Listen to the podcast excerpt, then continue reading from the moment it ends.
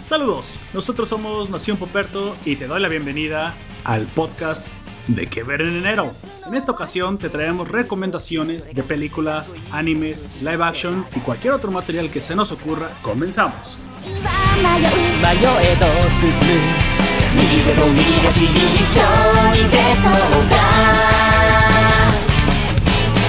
Bueno, en esta ocasión eh, nos encontramos eh, cuatro miembros de la nación, dos de los que ya nos has escuchado aquí antes, oyente, dos de los tradicionales. Con nosotros estará Gunther, Nefer, Cero. y un servidor Poperto. Ya has escuchado antes a Cero y a Nefer, creo que es la primera vez que lo traemos al canal, pero son dos de los miembros de la nación más itinerantes. Sin embargo, espero que nos estén acompañando en el futuro durante más tiempo y haciendo más podcasts. Sí, este 2020 está lleno de planes y pues la verdad es que sí tengo bastantes planes para traer más, más y más y más eh, personas al, al canal que traigan sus favoritas, que traigan sus ideas y que pues tú oyente escuches diferentes opiniones y a diferentes personas.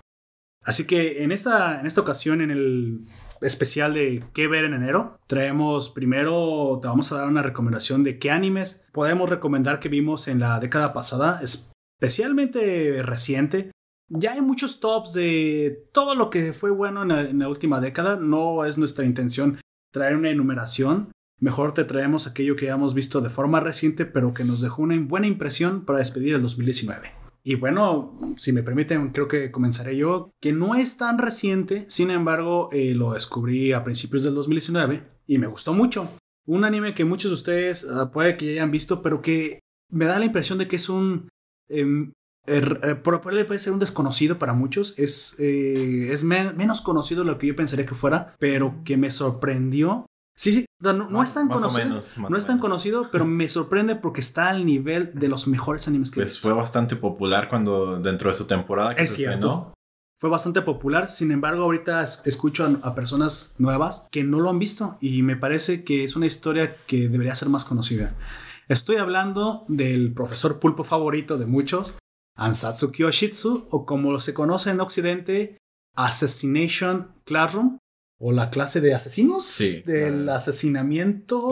La, clase para aprender a asesinar. Así es, la clase para aprender a asesinar con el eh, famosísimo Koro Sensei y unos alumnos muy, muy peculiares.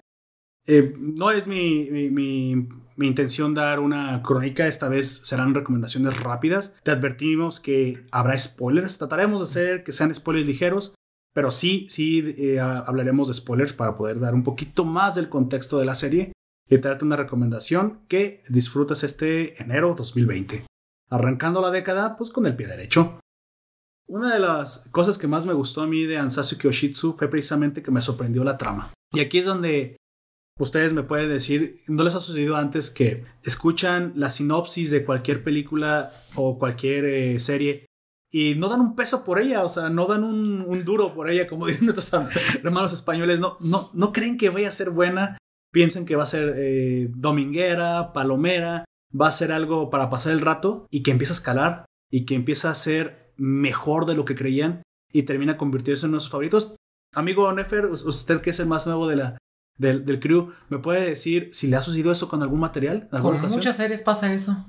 ¿Te ha sucedido bastantes. que comienza lento o comienza... No, no comienza lento, sino que crees que por la sinopsis no se va a tratar de nada interesante? Es que muchas veces el anime pasa ese detalle de que el anime no es este, no escoges el anime para ver, sino que el anime te escoge el momento adecuado para que lo veas. Puede ser que incluso hasta la portada te llame la atención. ¿no? Sí. Ah, déjale de clic a esta portada. Yo lo vi por puro morbo, te, te soy sincero. Comencé a ver el pulpo y dije, ¿pulpo que da clases? Es un hentai. Exactamente. sí. Dije, ¿qué? Espérame, si, si estoy en, en- si estoy en, en Crunchyroll, no, no me metí. Desgraciado pervertido. No, no, era ex Crunchy. No, no, no sé si existe ex Crunchyroll, espero que no. Sin, em- sin embargo, O tal vez sí. o tal vez sí existe. No, No, no lo sabemos. lo O sabemos. tal vez sí lo esperas. Pero Ah. al ver la portada, yo, yo te soy sincero, lo vi en una portada, estaba investigando qué animes había nuevos de la temporada y me pareció como de morbo, o sea, algo gracioso. Y dije, ¿sabes qué? Eso es tan ridículo que muy probablemente me voy a botar de la risa. Va a ser un slice of life. Va a ser de estos animes que son para pasar el rato, pero que me la voy a pasar bien. Es más, casi casi como, ¿sabes qué? No quiero pensar. Déjame, lo pongo algo para relajarme, algo que no me da, no me da mucho interés y que yo sé que no se va a hacer algo memorable, pero que me va, me va, Entretener. me va a entretener un rato. Rato. Y pues no, déjame decirte que a mí personalmente Ansatsu Kyoshitsu me, me sucedió como una montaña rusa, ¿sale?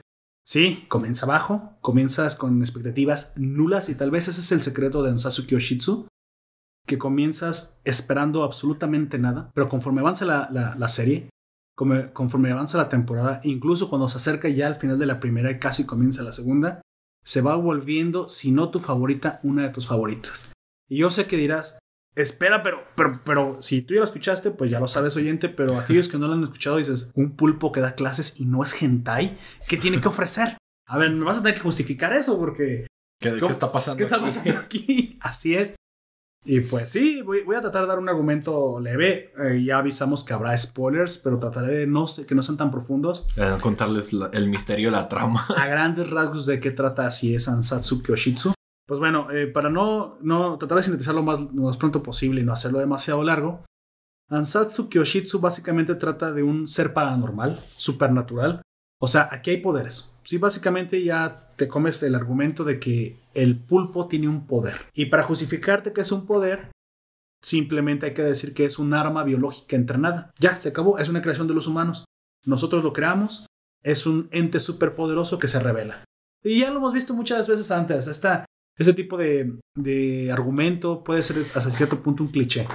Sí, nosotros creamos un superhumano, nosotros creamos un supersoldado. Creo que desde Soldado Universal, ¿no? De Jean-Claude Van Damme podemos Sí, ver ese desde tipo de... Soldado Universal, Terminator, ¿Al- ¿Alguno de ustedes recuerda? Matrix. Sí, de hecho puede ser Terminator. ¿Alguno de ustedes recuerda algún material donde se tenga este argumento? Aparte de Terminator, Soldado Universal. Rambo. Rambo. No, pero, pero Rambo, Rambo está a nuestro lado. Afortunadamente no se puso en nuestra Este, ¿cómo se llama? contra. Sí, es cierto. El del No hubiéramos América, el del Soldado del Invierno. Este. Ah, es cierto. ¿Cómo se llama? El amigo de, del ¿Bucky? Bucky. Bucky. Bueno, pero podemos decir que se está justificado porque pues, es entrenado por los rojos, ¿no? Sí. Para ponerse en Pero es un contra arma creada también. Es un arma creada, así es. Pues bueno, es ese tipo de, de, eh, series o de argumentos donde el humano y su ingenio provocan o crean alguna clase de catástrofe por ser demasiado, pues ahora sí que demasiado experimentales. Nuestra inteligencia también nos puede jugar en nuestra contra. Y ese es el caso de Ansatsu Kyoshitsu. Y pues bueno, este pulpo es tan, pero tan, tan, tan poderoso que es capaz de, pues no sé, de destruir un planeta entero, según palabras de él. No te spoileré más de eso. Él dice que que él es capaz de destruir el planeta. Pero que no lo va a hacer siempre y cuando. y aquí bien. Bueno, es que es, impos- es imposible no pensar en que esto es un hentai. ¿eh? Él dice que debe tener una clase llena de niños para enseñar. Así Sí, es. no les- Porque es. es Pero te juro que no es un hentai. Es porque el hecho, a pesar de, de tener toda la, la modificación genética que sufrió, también le, le adquiere una capacidad mental superior. Así es, muy inteligente. Y es ex- exageradamente rápido. Se mueve a la velocidad, pues de hecho más alta que el sonido todavía. De hecho, él dice más o menos. a- casi la velocidad de la luz. Él dice que se puede mover 100 metros por segundo. Y hagan sus cálculos, porque creo- recuerdo que dice 100 metros por segundo. ¿Cómo qué? Perdón. Como Bash. Bash de Stampede. Bueno, eh, Trigu- Trigun es un clásico. Te agradezco que lo traigas a la mesa, pero ahorita no hablaremos de él. Oye, eh, ya que estamos aquí los cuatro, ¿les gustaría en un futuro, haciendo una nota al margen, hablar de animes clásicos? De Bash Estampida. Podemos hablar De un Bash futuro de, si lo viste en el español, es mira. No. Mira, te voy a hacer una, lo vi en la- Te voy a decir una cosa curiosa. Hay algunos, algunos animes viejos y ya, ya entenderán, nuestros oyentes ya que nos conocen saben que nos salimos un poquito a veces por las tangentes. Hay animes viejos que no están traducidos al español hispanoamericano, pero sí tienen su traducción o su doblaje en español de España. Y te, te seré sincero, yo a veces hasta por morbo los he visto en español de España y unas traducciones están bastante buenas, ¿eh? No, no, no son Sí. malas la mayoría, o sea, esta plática ya la tuvimos cuando es bueno, pues ¿por qué no darle una oportunidad, ¿no? Hay que reconocerlo. Pues bueno, en el caso específico de, de Ansatsu Kyoshitsu, a mí lo que me pareció curioso es que conforme avanzaba la serie, comenzaba a conectar, eh, conectas, si no conectas con un alumno, cada alumno es un mundo, cada alumno tiene problemas personales, cada alumno tiene problemas eh, que son muy fáciles identificables en la vida real. El, el punto es que... ah, Cada uno de ellos también tiene sus fortalezas. Y Así es, es. lo que aprenden a. Fortalezas y Bueno, debilidades. les, les enseñan a descubrir cuáles son. y a fortalecerlas. El mismo pulpo al pedir unas- un salón de clases, o sea, él que quiere ser maestro, no te dicen, y ya sé lo que no spoileré, no te dicen al principio cuál es su motivación, no te comentan eh, cuál sería su, la, la razón específica por la cual está pidiendo. Si te enteras en algún futuro de por qué desea dar clases, sí, sí te lo te enteras, pero ahorita, o al menos cuando arranca la serie, no tienes la menor idea por qué quiere. Claro, como GTO. Bueno, pero GTO sí, sí te deja claro desde un principio que quiere, ¿no? Él dice que quiere ser un, un maestro porque él, a él le hubiera gustado tener un maestro, maestro que le hubiera dado él. una guía. O sea, No, no específicamente como él, que le hubiera dado una guía. Entonces, él sabe que no lo es. O sea, él al mismo, al mismo tiempo desea convertirse en una persona que sea capaz de inspirar a otros. Porque él mismo también lo, desea... ne- lo necesitaba. Lo necesitó en algún, en algún momento. Siento que no la veía, ¿verdad? Que eso no la he visto. Great Teacher Onizuka No, la otra. La que estás Ah, no, bueno, pero precisamente qué bueno que estés usted aquí presente, amigo Nefer, para que escuche la recomendación y tal vez también usted quiera verla, porque la verdad, yo no doy dieces, o sea, soy de esas personas que para que yo le dé 10, tampoco me pongo tan, Pues tan, exigente. tan exigente como para decir el 10 no existe, solo lo tiene Dios. No, no, oye, por Dios, no, tampoco se trata de eso. El, el 10 es algo que reúna para mí ciertas características y que, y que sea de mi top favorito en el que sí puede tener cosas negativas, pero yo le pondré el 10 porque es algo que yo metería las manos al fuego por esta serie. Es algo que yo me pararía una bala con el pecho si quieres por esta serie porque sé lo que transmite. Ah, a ver. A ver. ¡Paz! ¡Ay, güey! ese amigo, ami- amigo cero, no se ponga tan violento. Este. Pues bueno, siguiendo un poquito con el, con el argumento de la serie, se trata que este, este pulpo, este monstruo, si quieres, porque pues, es un monstruo, no es para nada un mal maestro. Ese es el punto del medio del asunto. Él es un excelente profesor e incluso los alumnos eh, lo comienzan a respetar. ¿Tiene algo que comentar al margen? Así es. Hablando de ello, de los alumnos, hay una situación curiosa, ya que es una escuela, pero es una de las una mejor o de las mejores escuelas que se encuentran en esa región dentro del anime, pero tienen dos planteles, llamémoslo así, Ah, en el sí. cual está el principal en donde van todos los demás grupos y hay uno especial La escuela normal, el- digamos. ajá, la escuela normal y ellos este grupo que es elegido por el maestro el Escuela de asesinos. Sí, la escuela de asesinos. Queda, de hecho, queda perfecto porque es en una montaña, o sea, es separada como del instituto principal. Pero tiene una característica este, este grupo aparte, ¿no? Ajá. ¿Cuál es la Es, característica? es el peor grupo de la escuela según Ah, sí. las calificaciones y los, las actitudes que tenían ellos. Lamentablemente, digamos que es un sistema que se basa, mira, sí se basa en el mérito, En la 4T. pero lamentablemente no solamente se basa en el mérito, y es algo que es a veces hasta polémico. Yo estoy de acuerdo con que las cosas se tasen en mérito. ¿Por qué? Porque premiar a quien le echa ganas es importante. Si alguien es mediocre, y perdónenme si, si, si esto puede sonar fuerte, si alguien es mediocre y alguien le echa ganas, alguien se levanta todas las mañanas, alguien se esfuerza por, por ser mejor, si quieres, alguien sale de las cenizas de sus propios fallos y trata de mejorarse, aunque no sea una mejora del 100%, eso es loable. Debemos de, de- de reconocer a aquellas personas que se esfuerzan. Aquellas personas que simplemente viven a expensas de otros o son parásitos, pues son de lo peorcito y debemos de decir también y señalar a esas personas. En el caso de- del sistema de esta escuela, Amigo, ¿por qué está hablando de la 4T? o espérese, espérese, nos van a matar, amigo, nos van a... Yo quiero vivir más, quiero hacer más podcast. Bueno, realmente lo hablaba porque precisamente te lo plantean a propósito para que también tengas empatía con los personajes. Esta última clase son los más burritos, los menos... este, Lo que podríamos llamarlo así.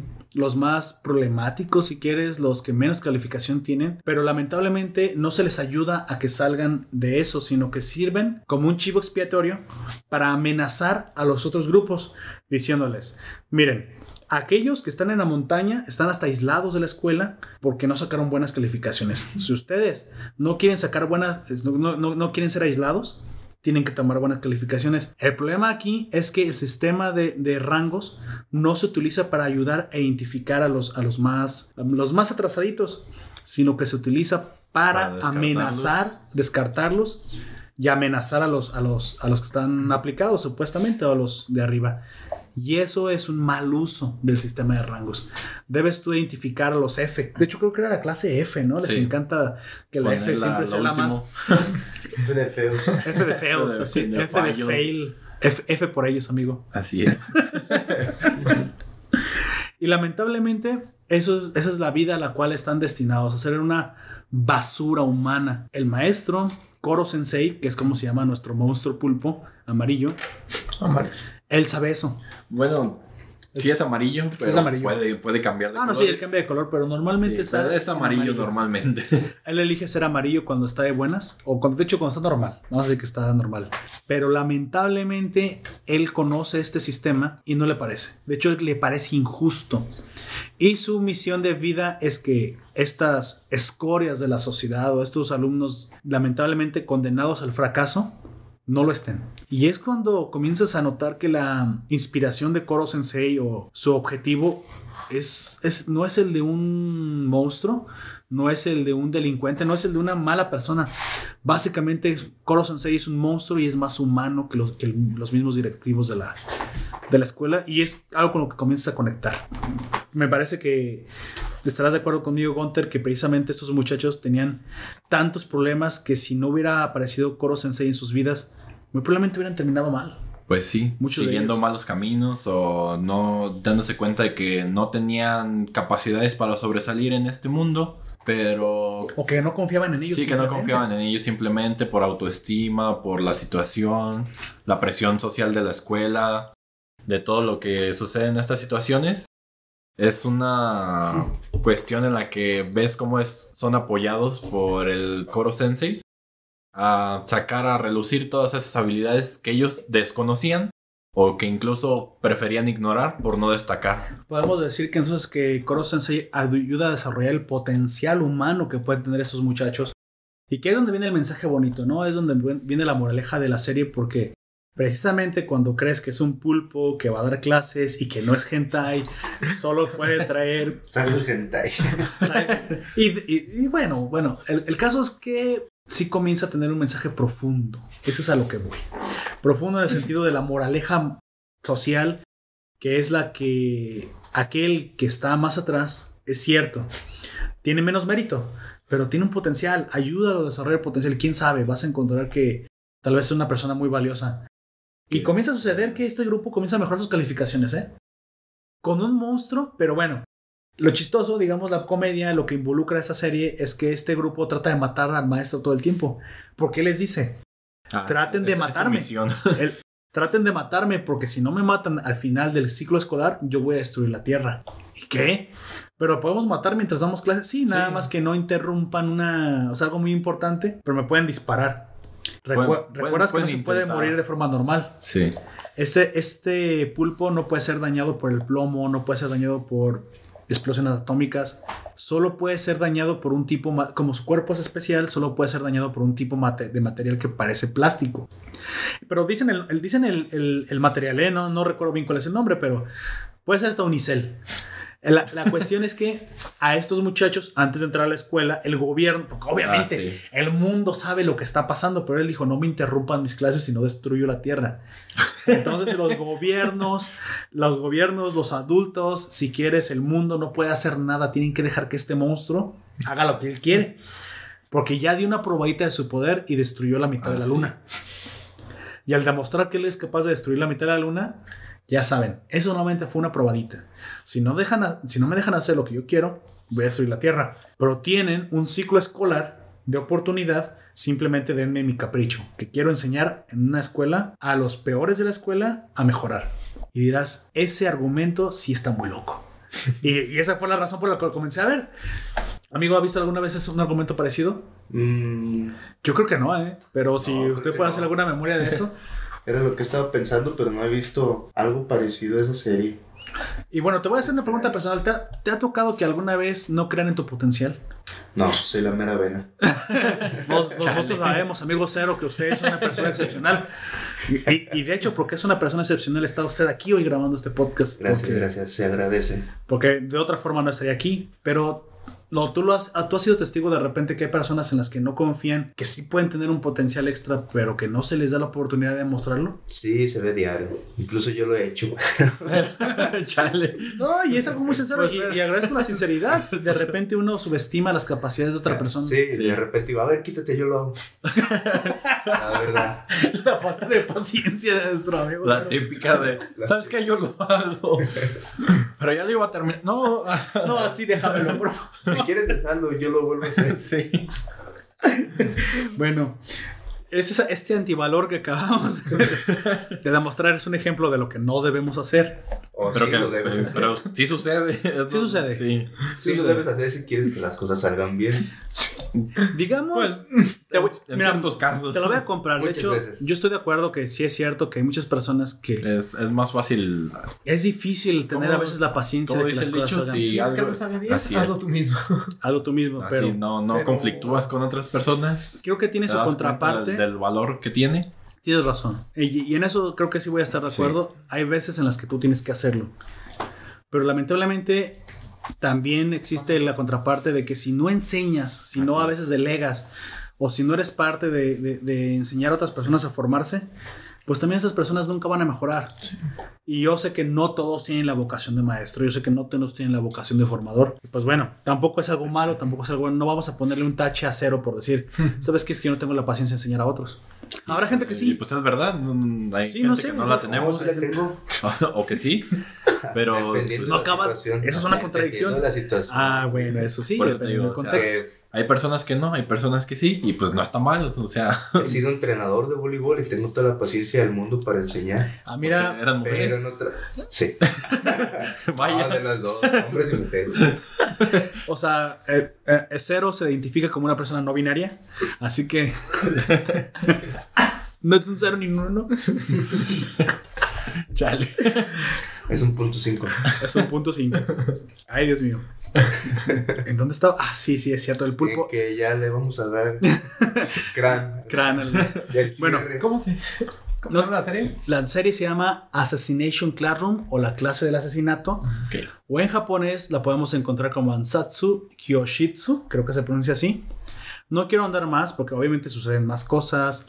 Hay, Los- mo- hay momentos muy emotivos. Muy emotivos. Y, y es a donde iba. Yo no, no, no me da pena, no me da vergüenza admitir. No voy a decir el final, no lo voy a decir. Dilo. Pero el final es tan emotivo. No, porque eso sí no, No, es necesario. sí, es- ya eso no es necesario. Bueno, es necesario para la trama, pero no es, Sí. no es necesario eh, Para este podcast. ahorita. Así es. Sí, no, y porque es un, es un final tan emotivo que Vale, la- vale la pena vivirlo Pero es tú necesario mismo. para mí. Mira. a, a mí lo que me terminó conmoviendo y la verdad eh, me hizo un río, río en las mejillas fue todo, todo lo que se combina. Te sientes muchas veces identificado con alguno de los alumnos. Si alguna vez tuviste problemas también en la escuela, que todos los tuvimos, te sientes identificado con algunos profesores que yo sé que todos hemos tenido profesores que odiamos, pero también hemos tenido profesores en los que agradecemos que nos hayan formado. Hay de todo, hay de todo. Pero luego la moraleja que está detrás de Ansatsu Kyoshitsu es precisamente el, pues bueno, si nadie cree en ti, cuando creen en ti y demuestras el potencial que tienes, entonces simplemente no eras tonto. Solo que no había forma de, sacar tu potencial porque los, tal vez los estándares o tal vez la forma en la que se hacen cier- ciertas cosas no, no cuadran demasiado bien para ti. A lo mejor a veces eres un poco lento y requieres de verdad un poco de paciencia. Si alguien, algún profesor lo identifica y te da la mano y saca tu potencial con la paciencia necesaria, pues claro que lo vas a agradecer. Y claro que necesitamos más gente en el mundo que, que ayude tal vez a los que no aprendemos de forma Tradicional. tradicional. Sí, sí, eso es lo creo que es la palabra. la- Y a grandes rasgos, eso es lo- de lo que se trata Ansatsu Kyoshitsu. Digo, tiene muchas cosas. Tiene sus momentos muy, muy, muy épicos también. Tiene una acción estrepitosa. Tiene una, una comedia que la mera verdad te va a hacer que te caigas de tu asiento. O sea, tiene unas situaciones tiene- inverosímiles. tiene de todo. ¿Te imaginas? Tienes que matar al profesor. Sí, Tiene unos tentáculos, me imagino. pues sí. Ocho. Y, Ocho.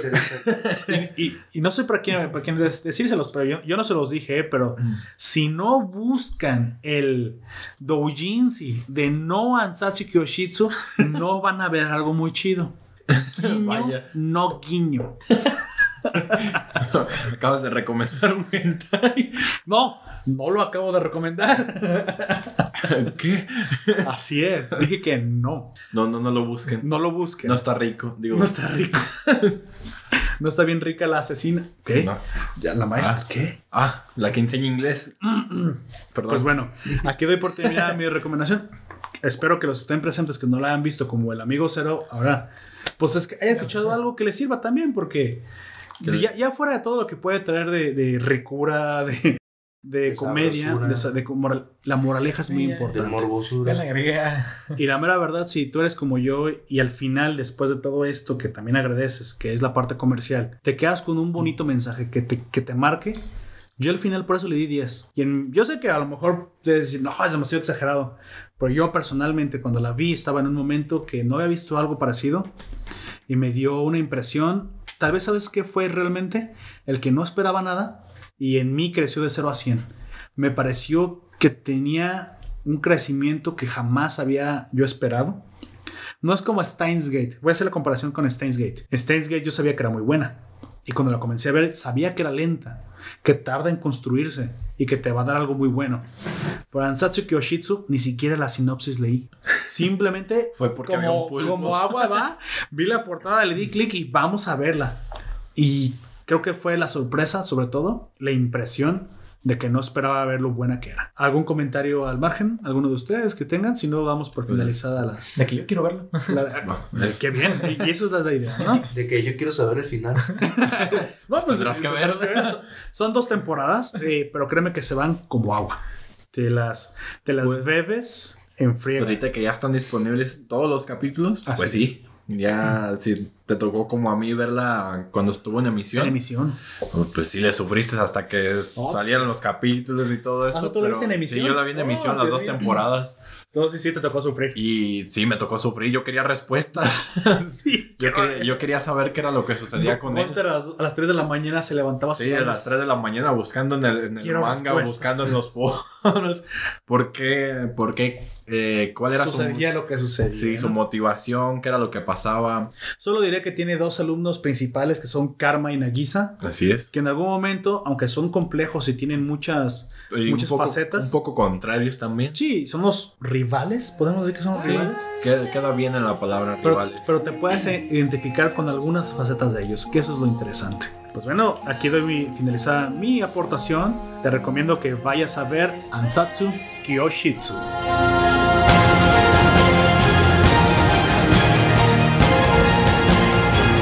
En la siguiente recomendación, nuestro invitado Cero, que esperamos que ya se vuelva un miembro más estable. Yo creo que sí, en un momento ya lo escucharán más, más tiempo. Soy estable en los streams. Mental. estable mental, aparte. Él estará haciendo una recomendación de una serie de animación. No es anime, es de animación anglosajona. Es un, es un exclusivo de Netflix, ¿no? Sí. tengo, tengo, tengo entendido. Pero que nos sorprendió a todos en el año pasado, a algunos que lo vimos recientemente estrenado. Y yo especialmente dije, oye, esta animación está muy buena, está especialmente dirigida a una, a una población adulta con temas interesantes de ciencia ficción y con un dibujo de alta calidad, aunque tiene la remembranza de los, de los cómics anglosajones. Estoy hablando de Final Space. Amigo Cero, dígame de entrada cuál cree, o mejor dicho, cómo nos, diri- cómo nos describiría el argumento de Final Space. Pues Final Space trata de, de su personaje principal, todo se, se desarrolla en torno a él. ¿Quién, quién es el personaje principal? Es llamado el Gary. El Gary. El Gary. Así, el Gary, Así, como, literal. Bueno, ese como es el, soy la comadreja. ese es el nombre. Es el nombre que le da su némesis, el ¿Cómo Lord? Comandante. O él. el de Su nombre es Gary. Pero cada que sale su antagonista, lo llama por el nombre del Gary. Nunca se aprende otro nombre. Siempre lo corrige. De El hecho, Gary. Soy Gary. Cállate, el Gary. El Gary. Eso- esa, esa parte está muy Se me imagina como de, de- como a un villano. El, El Gary. el malvado señor. ¿Recuerdas que también decían el señor soy la comadreja? El que solo soy la comadreja. Por eso soy la comadreja. El rey malo del flyer. El rey malo. Así es. Así es. El innombrable. Pues bueno, nos puede decir a, a grandes rasgos. Obviamente puede decir spoilers, todos los que quiera, amigo cero, porque Todo aquí, se los voy a spoilear. aquí se puede spoilear. Sin embargo, me interesaría saber eh, cómo describiría usted el argumento general de la historia para saber más o menos a dónde se dirige. Muy bien, la historia empieza con el Gary flotando en el espacio y tiene como 10 minutos de aire. Ese es el comienzo de toda la historia. Ese es el comienzo de la historia. Tiene 10 minutos de aire, lo puedes ver en su contador en, en su brazo. Ujú. ¿Por qué? Pues nadie sabe. Y- Digamos que le quedan 10 minutos de oxígeno Sí, en sí, tiene una fuga en su traje y le quedan 10 minutos. Vaya. Y O sea, ahí- es, un cronómetro, es un cronómetro hacia atrás como para darte la Exacto. urgencia de que se está... o sea, empieza como del final y empieza a, re- me gustan, a, me este recordar todo qué pasó. Y entonces regresamos las cosas y vemos que el Gary es un prisionero de una nave, la Galaxy One. Y está en el espacio, está confinado en el espacio y solo es él y un robot. Quien Ah, es quien lo custodia. O sea, él es un prisionero. Es un prisionero. Y la condena es estúpida porque ¿De ¿Por qué? trata? Porque, diga, ¿por qué? A ver, platícanos por qué. Bueno, ahorita ya mucha gente se condena de forma estúpida, ¿eh? Pero- le queda, creo que le quedan incluso algunas horas para cumplir su condena. Y la condena es porque se roba un traje de, de la patrulla intergaláctica y una nave para impresionar a una chica. Y bueno, No. dentro de eso, bueno, Bueno, ya no es tan no No estúpido. es tan estúpido. Los, Bueno. hombres, los hombres hacemos muchas cosas para impresionar chicas. Por Sí. el amor, todo por el amor. Creo que eso te ha pasado a ti, por eso lo- te da tanta risa, ¿no? Creo que, creo que yo les tengo un dato curioso. Una experiencia. No, no, no es una experiencia. Gunter va a abrir su corazón. El amigo de un amigo. Pero es un dato curioso. Así comenzó el graffiti. ¿Cómo, cómo, cómo? Así comenzó. O ah, sea, o sea, el graffiti. el graffiti moderno. Lo que se llama graffiti. La Sí. palabra graffiti. Sí, la, acción graffiti. la acción grafitear, la- el vandalismo callejero, el arte o como lo quieras, tu punto de vista que sea. Ajá, ¿cómo comenzó? Comenzó así, comenzó con un chico de una ciudad de Estados Unidos apodado Corn, Cornbread o con, ah, como grano de maíz, algo así. Y este chico, para impresionar a una chica, venía el avión de los Jackson Five a su ciudad, iban a presentarse ahí. Entonces este chico fue al aeropuerto, brincó todo el, el aeropuerto, la, el- esta, La valla. la valla, la, este sí, acerca. alambrado. Alambrado, claro. Y entró y dejó su firma de, de su apodo de- en el avión de los Jackson Five No. para impresionar a la chica y así fue como empezó todo, Y él acabó todo- la cárcel. todo este movimiento. Pero impresionó a la chica. Ah, De que la impresionó. No, ¿La no a la chica, a todas las chicas. es. Que una cosa es impresionar y otra cosa es Sí, sí. conquistar. Pero, o sea, su objetivo era, era llamar la atención de Mira ella. lo que hizo mi hermanito. Dios mío. Muy bien, ¿y en qué nos quedamos? De que él se robó una nave espacial Ah, un traje. Y creo que dentro de ese robo, pues por accidente destruyó quién sabe cuántas flotas, un montón de aviones. Pues total, que les quedó condenado ahí al, a la soledad del espacio Chale. con un robot para que no se volviera loco. De hecho, es su custodio, ¿no? Al mismo tiempo. Sí, Pero, pero lo jode todo el tiempo. recuer- Yo Sí. recuerdo que algo tiene que ver unas galletas. Sí, de hecho, era lo que iba, le quedaban pocas horas de condena y entonces el, el Gary tenía como un premio diario si se portaba bien, No, como un perro, perro. una croqueta, era una galleta. El condicionamiento a Dios todo lo que da. Y ya no recuerdo bien por qué, pero solo podía tener una y el vato quiso agarrar otra y de alguna forma la sacó y le aumentaron la condena como otros tantos años. No, por robarse una galleta. Sí. Dios mío. Bueno, y después de esto, de alguna forma parece una masa verde flotante brillosa que el Gary la, la, la adopta como su mascota, es un alien. La adopta, y se le hace bonito y se llevan bien y le lo apoda Mooncake. Entonces Mooncake es como la otra parte importante de la serie, puesto que los voy a spoilear. Pues su mascota, ¿no? O sea, lo toma como su mascota. Lo tomo con su mascota, mascota pero... amigo, sí. Pero es lo más importante de la serie porque es un, un alien tan poderoso que puede desgarrar el, el Final Space, es lo que le llaman, como la serie lo dice. Es el final del espacio, un velo entre el espacio que abre el paso a otra galaxia y... Vaya, o sea, dentro de, digamos, del argumento de la ciencia ficción, nos están manejando que el final del universo no es el final físico, sino que es la apertura, Ah, es otro. como una barrera, una, digamos Como- una, como diría, Pues tu, una- una montaña, como una diría tu primo el Saga, a otra dimensión. Es como el, el Sí. muro de los mil lamentos. Sí, es- Sí se es- llama así, ¿no? Así De los es, el, muro de los Ah, lamentos, exacto. solamente los lamentos. Es un- Vamos una a barrera mil para que se escuche más. Mil más, lamentos. más importante. Pero ¿cuánta gente se ha muerto, amigo? No son, son mil. Son millones, Pero es que luego se, cansaron de contar. Sí. Ah, pues vamos. Moon, Mooncake es como el arco que, que agarra Sagitario. Este, O sea, sella que es un- Sagitario y desgarra el. Es un ser tan poderoso capaz de abrir una brecha dimensional entre este universo Y el Y el otro. siguiente, y el, siguiente, Final ¿no? Space. y es como le llaman Final Space. Ajá. Pero mi pregunta es, y eso que yo la vi, ya no recuerdo muy bien, alguien creó a, a Mooncake, ¿no? A- a- algo había raro ahí, este, Mm, la verdad es que no recuerdo. Creo que simplemente existe. o no lo han revelado. Ton, ton, ton, ton. Y yo me quedo con las mismas dudas, güey, porque... Rayos. De hecho, no, sí lo recuerdo, lo que pasa Que es que no lo estoy haciendo de emoción. No, no yo- recuerdo mi, idea es no spoilear tampoco a tanto de los oyentes. eh, lo que acabas de escuchar es O sea, sí- precisamente una... Sí va a haber spoilers, pero... Sí va a haber spoilers. Yo sé, yo, yo sí recuerdo por quién creó a Mooncake, por qué está así, por qué sabe hacer lo que hace y por qué lo quiere el antagonista de la serie. Sin embargo, si tú lo quieres saber, oyente, si quieres saber si al final del conteo de 10 a 0 nuestro El Gary. Se salva, pues vas a tener que verla porque es una serie que yo personalmente no esperaba tampoco nada de ella y me sorprendió. Yo normalmente las animaciones anglosajonas pues las Pues- tomo como domingueras, como palomeras, no les doy Me mucha recuerdan importancia. a los Simpsons también. Sí, O a Futurama, o ¿cómo se llama también la otra? Sin embargo, ahí sí, pasas, sí o- sabes que la vas a pasar bien y que la moraleja no va a ser demasiado y que solo va a ser algo superficial. Y bueno, y, y qué bueno que lo sea así porque Futurama y los Simpsons son para reír. Son para que te la pases bien. No es para que estés pensándole ni tanto, aunque de repente tienen buenos capítulos de... Con una trama, pues, más... ¿De conciencia? Sí, más profunda. Pero Final Space es más intricada de lo que parece. Lo que te acaba de, de, pues, describir Cero solo es la parte superficial. Lo cual- Es solo un intro. lo que es muy interesante, pero se pone. Bueno, no diremos el contexto para no spoilear tanto. ¿Qué te parece el momento del viaje en el tiempo? Ah, no es un sí. momento llegador. No es un momento llegador. O sea, no te llegó. O sea, sinceramente, amigo, no sentiste así como que Es que. con el papá. y- híjole, mueve los sentimientos, ¿no? Ah, Es que tiene.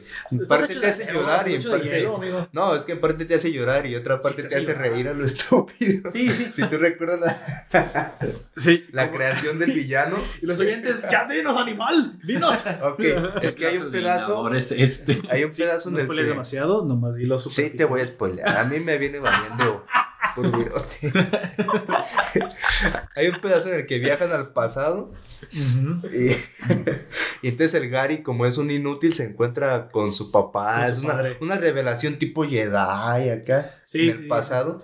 Como si Luke Skywalker hubiera Ya encontrado a recordé, Obi-Wan Kenobi, es ¿no? cuando estaban creando a Mooncake. Así es. Sí.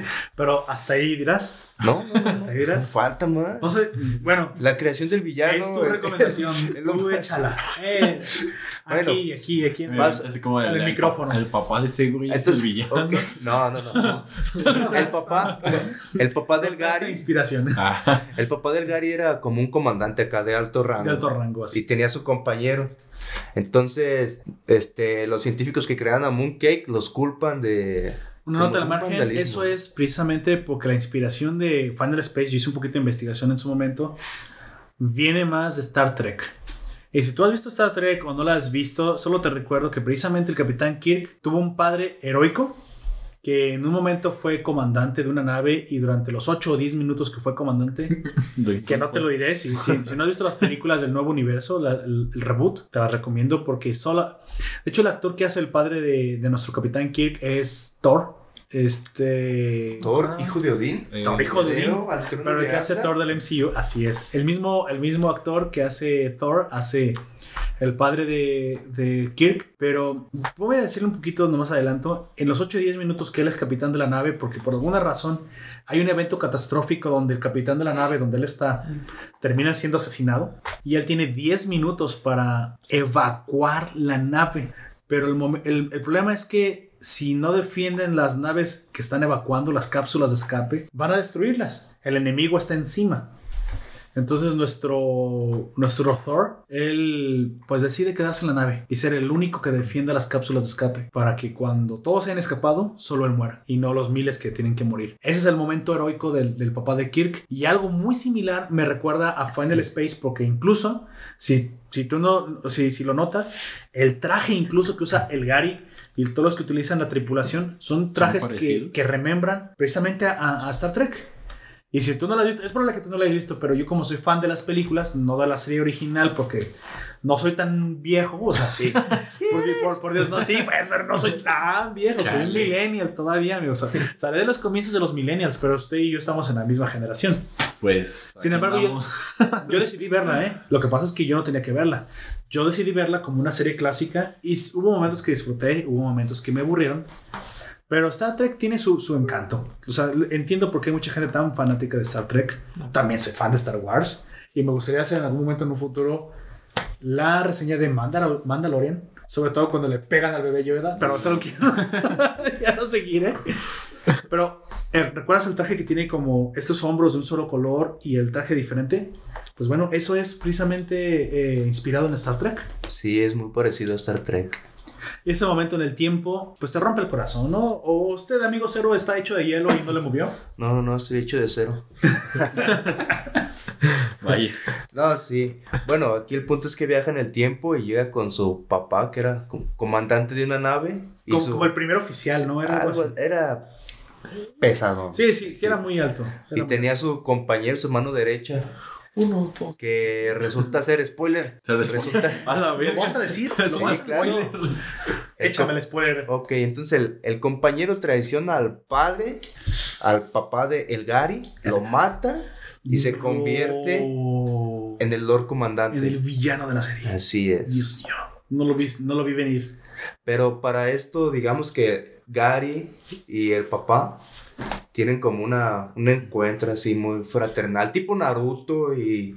Pues Y es como el como este volver al futuro, ¿no? Si encuentras a tu padre, ten mucho cuidado porque corres el riesgo de que cualquier interacción No, no nace. evite tu nacimiento. Sí, pero aquí no, no aplicaba eso, aquí todo quedó bien. Sí, porque Gary ya había nacido y simplemente pudo despedirse de su padre de, los, recibió- ulti- de los últimos momentos de No, e incluso recibió como la motivación que le faltaba, como lo que comentabas hace un momento, que nadie creía en el Gary, pues el papá le dio los Es ánimos cierto, y, y de ahí, y de ahí obtu- obtu- obtuvo como un power. No pasa nada, amigo. Aquí se le perdonan sus errores, nomás. Gracias. nomás reverbere. Sí, es una, es una cuestión que en Final Space yo no lo esperaba, no esperaba que tuviera este nivel de profundidad, por eso lo dije, que también me sorprendió. Y que si, te, si no estás hecho de acero o de hielo o de cualquier otro material pesado como a Gunter, que está hecho de materia oscura comprimida, sí te mueve el corazón, o sea, dices, cuando se encuentra con su padre y su padre, de hecho, no lo reconoce al principio, pero espera, o sea, hay algo familiar en ti. Y ¿Te me- pareces a mí? ¿Por qué será? Es. Ese clásico de que es que padre, yo, yo- es que yo te, yo te veo y pues nunca te volveré a ver porque yo muero. Y conocer lo que te volviste, o sea, le da un, un- un- ese empujón que Güey, llega y le da el spoiler, te vas a morir. sí, le, le da, le- da el empujón, tal vez que el Gary necesitaba de la, de la figura que nunca tuvo Ah, presente, sí, ¿no? sí. Y, ese es- y creo que es lo que te mueve, lo que, lo que rompe la- la- el, el corazón y lo que te hace pues ser empático con el Garino en su momento, porque te parecía el, el personaje ridículo, tonto, como tipo Fry de Futurama. Pues sí. Pero, tienen, pero ambos también tienen su trasfondo. No, sí, y- También Fry. Ah, bueno, no he- cabe aclarar que no he visto Final Space. eh, conozco Futurama, pero a lo que nos comentan aquí, este Zero y Poperto, pues sí, no es, es un personaje bastante pues tonto, parecido a Fry, bastante torpe, que Así es. es la palabra creo más acertada. Tiene sus momentos. Sí, tiene momentos, sí, todo- igual que Fry, güey, Fry Así tiene es. momentos. Pero- sí. te dan pues te dan ese trasfondo triste de que Fry pues se quedó atorado en, en esas cápsulas y pues tuvo que sufrir toda esa, tra- esa transición para llegar a ese punto y que perdió toda su vida anterior, todo- Sí. todos sus familiares, su perro, sus amigos, la, El su trabajo, perro. todo. Y que en esta situación el Gary, pues también tiene ese trasfondo que no lo- solo es un personaje torpe, sino que tiene más que ofrecer. Así es. Y creo que precisamente ese es el momento en el que comienzas a, a empatizar mucho más con el Gary, ¿no? Con el Gary. Pues sí. Bueno, y la otra parte de este viaje del tiempo es la parte graciosa, en el que el villano aún no es el villano. Bueno, ya lo es, pero no se ha transformado en su en su ente horrible, no se ha poderosa. revelado todavía como. un Sí, sí, sí, sigue siendo un humano. forma. Tiempo después se vuelve así como un alien cabezón horrible, con Ya, chancro ya, y con ya no era el sida. cabezón horrible. Nada más que no se había puesto el traje del malo. No, todavía no era. Estaba cabezón y horrible. No era tanto. Era tan horrible. No Ah, tan bueno. cabezón y no tan horrible. Bueno, el punto aquí es que de alguna forma, no recuerdo cómo, el Gary detiene el tiempo o lo vuelve muy lento y le pega una putiza de su vida. Así queda cabezón y. Y así es como queda cabezón y horrible. Vamos a traducirlo al español fino. Tiene un combate con el, ga- con No, Gary. no. con- Le da una paliza. ¿Cuál combate? Le, da una paliza a la mano. El tipo Pues es está paliza. congelado en el Pues es que no es tiempo. combate, no, no se puede defender.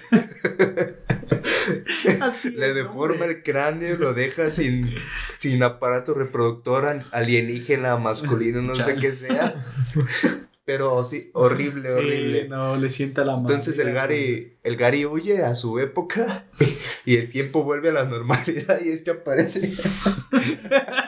Todo golpeado. aparece, ¿Y ¿Quién me golpeó? No aparece en el hospital. Casi que no se puede mover. Pero eso fue en venganza de que mató a su padre. Porque él traiciona a su padre y su padre muere. Sí, yo me boté a la risa cuando. Y esa parte está extremadamente graciosa. Ahora te imaginas de- despertar de un shock del tiempo y. Acá, o sea, ibas caminando tranquilamente y apareces todo golpeado. Ay, Dios mío. No. Me voy a ahogar. Ay, Dios. Sí, sí, es una cosa que Muy tienes que verlo, oyente. Es. Nada más no estés tomando nada en ese momento, un líquido o algo, porque te, lo vas a Se lo vas a escupir a alguien a tu compa a un lado y a, De la risa. a la Sí, morra es- que te gusta y le... A lo mejor se enamora más. Ah, quién sabe, es depende. posible. Es posible No, no lo... que, que ella estado bebiendo ella. Sí. Así es. ¿Por qué? Depende de ¿Qué? que le escupa. Ya habíamos pasado la parte hentai, ¿no? Así es. Eso fue el Disculpen, otro- a Gunter la es un, es un ser sensual. Es es, sensual. sensual. Así, Sensual, in- sensual, insensual. Y oscuro, dijo, dijo Puperto. así es. Es, es hipersexual. Pues bueno, ¿Qué le parece? Vamos a la parte final de la temporada. Para que ¿quieres comentar algo de la parte final? Claro, claro. A ver, dígame. Bueno, pues en la parte final, este, el Gary obtiene nuevos aliados, que es Avocato, quien es un, un gato, un gato humanoide. Sí, es un gato y se llama Avocato. Es como, es como un Thundercat, pero sin lo Thunder, nomás lo Cat. Sí, que en el principio era malvado porque quería recuperar a Mooncake, se lo quería llevar al Lord Comandante porque este tenía capturado a su hijo pequeño Cato. Así es. Era un cazarrecompensas siendo, Sí, sí, sí, así es. Siendo, digamos, Pues, extorsionado. extorsionado. Manipulado, así es. así es. Extorsionado. Y sigue siendo la chichincle. Y de alguna forma Sí, se vuelven amigos y le ayuda a rescatar a su hijo. Entonces, pues ya, su hijo es parte de la banda. Y van a. Y, y este, va haciendo su grupo, ¿no? Sí, va, conformando el grupo de, digamos, alrededor del héroe, cuando ya se convierte Llamas en un líder de un equipo que en la burla de que siempre todo el tiempo es el Gary. Bueno, siempre fue la burla. Bueno, sí, siempre es la burla. Pero ya les cae bien. Así es. Está como Fry, ¿no? Fry Sí. también. en algún Pues era momento. la burla. De hecho, sí, haciendo una comparación, se parece mucho a la personalidad de Fry de Futurama. Sí. Y después de esto, pues ya está Avocato, pequeño Cato, y se une Queen, Así es. quien es la chica que quería impresionar. Así es. Así es la waifu del. Sí lo logró, parece Muy ser. sexy.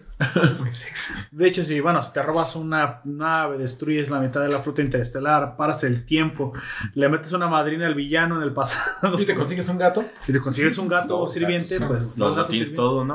Pues ya, ¿qué más quieres, no? Sí. Bueno, para cerrar, este. Lo que pasa al final de la temporada es que el Lord Comandante captura de alguna forma a Mooncake Ujú. y lo utiliza como un arma para abrir y desgarrar el- Exactamente el, lo que no querían que pasara. Exacto. Y entonces, Vaya, como es parte, como es amigo, como es el amigo de el Gary, pues obviamente no le iba a dejar así. Entonces terminan que van por Por Mooncake Mooncake. y se pegan ahí una batalla. Y simplemente ahí se termina que se desgarra el Final Space y empieza a salir el verdadero villano. Quien es el que manipulaba al Lord Comandante. Así es forma. que muy probablemente si lo ves te, te remembre a Cthulhu de los cuentos de, de Lovecraft por- porque este universo está lleno de monstruos inconmensurables de otras dimensiones. Eh, te nota la impresión de que si has visto Doctor Strange son del estilo de Dormammu, o sea, tienen esta Cósmicos. Sí, son monstruos enormes. eh, pues es como si abrieras el, el universo de Cthulhu. Así es. Entonces ya te imaginarás lo que se viene, ¿no? Y ese es, lamentablemente, ese es el final de la serie que yo no les quería contar, pero bueno, es la recomendación de Cero y Cero piensa que eso es lo que tú debes Pues saber para que quieras ver. Es una batalla épica, tienen que ver. A ver, Bueno, eso sí es cierto. Eso sí es cierto. Porque el desgarre solo, solo, solo sucede, pero lo que venga de aquí en adelante es lo que pues tendrás que enterar. es otra temporada, me imagino, ¿no? Que ya, Sí, sí, sí. De ya hecho, la segunda de- no, se retrasó. Debió de haber salido hace un tiempo, pero se retrasó en Netflix, no sé por qué. Ya estaba anunciada. Sí, parece que nos va a tocar esperarnos a tener paciencia. Y bueno, ese fue el final de la recomendación de cero.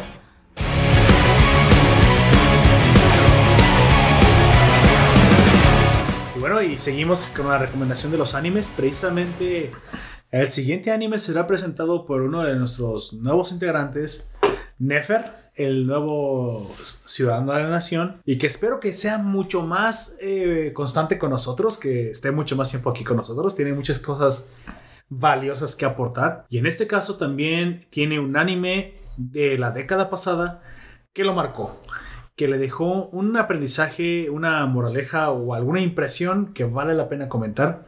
¿Nos puede decir, amigo, qué es Sí. lo que usted nos dejó? Es la de Sword Art Online. Pero. Pe- pero dime qué te dejó, amigo, porque Sword Art Online son tres ¿Qué, series. qué temporada? ¿Qué No pasa nada, mira. Va- va, yo sé que Sword Art Online son tres temporadas diferentes. Dime para ti, ¿cuál ha sido tu favorita? ¿Cuál ha sido la que más te ha gustado? Hasta ahorita la que acaba de salir, la más Ah, reciente. Alicia, Alicia, Alic- mierda. ¿cómo lo dirías? Alicization. Aliciación. Aliciación. Pro- proyecto al, Yo le voy a decir aliciación y ya me vale lo que digan, así es como lo voy a decir. Bueno, dime especialmente por qué esta es tu temporada favorita. Más que nada que es un poquito más este, obscura, un poquito más. Tiene de todo Que las primeras dos, ¿no es que así? las otras dos. Ujú. Hay que darle un poquito de contexto. A grandes rasgos, ¿me puedes decir rápidamente de qué se trató la original? La primera. En la primera, todos entran a un videojuego clásico, realidad virtual. Ah, ok, como estos Oculus Rift, como estos. Eh, ahí solo conozco Oculus Rift. eh, Oculus Rift, el de VR de Ah, es cierto, PlayStation VR, 4. PlayStation. Y. mm, ¿cómo, ¿Cómo se llaman los otros? Hay uno de Samsung, el. Samsung VR. Ay, no Bueno, hay, la Bueno. tecnología de VR que, es, que, tiene- que utilicen. Sin embargo, este se llamaba Nerf Gear, por Nerf si Gear. lo recuerdo. Y dígame, amigo Nefer, ¿cuál era la cualidad que tenían estos eh, visores de realidad virtual, si le podemos decir de alguna forma? En la primera temporada, este, los obligaban a quedarse este, en el juego. No podían escapar del juego hasta terminar con el villano, con el último Entonces, enemigo. no se podían quitar el. No el se podían visor. quitar el ¿Qué casco. pasaba si se quitaban el visor, amigo? Eh, terminaron falleciendo. Las personas al tratar de quitárselo fallecían en la primera temporada. Ve, ah, yo estoy haciendo un poco de memoria porque hace mucho que la vi. ¿eh? Creo, recuérdame o corrígeme. Creo que si se lo trataban de quitar o alguien más se los quitaba, les cosía el cerebro con microondas, ¿no? Como si fuera. Sí, microondas. con la, la- el sistema del Nerve Gear funcionaba eh, dentro de la psique de las personas. Entonces, el hecho de retirar. Es que era un casco, ¿no? Ajá, no, era un casco, visor, no, era, un casco completo. Creo que se llama inmersión total. Era le llaman. inmersión total. Y el hecho de que les retiraran este casco, él tenía, estaba programado para emitir las ondas y que les, como tú dices, friera su, ce- su cerebro en una definición Vaya, eso. más práctica. Te soy sincero, a mí me pareció bastante hardcore cuando, cuando vi eso. Eh, hablando precisamente del videojuego en el que se quedaban atrapados nuestros protagonistas o personajes, ¿Me puedes decir un poquito de este mundo, su nombre y cómo se desarrollaba la vida ahí dentro? Era una vida normal, o sea, de hecho ellos, muchos de ellos este, pretendían quedarse allá adentro, no buscaban la manera de ganar, sino de tratar de conseguirse una vida. Pero no era una vida moderna, ¿no? Se, se enfocaba sobre todo como en un tiempo medieval. Sí, ¿No más tengo la impresión de que era No, como medieval, ¿no? Una fantasía Sí. medieval. Eso, fantasía medieval. Y- Con sistema de niveles y todo. eh, Pues- pero con la cualidad que si morían en el juego, morían en la vida. y eso, yo te soy sincero, cuando vi el, el- la, la premisa de la historia dije, esto está de poca madre. Perdonen la, la expresión, pero hasta ese entonces creo que era algo novedoso.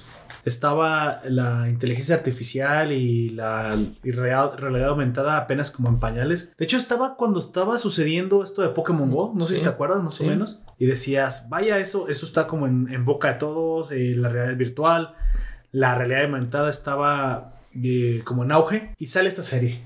Y trae esta premisa en la que, ¿y qué sucedería si murieras en la vida real? Amigo, ya sabemos quién es el protagonista. No hay, fa- no, hay- no falta eh, No, Explicación. no, pero Ya sabemos quién es Kirito, pero ¿qué? ¿te gustó Kirito? O sea, yo, sinceramente, ¿eh? ¿te parece un buen personaje? ¿Te gustó cómo se desarrolló?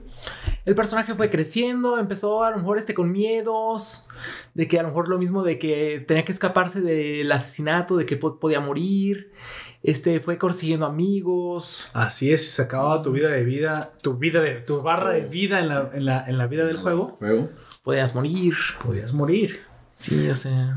Tú, sinceramente, ¿por qué crees que lo haya hecho el, el autor original, que fue quien estableció la regla de morir en la vida real si morías en el juego? ¿Por qué crees, más que eso, cuál crees No. que ha sido su motivación intrínseca de- del creador del juego? ¿Qué dirías tú? Vamos a, pon, mira, Nefer, ponte, tú eres un maldito psicópata y te pones, y tú creas el What? juego, tú los encierras. Espero que no, porque estamos encerrados con él aquí adentro y Vaya. Quítate, quítale el objeto punzo contarte cerca de él. Ponte en los zapatos del creador. ¿Cuál crees que haya sido su, su, motiva- su motivación interna de este, de este villano? ¿Por qué encerrar a la gente dentro de un videojuego? Siento que no fue tanto por el hecho de encerrarlos. Porque en el mismo, en la misma serie. no lo- amigo, desarrolla, desarrolla. ¿qué? En la misma serie no te, te lo explican. De hecho, te explican que no fue tanto el encerrarlos para. como un castigo. A mí no me quedó muy claro, ¿eh? ¿Qué, qué es lo que tú entendiste? No fue el hecho de encerrarlos para como un castigo, fue este directamente encerrarlos. Fue como un bug que se le presentó en el videojuego. O sea, fue un así como que un, ¿Fue un accidente por un él? accidente más o menos que se presentó en el juego. Mira, a mí, a mí me dio la impresión de que, bueno, puede que, sea- que haya sido un accidente. Tal vez fue un accidente que cosiera los cerebros. Pero a mí me dio la impresión. ¿Qué clase de accidente es ese? ¡Ay! Acabo de lanzar una bomba atómica. ¡Chingue su- Bueno, pero más de eso, Chale. a mí me dio la impresión de que después de que precisamente descubre que puede freír los cerebros, no te dio la impresión de que él estaba como aburrido con su vida. Pero esa es mi teoría, ¿eh? Mi hipótesis es que el autor quería. Mira, hay gente que vive de forma como, como automática, como con una rutina muy. que hasta cierto punto que, que le ha robado las ganas de vivir. Estas rutinas que luego las personas, sobre todo los asiáticos, son de trabajar y dormir, trabajar y dormir. Entonces pierden como- Reproducirte. y reproducir si hay la oportunidad, porque ni si siquiera no, la pues, tienes. Ya la bailaste. Ya. Me dio la impresión de que él buscaba un sentido en la vida y obligó a otros como a, A apreciar la vida. O sea, esa es mi hipótesis, ¿eh? Puede que tengas otra interpretación. Pero me da la impresión de que el autor buscaba que la gente que jugara su juego y sobreviviera saliera de, de ese juego como, como apreciando la vida muy el estilo de So. De este juego Sí. de, El juego macabro. Juego, juego de- macabro, el juego del miedo Miedo. de que, ah, tuviste una experiencia cercana a la muerte, así que sobrevives, lo más probable es que vayas a apreciar la vida. O te Pero- vuelvas de mi secta y me ayudes a raptar. Pues gente, entonces yo me sí. pongo del lado de, güey, pero ¿quién eres tú para poner a la gente a prueba, no? Pero creo que en mi hipótesis por- esa era la situación. Y- Sí es cierto lo que tú dices y hay mucha, muy, muy, muy poca gente que se da cuenta que el Nerf fue Tenía desarrollado accidentalmente para... No accidentalmente, sino descubrió accidentalmente que podía friar los cerebros. Pero más de eso, ¿crees que logró su cometido? Y eso no lo dicen, ¿eh? Eso no lo dicen. En tu opinión, amigo Nefer, ¿crees que logró su cometido? ¿Crees que le metió a la gente la pre- el aprecio por la vida? Fue más o menos apre- cometiendo. ah, Fue resolviendo el, el problema.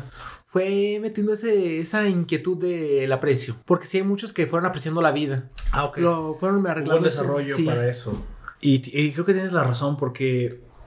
¿Te acuerdas que en este momento... ¿Cómo se llamaban los que mataban a, a El- jugadores el- por... con- Eh, Los- los de la calavera. Los PK, los Co- Player Killers. Los Player Killers. Pero tienen un, tienen un gremio. Sí. Tienen los Coffin. Re- ¿recuerdas cómo se llama el gremio? El gremio de la calavera roja, ¿no? No, el, es, es de un. ¿Cómo se llama? El Coffin. Laughing, Laughing Coffin. Laughing Coffin. Laughing Coffin. así es. de un ataúd. El, El ataúd, ataúd. sonriente. Ataúd sonriente. O, La pues sí, no. Sí, no sé si. Ataúd sonriente. Creo, creo que sería la de. Yo, yo te voy a hacer una pregunta. Contéstame de forma honesta. ¿Tú crees que estaba justificada la, la acción de Laughing Coffin, amigo Nefer? No. ¿Por qué? ¿Por qué crees que no estaba justificada? Es que ellos decían, mira, Eh, vamos a sobrevivir pocos y mientras me- más recursos haya para nosotros, mejor. Por eso mataban jugadores. ¿Es ellos o nosotros? Básicamente era la ley del más fuerte. ¿Crees que eso funcionaba? no, porque no terminaban este, sacando en realidad ningún provecho. Ok, es, es, es una, es una hipótesis que me gustaría que desarrollaras. Sí, porque al final no conseguían este, muchos recursos. Tenían más recursos y trabajaban en equipo, lo demostraron en varios capítulos. En varios capítulos, este, cuando trabajaban en equipo, sacaban más este ítems, más cosas. Vaya, entonces me estás comentando que, pues básicamente el- la ley del más fuerte no, si- no, no siempre trae buenos resultados. No siempre funcionó. De hecho, cuando lo mostraron con el capítulo de donde pelean con el Minotauro, me parece. Es el primer capítulo o el ahí. segundo en el Pues- cual se enfrentan en- contra el Minotauro, pero es... Ahí se presenta una situación bastante curiosa porque A ver, a ver, a ver. es, el primer... Es, son tus primeros contactos con la serie, Mm. pero el hecho es de que para este mundo ya hubo una beta, entonces hay personas dentro de ese mundo que ya fueron parte de ese beta Kirito fue de ellos. ¿no? Kirito es un, un beta tester y ese, ese plus, digamos, que él tiene de un conocimiento previo de este mundo, videojuego. le, le da una cierta ventaja frente a ello. No total, porque como él mismo lo menciona, muchas partes del juego han cambiado. Y en ese enfrentamiento que tienen contra el Sobre todo Minotauro, los niveles de los juegos no habían sí, cambiado. los, los niveles de los bosses, ¿Recuerdas? Si no, no hay problema, ¿eh? ¿Recuerdas hasta qué nivel había llegado cuando fue beta? Creo que el 30, me parece. Él comenta que había llegado muy lejos en el juego y que aparte había sido el mejor Así beta tester, ¿no? Pero como tú dices, cuando volvió a jugar del 1 al 30, ya no eran iguales. No, incluso desde el primero, porque él, él se los menciona, él se da cuenta de... Porque él dice, ah, pues va a atacar de... Va a hacer un golpe El- el patrón de los- de los Ajá, bosses, ¿no? Tiene un patrón. Dice, pues el siguiente golpe que debe de hacer es un golpe, por ejemplo, vertical con su espadón.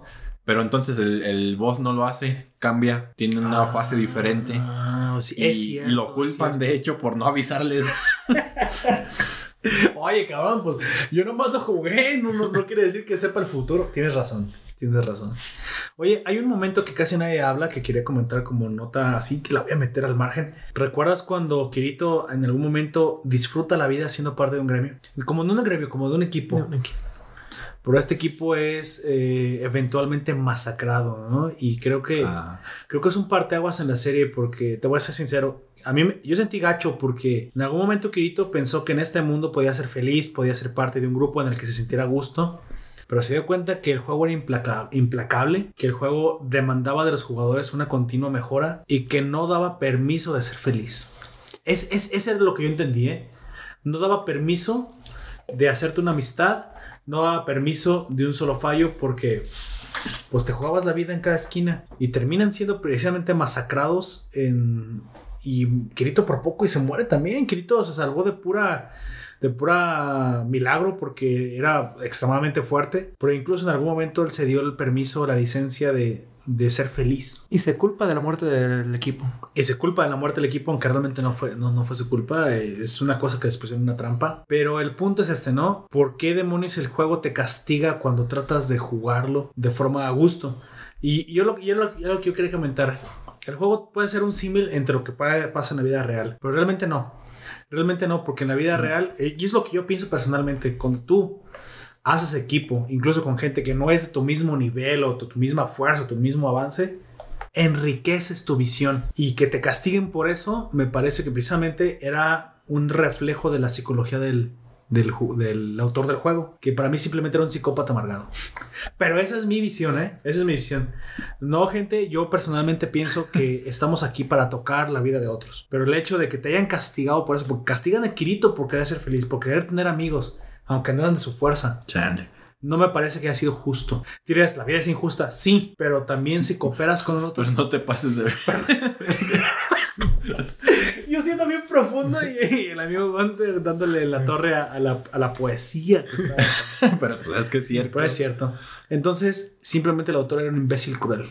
Y ese es mi punto de vista. No sé, Nefer, ¿crees que el autor era un imbécil cruel o simplemente estaba haciendo un punto? A lo mejor estaba haciendo otro punto, no sé. No lo vi tan así. ¿Crees que tenía algo de razón en lo que hacía? ¿O simplemente estaba amargado y quería hacer la vida imposible a los demás? Alguna vez estaba amargado. Yo lo vi como otro. Es que es, es difícil, no, no hay respuesta correcta, ¿no? Sí. Eh, Bueno, supongo que sí la hay. Va, va más encaminado a lo que tú mencionabas. De, porque, bueno, este, Nefer, ¿nos puedes contar qué más, qué más sucede a través de la trama? ¿Qué, qué, qué pasa con Kirito? Nada más quiero hacer una pregunta a los, a los oyentes. ¿Ustedes creen que el autor tenía algo de razón al tratar de encerrar a los jugadores en su juego para que parecieran la vida? ¿O solamente era un, un imbécil amargado que quería hacer la vida imposible a los demás? Déjanos en los comentarios tu respuesta.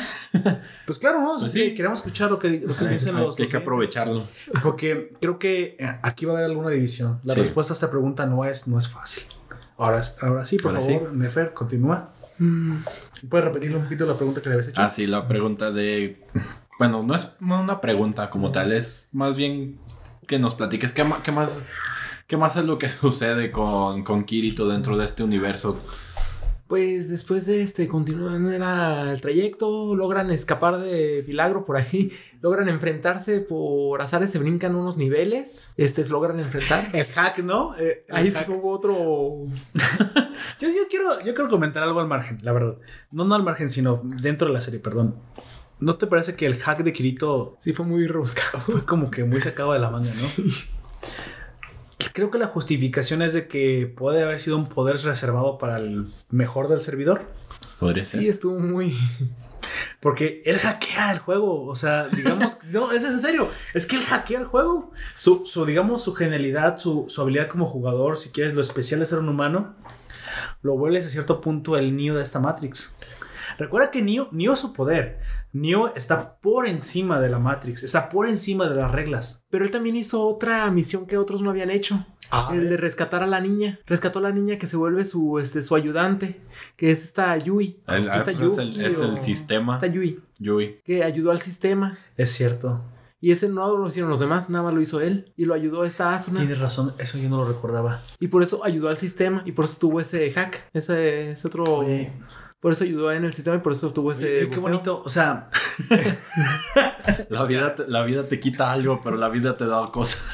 Tienes razón, es que al, al momento de ayudar y no saber que iba a recibir un extra, a lo mejor a veces tú como jugador no, no haces misiones que piensas que no te van a dar ningún beneficio, pero el hecho de que precisamente sacri- es un sacrificio, ¿no? Porque no tenía que Sí. hacerlo. De hecho, es el sistema de. Creo que se llama de ética o de moral, algo así. Tiene, un, tiene una programación, la cual se supone que ella debe de evitar que los jugadores se suiciden. Estaba muy raro eso. Así es, pero queda desplazada porque el sistema principal mm, no la requería o algo, algo, pues, algo la- similar. La muerte de los Algo jugadores era el, Sí, el medio de la o sea, sí, porque muchos jugadores al enterarse de que podían morir, realmente no soportaron el hecho Ey, y, ya no, ya no, ya no quisieron afrontarlo de que otro jugador o uno de los monstruos de los que tenían que derrotar, pues los matara ahí y decidieron tomar su propia vida. De hecho, también de- eh, dicen que algunas personas en la vida real fueron asesinadas por sus propios familiares porque les quitaron el, el casco, Y pero no lo sabían. al digamos que al tratar de quitarlo, pues inmediatamente pues Lo dispararon. desconectaron. Lo mataban, ¿no? Lamentablemente muchas personas murieron porque sus familiares trataron de salvarlos, pero el mecanismo de asesinamiento se disparó. ¿Podemos decir eso de alguna manera? Les jalaron del gatillo sin querer. Sin querer. Fíjate que, o sea, e- ese fue realmente yo creo que el- la premisa que volvió famoso a Sao. Creo que Sao hubiera pasado como un anime sin pena ni gloria si no hubiera tenido como que esta premisa cruel. Y como yo le dije en algún podcast anterior, la crueldad es buena cuando la sabes manejar. ¿Por qué? Porque no nos debemos engañar, la crueldad existe. Y existe en, en el día a día, en todos lados. Pero precisamente eso es lo que nos hace, yo creo que admirar o, o- o aspirar o, o incluso apreciar las historias de esperanza. Pero si nada más todo es bueno, si todo, men- si todo es un sitio seguro donde no pasa nada malo, ¿cómo sabes la diferencia entre bien y el mal? Cosas malas suceden y, te- y no podemos ser ingenuos. O al menos esa es mi, mi apreciación personal. ¿Sale? Coméntame un poquito de qué sentiste cuando conoces a su waifu Asuna. Que, pues, seamos sinceros, Asuna es la waifu de muchas personas porque era muy interesante cuando fue presentada. Sí. ¿sí? Sí. Era una mujer fuerte, no ocupábamos ninguna clase de ideología para, para denostarla. Asuna era una mujer fuerte, se demostró como una jugadora capaz y eso fue lo que atrajo a Kirito. Sí, de hecho, este, muestran ahí que es mu- es muy fuerte. De hecho, al principio no se muestra ni quién es, No, pero más adelante se muestra que es más fuerte todavía que Kirito. en ese momento era más... En ese tenía una velocidad impresionante, no Y- recuerdo. Y de hecho, hasta en la siguiente temporada muestran que es todavía más hábil que Kirito. Ave María Asuna. Sí, es cierto, es, es más hábil que más Kirito al principio, tienes razón. Y lo muestran que es con su habilidad, ya se desbloquean dos habilidades eh, con el paso de la, de la trama. Se desbloquean dos Coméntalas, habilidades. Coméntalas, por favor. Y normalmente este Kirito desbloquea dos habilidades que maneja las dos espadas. Espada doble mano. Espada doble, a doble mano. Y que ya esta es una desbloquea lo que es este una velocidad muy, este, muy superada. ¿Qué clase de Star Wars es esta? Y eso es lo que hace. Bueno, creo que Star Wars es hasta, hasta la siguiente temporada. Sí. Ah, pues es en la segunda temporada cuando empieza lo de Star Wars, se llama Sí. enfocado a lo que son las pistolas, porque se pasan a otra temporada. Ah, bueno, sí, sí, sí es cierto. Perdón, Sí. yo, yo hablaba de Star Wars de las dos de las dos armas porque recordé al general Grievous. Nada más haciendo así como que una introducción poquito a Star Wars. El general Grievous podía usar dos espadas y hasta cuatro espadas porque era un cyborg diseñado especialmente para Para matar. eso. Y yo cuando vi que Kirito podía usar las espadas dije, no te jodas, o sea, pero no, no puedes usar dos espadas con la misma habilidad porque requieres fuerza, pero como al ser un mundo digital, pues él podía literalmente... Y de hecho tenía de las mejores espadas. Oh, sí, tenía las espadas más, más legendarias del juego, ¿no? La habilidad de Sí, buscarlas por- en. Porque creo, creo que esa, esa era la ventaja que comentábamos al principio. Al, al ser un beta, creo que buscó los mejores lugares donde le spawnearan los, Así los es. enemigos.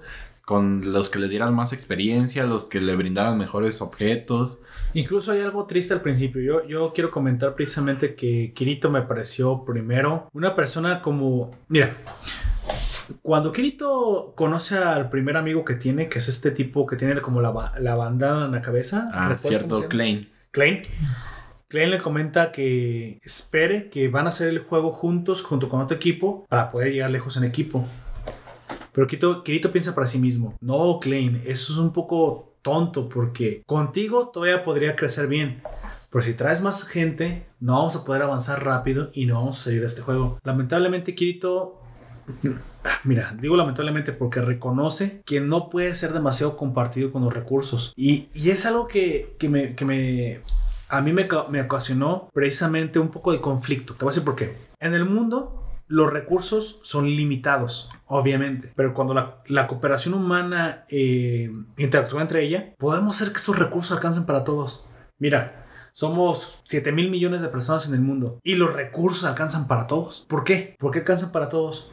Porque la cooperación humana es capaz de eficientarlo hasta un nivel, hasta una potencia que, que no hemos alcanzado al límite. Mira, Elon Musk quiere llegar a, Marte. Eh, el difunto Steve Jobs revolucionó el mundo de la comunicación.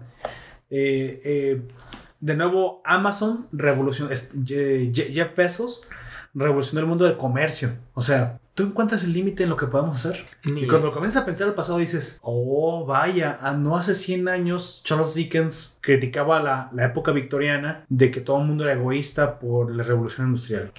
Hoy, 100 años después, somos capaces de comunicarnos con gente en China en un, en un milisegundo. Y yo me quedo pensando, ¿qué vamos a hacer en 100 años? ¿Qué no vamos a hacer en ¿Qué no vamos a hacer en 100 años? O sea, ese es el punto. Y comentando precisamente el potencial infinito que tiene la, la- la creatividad humana, yo me, yo me quedo pensando que la premisa de la serie en la que Kirito debe ser egoísta porque re- repartir los recursos le trae un perjuicio que un beneficio, digo, qué triste porque en la vida real no funciona así. En la vida real, tener amigos que cooperen contigo y mejoren el, en, en el grupo da mejor resultado. Los gremios, ACA o also known as, los gremios. Mira dónde viene esta. Esta Asuna no era poderosa por estar sola. Estaba en un gremio. Pero nadie de ese gremio, a excepción pues del programador, que ya sabemos que era el principal, tenía los mejores recursos, solo Kirito. Lamentablemente a Kirito se le obligó a ser individualista. Y ese es a lo mejor el, Pues, el- el- la contradramática de la, de la serie, ¿no? Que se le obliga a ser individualista para mejorar solo. Y es un camino que a mí personalmente me pareció triste para Kirito. A lo mejor tú lo detectas y dices, ah, cabrón, yo, yo no tuve tanto pensamiento, yo no tuve tanta sobreanálisis sobre lo que le pasó a Kirito. Pero yo personalmente pensé que Kirito estaba siendo obligado a hacer lo que normalmente los humanos no hacemos, aislarnos. Siento que él se aisló también por el problema que tuvo en las primeras partes, por el hecho de que cuando tuvo su equipo, falleció todo su equipo por su culpa. Sí, exactamente, ¿no? Trató de cooperar. Y se le murieron todos. pues sí. Te voy a ser sincero que yo sentí regacho, ¿eh? Sí, es, es bastante feo. Pero también lo, el- no, no solo eso, sino que la presión social que le ejercieron tanto los demás, el, por el hecho de, de que es- se enteraron de que era un tester y todos le, en lugar de aprovechar esa información, Lo lo repudiaron, lo criticaron, le Sí. dijeron que era un hacker, que, que no lo querían cerca de ellos, que de jugar así que no era algo honorable, que porque tenías la ventaja, no sé qué. Pero, o sea, todo, todo eso ¿Qué es honorable morirse? No sé. No, no, no sé a qué le podrías llamar hono- honorable en ese momento, ya que pues si estás muerto no, no puedes ser honorable. Así de sencillo. No, no puede ser nada, ¿no? Exacto. Eh, Creo que pero ese fue el mensaje fuerte de, Sí, te digo. de- de Sao. todo- toda la situación de, de tensión que se consigue a través de todas, todas estas circunstancias fue lo que lo encamina a tomar esa decisión de partir solo y hasta cierto punto de la serie Sí, sí. no tener un, un gremio o tener un equipo. Sí, creo que, creo que precisamente empa- empatizas con, con Kirito por eso, ¿no? Porque se ve obligado a caminar el, el camino de lobo solitario, ¿no? El ser una persona que aunque quiso ser parte de un grupo, pues el mal, demas- o sea, desafortunadamente el juego le demostró que si eres parte de un grupo y eres demasiado excepcional, en lugar de ser beneficiado, pero en este mundo, en este mundo ya, que en el mundo real, Ya, ¿no? ya lo aclaramos. este mundo lamentablemente terminaba siendo y de hecho en algún momento lo dice no, no sé si lo recuerdas Nefer él dice que no le importaría vivir para siempre en, En ese, ese- sí. en ese nivel De hecho, justo cuando se queda con Asuna. vaya las mujeres jalan más que una yunta de qué Vaya. coméntanos Nefer dándonos el honor de decirnos qué sentiste cuando Kirito y Asuna comienzan a interactuar juntos De hecho, precisamente se compran la casa, que se quedaron juntos durante mucho tiempo. es el como el fanservice ¿no? De Sí, es la parte romántica que para tratar de jalar todo. Sí, el- pero no está forzada o sea No, ese ese es el es- punto le podríamos llamar el punto medio. Sí, Es donde tienes un descanso de toda la, De toda la batalla, batalla, todo. de todo lo que sucede. Así es. se compra una cabaña ¿no? se compra una cabaña para ellos. Creo que, mira, personalmente creo que fue demasiado que han adaptado una hija. O sea, ay, ya, espérate, espérate, son adolescentes, Dios mío. O sea, está bien que anden de calenturientos y que quieran reproducirse, pero es digital la cosa. Y se quedaron con el sistema como hija. Si pudieran ver la cara de No, no lo sé. Había cosas bastante reales para ser digitales.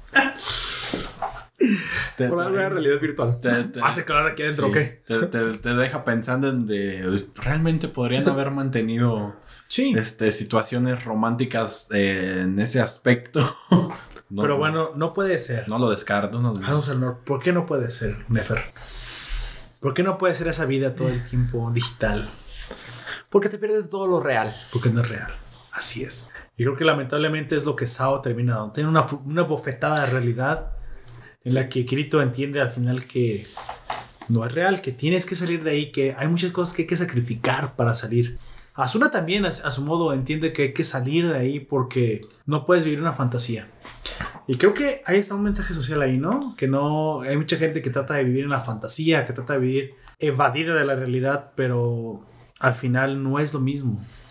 De hecho, lo muestran en la segunda temporada cuando ellos este, salen de ahí del, del programa, cuando logran escapar de ese programa y tienen su propia escuela. Ai- Eintracht, ¿no? Se llamaba ese juego. Eh, Eh, sí, ah, bueno. No, el- el Sword Art Sword Online, pero el mundo era. Sí, de hecho tienen su propia escuela porque pues, en ningún lado podían encajar. Mira, Es estabas cierto. hablando de Alicization al principio que te había gustado y ya nos llevamos, pero Hasta- Pero es que- atrás. el, el, el seteo de la historia o el, el establecimiento de la historia de, Pues, de Sao es muy Empieza, empieza ahí. Es bueno. Bueno. como todo en el principio. No, claro, que es el principio. Y al saber este principio, dígame amigo, simplemente antes de, de que me haga la comparación, ¿qué le gustó de esta primera temporada? Dígame qué fue lo que más le gustó de, de Sword Art Online. Precisamente todo ese, ese, ¿cómo se? Ese mundo, esa fantasía, esos, esos eso, ¿cómo se llama? Esa violencia combinada con ese, ese matiz tranquilo que manejaban en el mundo de fantasía. Vaya que el argumento fue lo que más te llegó. El argumento. A mí también. Creo que el argumento es al final, precisamente, yo lo he dicho varias veces eh, y lo he establecido aquí, que a mí me importa mucho el argumento, que puede incluso haber sido una, una, un arte un poco, digamos, deficiente de calidad, porque a veces eh, quien lo anima no tiene el dinero suficiente. Tenemos la mala suerte de que algunos estudios se les da la orden de animar eh, con los grupos B, con poco presupuesto, ciertas historias, pero luego pocas historias con, con poco presupuesto tienen un excelente argumento, ¿no? Sí. Sin embargo, amigo Nefer, precisamente eso es lo que a mí me entra curiosidad. Si es tan buena la primera, incluso la continuación con la segunda, que pues es parecida, y Gone Gale tiene, o sea, tiene, tiene su alma. Alicization para usted es algo que vale la pena y es algo que pues te llamó más la atención. En tus palabras, ¿qué es lo que tú me dirías por lo que vale la pena ver Alicization y que aporta ese extra que hasta ahorita a lo mejor la primera y la segunda no habían aportado? Pues ya que este, en la segunda bajaron un poco la intensidad que tuvieron en la primera. Así lo sentiste. eh, sí, sentí que en la segunda bajó mucho la intensidad. En la tercera retomaron fuerza, en- retomaron fuerza, pero quitaron un poco el protagonismo de Kirito ya para el final, ahorita para lo que está en Alicization. Este, y lo retomaron con la pre- presencia de Asuna. Ahorita le dieron más protagonismo a lo que es Asuna. Ahorita ya que la metieron en juego y ahorita que ya lo metieron en protagonismo, ya le dieron este, toda la carga más bien a ella. Creo que incluso también al final como de la segunda le habían dado un poco más de Ya, protagonismo, ¿no? sí. Dime, y en tus palabras, ¿no te pareció un modo de Rosario corta pero Muy Buena. significativa. significativa? Es, esa es la palabra, ¿no? Sí, mucha carga de, de relación, mucha carga de significados más que nada. En tus palabras, ¿qué es, qué es lo que más te llegó? Mm, ¿Qué se podría decir? Y Es duro, es difícil, pero aquí estamos Hay- para eso. Hay mucho de dónde cortar. Sí. Hay mucho que cortar, pero ¿Cuál- dígame? ¿qué, qué es lo que más le llegó de...? Así es. Es que tiene muchas partes, pero serán muchos spoilers. Por ejemplo, la parte de... No pasa No, nada, sin- lo- sin los oyentes ya lo saben, ya saben que aquí va a haber spoilers si hasta no, por pues debajo de las ya. orejas. Ya, ya, lo, ya lo van a saber. Más que nada son las partes este, críticas, por ejemplo, de la violación de las muchachas que está defendiendo en la parte de antes de Alicization. Ah, en Alicization. Antes de Alicization, la parte donde están este, violando a las muchachas, donde todavía está Kirito de pie, Ah, ya me acordé, cuando apenas está descubriendo las reglas de este mundo, ¿no? donde está todavía este Ordinal, donde todavía están en, con esta, con Cardinal, donde están con Cardinal, que violan a las dos muchachas que protege este Chale. Kirito, que violan a las muchachas y que las defiende este Kirito. Esa parte está muy fuerte. Y la verdad que sí es Creo cuando empieza a retomar un poco. precisamente la, la polémica, ¿no? Sí, fue donde fue más polémica ahí. Y precisamente cuando vencen acá este, al- a esta Cardinal, Ujú, ujú. es cuando de, de plano se queda en coma este Kirito. Y es cuando ya de plano le dan el protagonismo ahora sí a Asuna. Para que defienda ahora sí a. ¿Tú qué pre- en serio, ¿tú qué opinas de que la gente diga que lo mejor que le ha pasado a Sao es, es el pues la, el coma de Kirito? Yo no lo creo así, ¿eh? Yo creo que tampoco es no. O sea, Kirito no es un mal personaje, pero esa es mi opinión. ¿Tú qué opinas? No es lo mejor, o sea, es este parte de la trama. Es- ¿Crees que le da un, un impulso dramático? Sí, es parte de lo que ocupa para. Para que to- retome más la fuerza también en otros personajes. Recaiga la fuerza en otros. Creo que estoy de acuerdo. ¿No te había dado la impresión incluso que también desde Mude Rosario habían tratado de, de darle ese De- impulso a Asuna? De hecho, trata de recre- recrear la fuerza en otros personajes. En Asuna más que nada. Sí, ahora que lo estoy pensando, creo que. Pero mira, a mí, a mí personalmente no me había parecido una mala personaje Asuna. No es mala personaje. Me había parecido que, aunque el, el juego, se- el juego, el, el anime se basaba en Kirito, Asuna había tenido un, un buen protagonismo. Sí, de hecho le falta, precisamente en el Rosario de la Madre se muestra que ella tiene mucho potencial todavía que aún no lo logran sacar completamente. Y eso es importante porque dentro de Alicization o de esta continuación a la saga, es donde precisamente se centran más en los personajes y en ese, eh, bueno, no solo en los principales, sino en su entorno. Todos aquellos que por alguna razón podríamos llamar extras que personajes secundarios, personajes que no, quizás nada más veas en dos, tres capítulos, pero que no están ahí nada más por un relleno, sino que cumplen una función dentro del camino de Kirito y de su compañía o para personas que están a su alrededor, que afectan este entorno y este mundo, el cual no solo se va a quedar ahí, sino que va a tener una reacción para ellos. Es exactamente, y bueno, Mira, hay algo un poco polémico también a la hora de pensar en, como tú dijiste, personas que ves dos, tres capítulos que no son tan importantes, pero que aportan. Pero al fin y al cabo, creo que en Alicization se nos olvida que esas son personas reales. Sí, son sintéticas, pero entonces no tengo la impresión que la, que la línea entre, entre humanos de verdad y humanos sintéticos comienza a difuminarse cuando comienza a desarrollarse. ¿Qué es Alice? O sea, al final Alice es una persona que ha vivido solo que vive en un contexto diferente. Pero ya por eso es desechable. ¿Qué? Dime, tu opinión acerca de, eso. Pues de hecho, por eso es eh, parte del programa. El programa es para precisamente darle una vida, darle una forma de. Pero sin forma física. O sea, nomás estás sujeto a que te den erase, delete y te vas. Entonces, ¿es más real grito por tener un cuerpo físico? O sea, te planteas ese tipo de cosas, ¿eh? O sea, sí lo es. Sí es más real por tener un cuerpo de carne. pero ¿Quién te asegura que también Kirito es real? Vaya, vivimos en, vivimos en la Matrix. Y es al final no la, la disyuntiva. No, lo descarto. Vaya, acabas de hacer que me entren problemas existenciales. Pues eh, bueno, de otra vez. No. En, teoría es cierto, ya que pues Kirito pues es nosotros, tu oyente, aquí los compañeros de la nación, lo sabemos, pues es una invención de una persona Claro. Claro está, es un personaje ficticio, entonces pues en teoría es cierto. pues sí, pero te hace el símil con la vida real, ¿no? Sí. O sea, si tú en un futuro, mira, está muy cerca ya la inteligencia artificial, ¿eh? ¿Qué es lo que te hace realmente un humano? ¿Qué es lo que te hace ser diferente a... Creo que plantea cosas más profundas. ¿Qué dirías tú, digamos, lo que te salga del corazón, que te hace diferente a una inteligencia artificial? ¿Que te hace diferente a un humano sintético como, los, como las flug lights que aparecen en... ¿Sentir? sentir. Pero sentir es un estímulo en el cerebro. Y adentro pueden sentir, simplemente es sintético. ¿Qué te hace real? Chale. y, ahorita Nefer. y se avienta un camión, ¿no? no puede responder la pregunta y explota. ¿Qué te hace real? O sea, en el caso de que las fluke lights comiencen a, a, ser reales y eso va a pasar en un futuro, tendremos inteligencias artificiales tan complejas que puedan emular las sensaciones.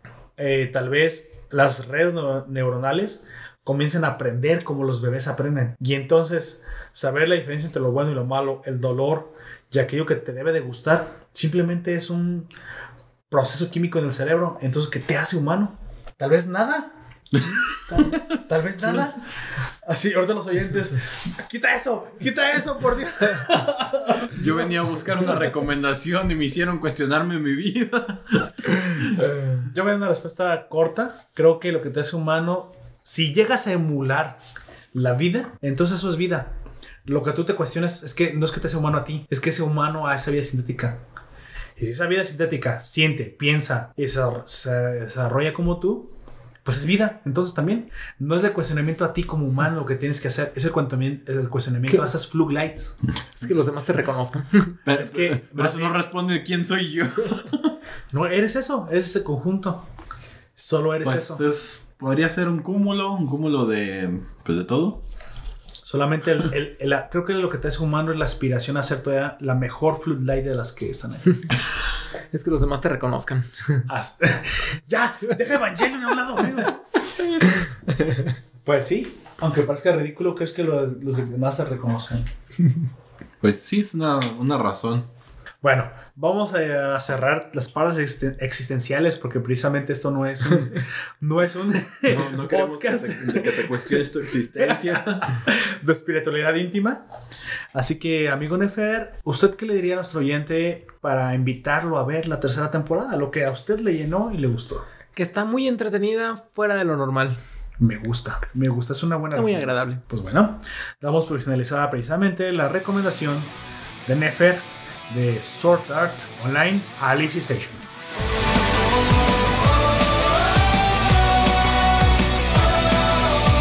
El siguiente anime que hay que ver en esta temporada y, y, con el cual hacemos alusión al cierre de la década. Yo sé que 2010 a 2020 hay mucho material, pero en los últimos años hemos descubierto verdaderas joyas. Te voy a ser sincero, yo era de esos que pensaba que lo mejor se había hecho con Full Metal Alchemist. Y yo sé que tiene su lugar. Code Geass, Death Note. Hubo en la década pasada o hasta hace dos décadas, podemos incluso contar, cosas impresionantes. Pero en esta década o en, en, este último lustro también hubo cosas que, que hay que reconocer y que yo especialmente pensaba que lo mejor ya se había hecho. Qué iluso era. Y me da gusto porque eso me da, me da la impresión de que la industria no se ha agotado, que la industria sigue produciendo genialidades y yo espero cosas mejores para el futuro.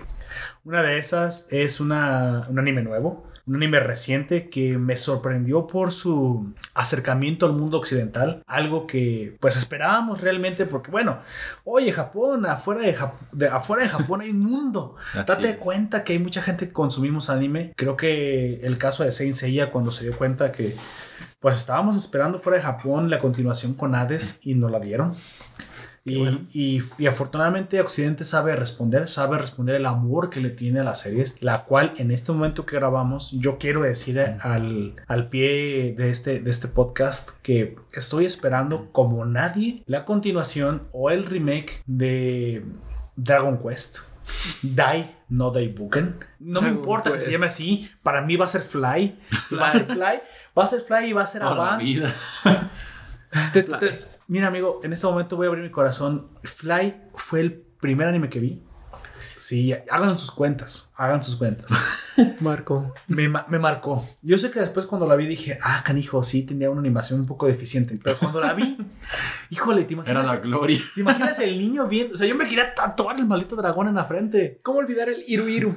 Iru Iru. O sea, era Iru Iru para... Dempa. Y Dempa, sí, hijo de su madre. Pero creo que la época en la que me tocó ver a mí Fly me marcó bastante.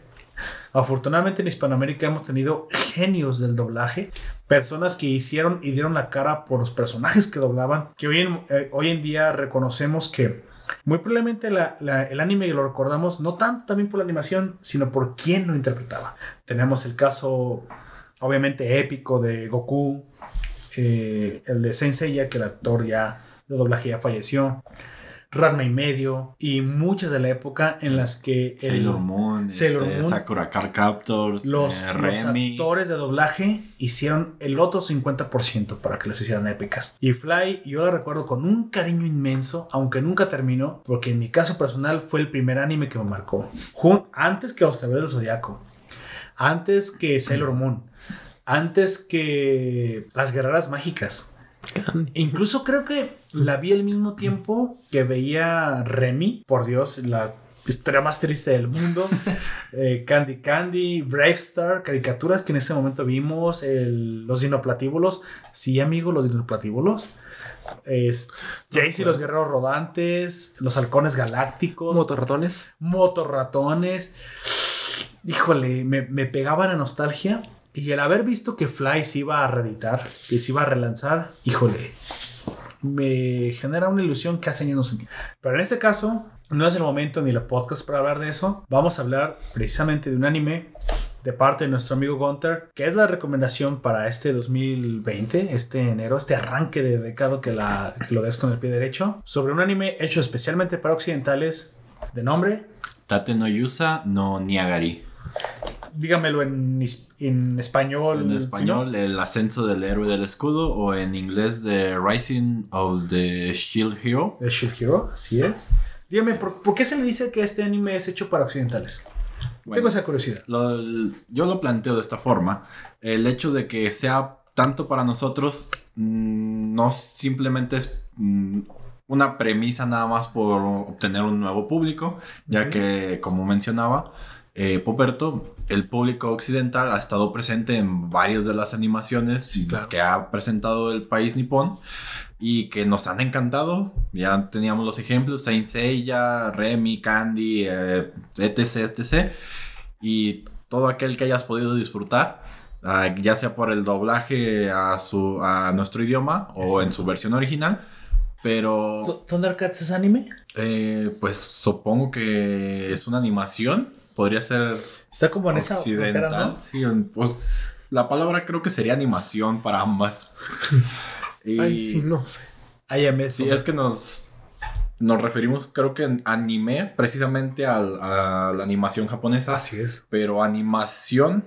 Porque es- Thundercats tenía una animación tan símil que yo no, yo no sabía que no era japonesa. Sino o que sea- la asimilamos, o sea, la. Y Creíamos es que que podría no ser. te das cuenta, o sea, ni Sí. siquiera haces esas preguntas.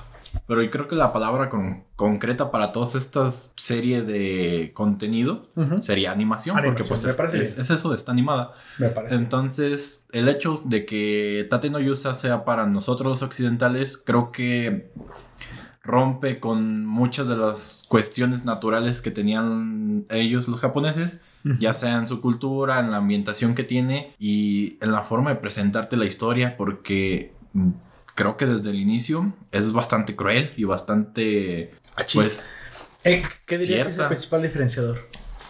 Creo que el principal diferenciador es la, los valores que, que te presentan y la situación en la que te acomodan.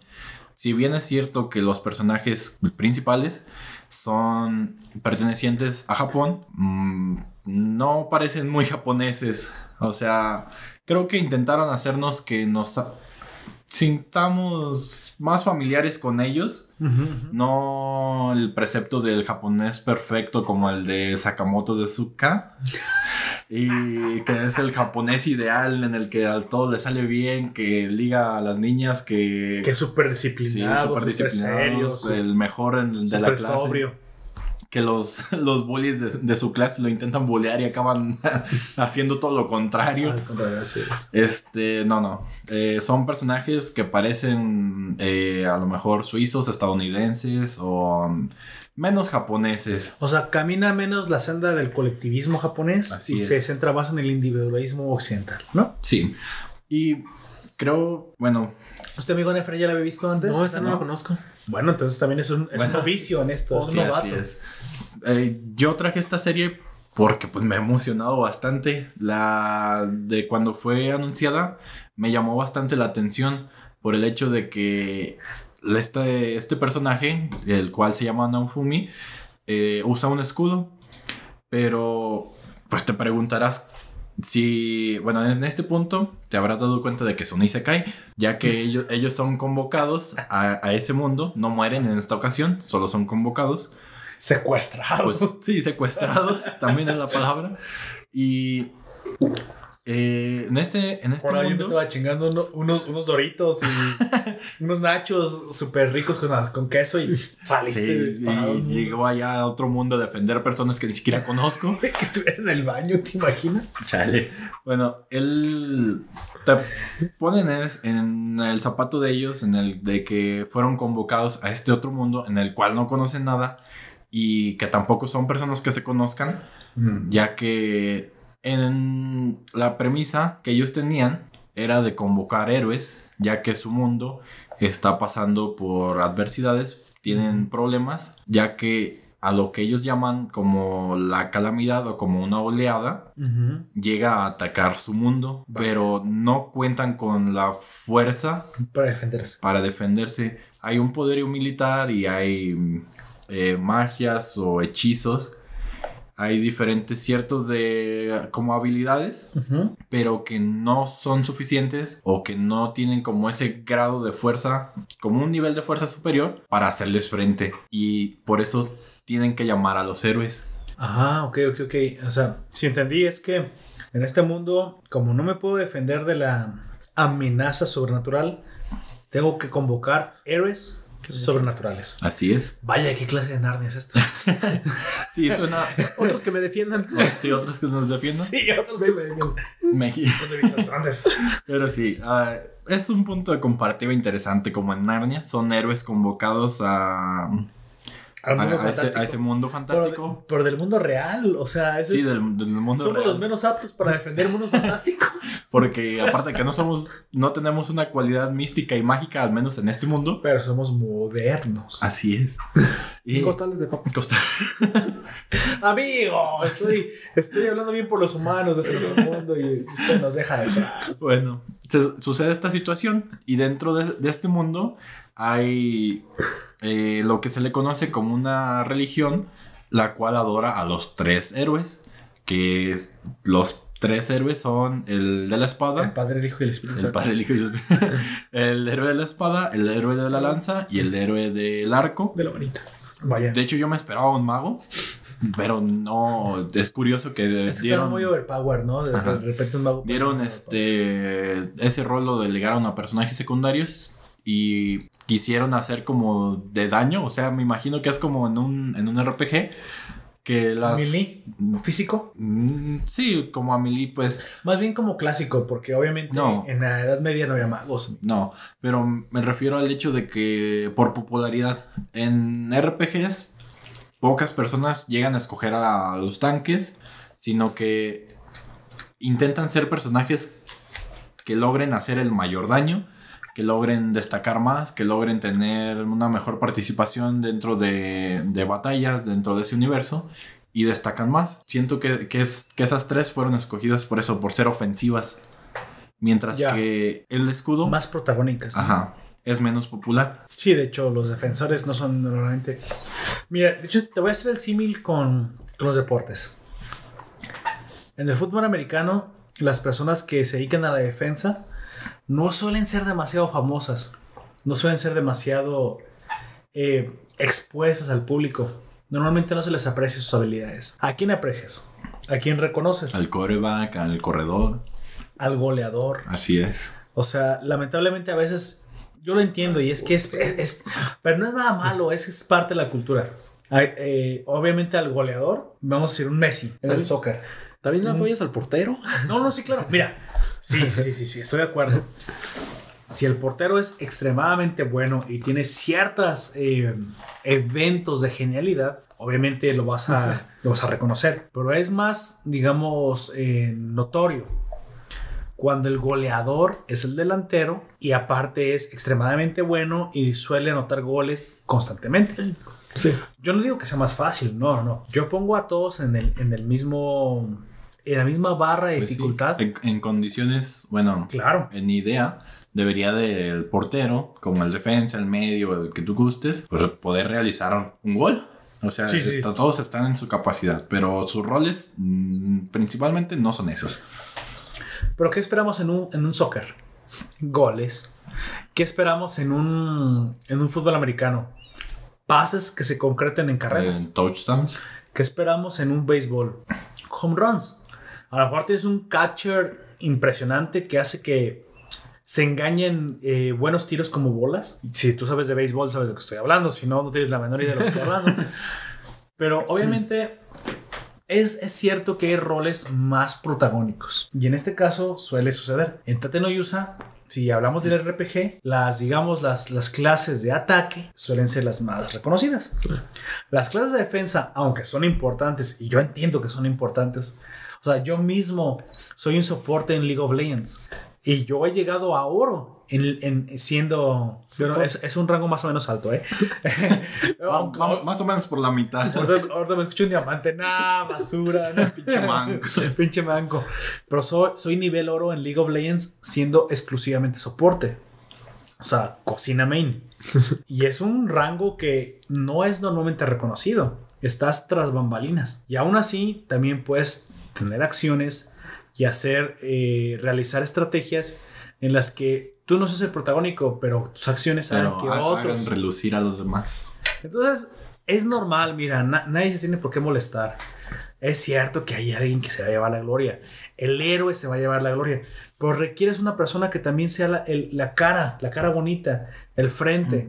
Aquel que, que tome la gloria, si quieres, en, en el- la punta de lanza, porque así es el mundo.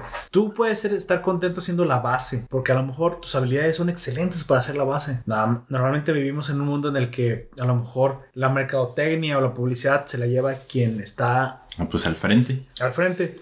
Pero oye, yo te pregunto, ¿quisieras toda esa atención? ¿Sabes manejarla? ¿En serio quieres ese mundo para ti? Cada quien toma el rol que para el que es bueno. Entonces, en este mundo, en Tate no Yusa, es un ex- excelente ejemplo de que tenemos tres héroes que son protagónicos, Así que son clases normalmente que se llevan mucha atención, Populares. pero no quiere decir que el cuarto, que Mm. es un poquito más de soporte, no sea importante. Así es. Sin embargo, dentro de la serie, eh, toda esta religión se centra en, en esos tres y muchas personas dentro de este mundo desprecian al cuarto héroe, que es el del escudo. Sin embargo, nunca se les dio la, la posibilidad de escogerlo, sino la explicación que te dan es de que las armas tomaron como a la persona más indicada, según su personalidad, para otorgarle esa arma. Vaya, o sea, el, el shield o el escudo puede ser una persona que no sea tan extrovertida, que no sea tan de frente, pero oye, la defensa es necesaria. Así es. Muchas guerras han ganado por una excelente defensa. Game of Thrones. O sea, Sí, pero no, no- no solo eso, no solo su defensa, sino me imagino que también su pensamiento lateral, ya que de los cuatro, Naofumi creo que es el más centrado en lo que sucede en todo este entorno que él se ve forzado a tener que ayudar, ya que a los cuatro héroes se les dice que fueron llamados a este mundo pues para eso, para ayudar, pero no están conformes con ello porque como tú dices, fue- fuimos secuestrados de su mundo. Claro. y Oye, ¿por qué tú vas a arriesgar la vida por ti? Sí, o sea, yo que, yo que gano arriesgando mi vida por ustedes, si me muero, no me voy a regresar a mi mundo. Y si, y si no los ayudo, no me regresan a mi mundo. Es- porque no pueden hasta es que, cierto. hasta que se cumplan las condiciones de haber eh, salvado en el mundo, según los condicionamientos que muy, muy adelante te plantean en la serie y que ahorita pues no, no son tan necesarios para desarrollarte la trama Claro. sí son fundamentales, pero ya, ya los irás descubriendo conforme vayas ah, y esperamos que el viendo. mismo oyente los descubra. Sí. O sea, te vamos a dar spoilers, pero no te vamos a contar todos los detalles. Así es. Bueno, creo que esta serie, como les digo, es, es eso. Te enseñan el... Mencionaba que era cruel y, y claramente lo es. Porque mientras que todos los, los otros tres héroes gozan de gloria y de reconocimiento y de todo esto, al cuarto lo tratan mal. Y es El escudo. Sí, al, es- al héroe el escudo. Y de hecho eh, lo hacen caer en una trampa. O lo inculpan de que hizo algo mal. Incluso tú me mencionabas que el cuarto héroe normalmente no, no era invocado. No. En la mitología de ellos te No dicen lo quieren invocar, lo, lo invocan No por lo accidente. que estos héroes deberían de ser invocados en cada, una, en cada uno de los reinos. Uno para cada reino. Hay otros reinos subsecuentes a ellos, pero son como los principales. Y entonces ellos están para defender la, estas oleadas, ya que no solo se presentan ahí, sino que se presentan en varios puntos del mundo. Vaya. Pero los héroes pueden ser, tienen esa como beneficio de que por ser héroes pueden ser transportados a donde va a comenzar la oleada. De, de hecho, entonces me comentas que la amenaza no es menor. No, Es una amenaza realmente grave. global. Y dentro de esto es que mm, usualmente no invocaban a los cuatro. Solo en ciertas, en ciertas situaciones donde la necesidad fuera tan grande que la amenaza los superara aún más, era que tenía que llegar el cuarto héroe para, fun- para fungir. O sea, el daño de ellos, de los principales, era tanto que nada más se necesitaban ellos. O eso era lo que te dejan creer. O sea, siempre invocaban delanteros, nunca defensas. Así es. Nunca eran Por- necesarios. Porque, ajá, porque no eran necesarios. Tenían tanto daño que ese daño era suficiente para que no les pudieran hacer contra. Ah, ya. Pero en esta ocasión mm, no se, no se lo pensaron porque el rey, que es bastante, pues, idiota, por no darle otro calificativo, porque realmente lo es, o sea, si ya lo trajiste, o sea, eres un monarca, eres el que está a cargo por el momento, ya que en, en esta, en este mundo, eh, quien está realmente a cargo es la reina, porque es como matriarcal. El hecho, el, el peso total de, ¿Qué de- de- de la nación es de la reina y el rey es como pues cualquier otra persona que la reina le gustó y pues Como lo- en la vida real. le hizo, lo hizo ser su, su esposo. Dato, curio- dato real. curioso, el rey era, mm, spoiler fuerte, Vaya. el, el rey era uno de los héroes, no, no de convocados, sino una persona que demostró su valía y que fue alguien, Ah, fuerte en ese mundo. alguien aguerrido, fuerte dentro de ese mundo Vaya. y que fue conocido como un héroe y por eso está con la reina. Pero te presenta actitudes realmente contrarias a lo que es un- ser un héroe. O sea, tratarlos mal, ser despectivo, Solo arrogante con el tiempo. ser, a- ser arrogante. Soberbio. Sí.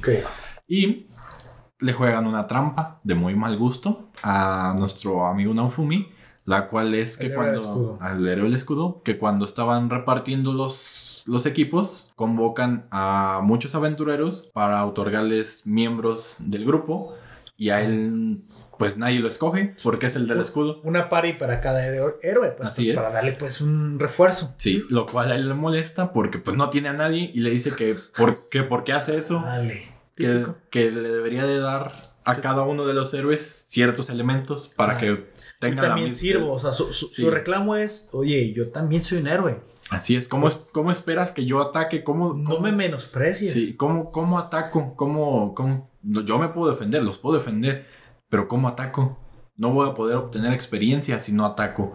Es menospreciar la capacidad de una buena defensa. Así es. Básicamente. Y después de ese acontecimiento, la hija del rey, en supuestamente buena voluntad, decide irse con él.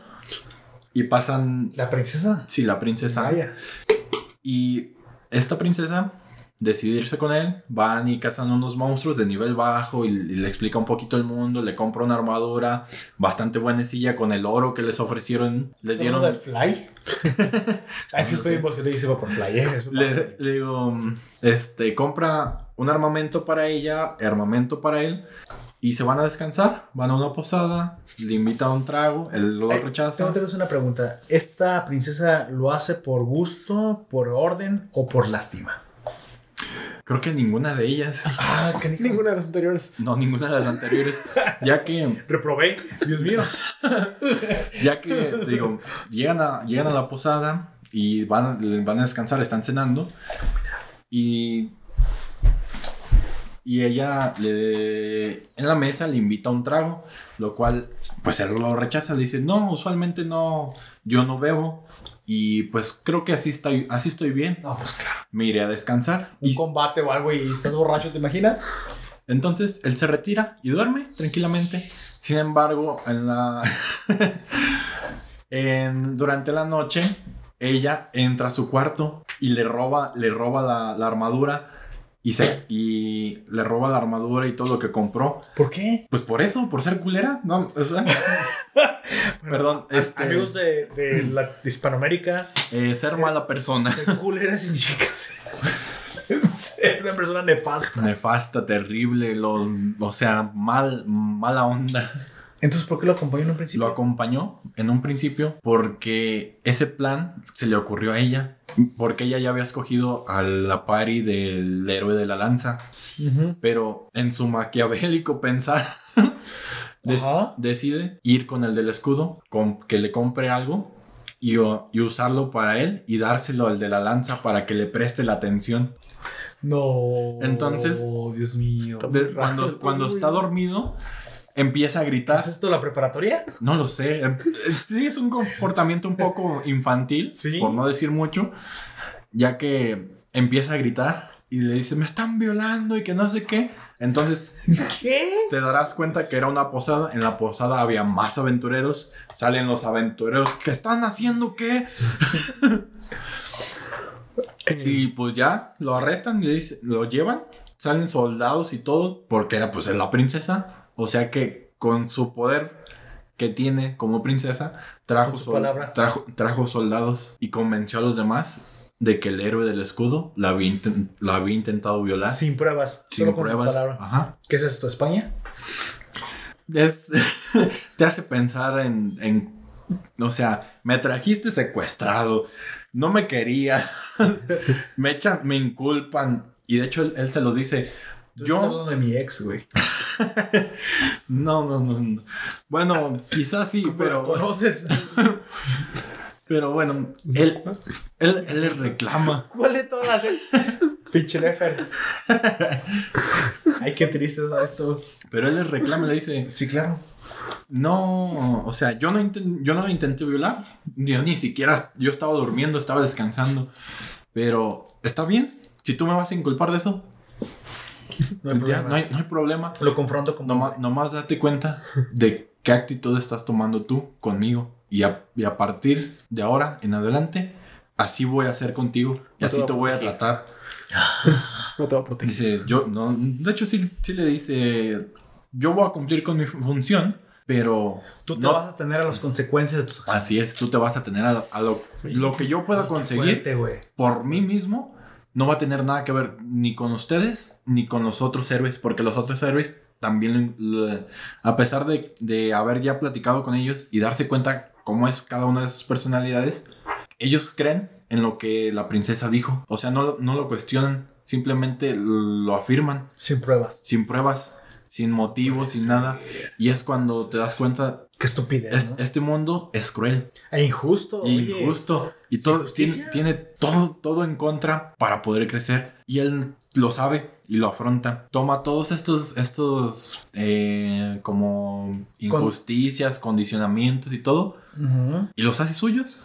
O sea, me estás diciendo que el héroe del escudo es un héroe que se ve crecido en la adversidad. Y que no es cualquier adversidad, que es una de verdad cruel, Así es. injusta, eh, pesada. O sea, lo que me acabas de contar es una cuestión. Ay, Dios mío. Ugh. Yo no, lo- no, no, quiero, no me quiero meter en problemas en este podcast. Yo, yo lo veo como algo fuerte porque, sí, o, o o sea, costum- nos tienen... pero está pasando. Sí, tienen- Está nos, tienen pasando muchos, real. nos tienen muchos animes acostumbrados al hecho de que llegan, llegan a un mundo diferente, tienen muchos poderes, se, hacen- se vuelven súper poderosos y todo es gloria y paz y se divierten y van a la playa y tienen su episodio en las que... Pero este no, este se arriesga a etcétera, una etcétera. crueldad, una injusticia que Así es. puede pasar. ¿Qué sucede? ¿Qué es, un, es algo real? Me gusta llamarlo como el punto contrario del, del héroe, Vaya. porque mientras que los otros tres Es toda una crítica Sirve- social, ¿no? O sea, sirven de, de compañía, de oro, de beneficios, de power-ups, de armamento y de todo lo que ellos quieran, mientras que el otro no. El otro tiene que conseguirse el dinero para vivir ese día, para conseguirse unas botas quizás un poco mejores, o porque ni siquiera tiene armamento, porque lo dejaron sin él. Solo tiene su escudo y una- un, un pantalón y una camisa. Se tiene que forjar a sí mismo. Sí, tiene. Es, es, este, digo, ese es el punto contrario de todo lo demás. O sea, todos ellos tienen ataque, tienen beneficios, tienen. Lo tienen todo. Pero él no tiene nada. Él solo, él solo se puede defender. Mejor lo hubieran invocado en la de Cero no Tsukaima. Oye, Pero de hecho, e- eso, eso que dice el- de que lo hubieran invocado en otra animación o en otro lugar, eso es lo que debería de pasar. Él no pertenecía ahí, él debería de haber empezado en otra ciudad, Oh. Ya que el condicionamiento de las armas legendarias que ellos portan es de que mientras estén juntos, no pueden farmear de la misma manera. Porque Oh. las armas tienen ese nerfeo. Son fuertes y adquieren muy- muchos beneficios. Pero mientras estén juntos, ese beneficio no es igual. Se nerfea la experiencia. va- Vamos a traducirlo para las personas que no están tan acostumbradas a los términos de rol. Nerfear significa eh, decrementar, Bajar. Debilitar. debilitar. Y este, precisamente me estás diciendo que las armas que los protagonistas principales, digamos los tres héroes que sí son queridos, que sí son esperados, su power up, su beneficio, su ventaja es que mientras estén juntos obtienen una experiencia normal o superior. No, lo contrario. Mientras estén juntos los cuatro, o dos de ellos, o simplemente el hecho de que estén cerca, reducen su experiencia. Ah, se comparte. No se, se nulifica. O sea, en lugar de, por ejemplo, recibir 50 puntos, mientras estés cerca, recibes 25. Ah, es contrario. Ajá. Entonces, debería- o sea, O- o entonces sea- se comparte, se comparte la experiencia. Mm, en teoría, sí, debería ser así. Pero, por ejemplo, Se divide, vamos a decir. si uno, Se uno de ellos derrota al enemigo, esa experiencia va nada más a él. Oh, Pero, el, pero por el hecho de que el otro, el otro héroe esté cerca, no recibe 50, recibe Ya- ya 25. entendí. Entonces, lamentablemente, los tres héroes principales no pueden Los cuatro. hacer. a- ah, bueno, los cuatro héroes principales no pueden hacer aventuras juntos. No, Sus armas están hechas para que cada uno busque su camino. así es. Que Y cada es- uno se busque un, se es- forje un destino. ese es el motivo del cual deberían de aparecer en, distintas, en distintos lugares para poder... Y el haber sido convocados Mm, juntos ajá. fue un error. Sí. Aparte de muchos otros más, pero... No, suena interesante. De, Sí. de hecho, suena que, o sea, Que desde ver. principio te, te establecen el drama, ¿no? Sí, Aquí, aquella dificultad que hay que sortear para mejorar en este Así es, porque de hecho el, que sea la princesa a quien, quien lo inculpa hace que el rey extienda un comunicado por todo el, todo el reino de que el héroe del escudo es pues un, O un sea, le, pervertido. le- le llueve sobre, sobre Sí, mojado. porque- No, por Dios. Mira, ot- otro más. Va quizás al mercado, a una tienda o a algún punto donde quiera. Va a comprar algo y no se lo venden.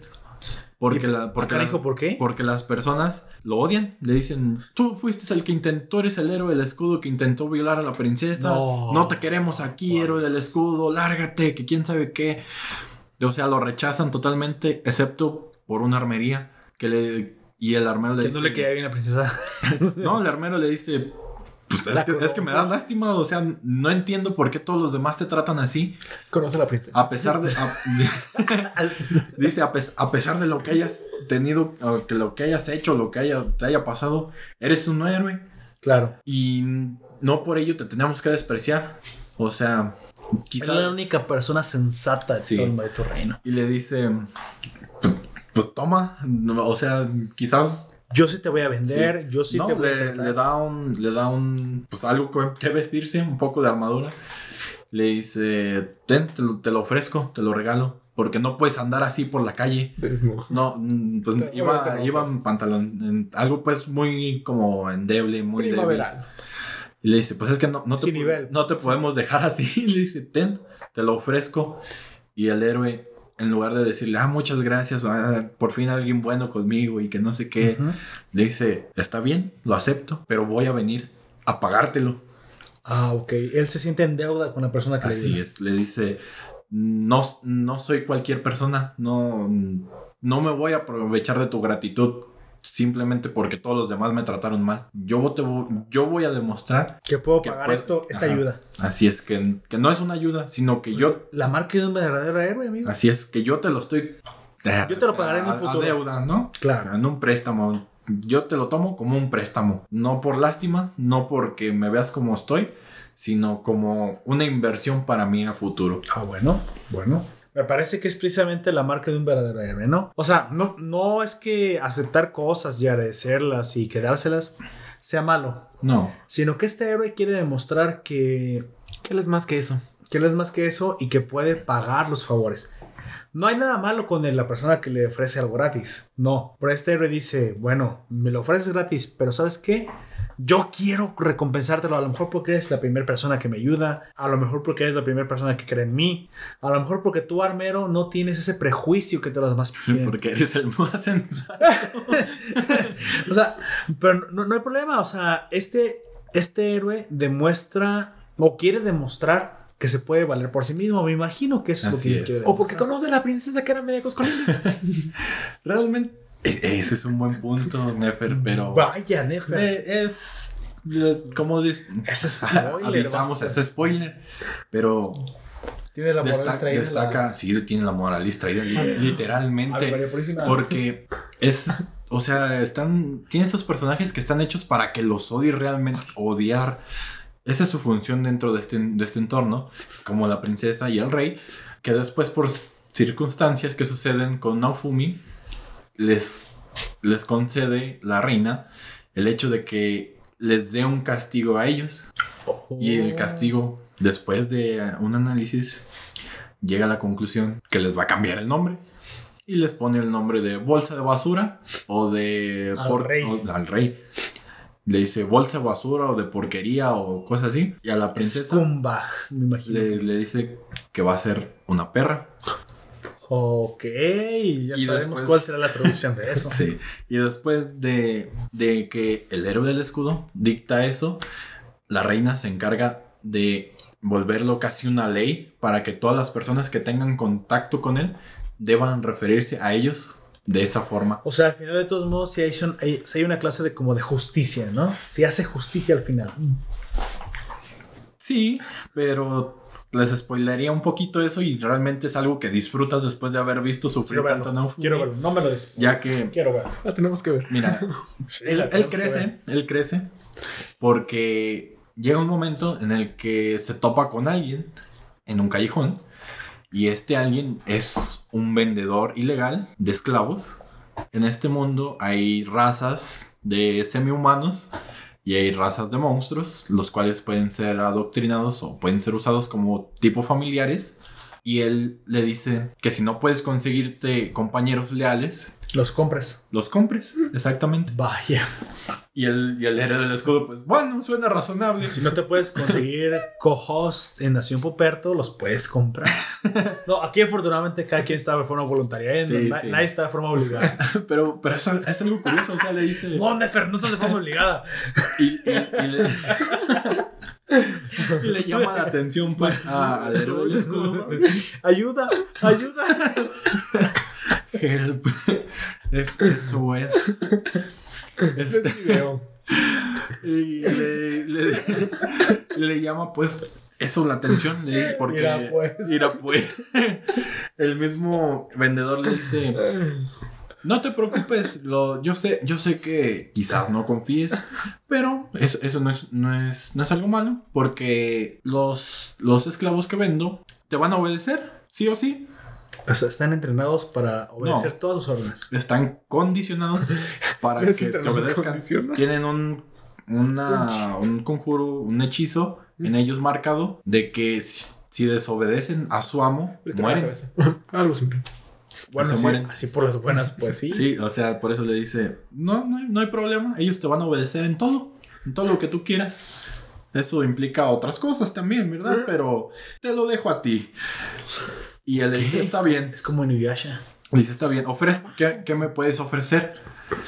Y, y empieza a, a ver a los monstruos, se ve monstruos de nivel 30, de nivel 25, y hasta el final ve a una niña de eh, semi-humana o demi-humana, como lo dicen ellos con su terminología, y le pregunta cuánto vale, por, no, no, ¿qué, qué sucede, qué me puede ofrecer. Le dice, pues es una demi-humana, es mitad, tienen mitad rasgos animales, suelen crecer bastante rápido, pero eso es por la experiencia que generan. Y pues está bien, te lo vendo en, en tal precio. Y pues se queda, pues no puedo controlar lo demás, se me va a ir, lo, lo analiza. Y además la ve en una situación de salud delicada, lo cual Se le, apiada. le dice, el mismo vendedor le dice, pues es que está enferma, pero no te la recomendaría. Y dice, no, está bien, véndemela.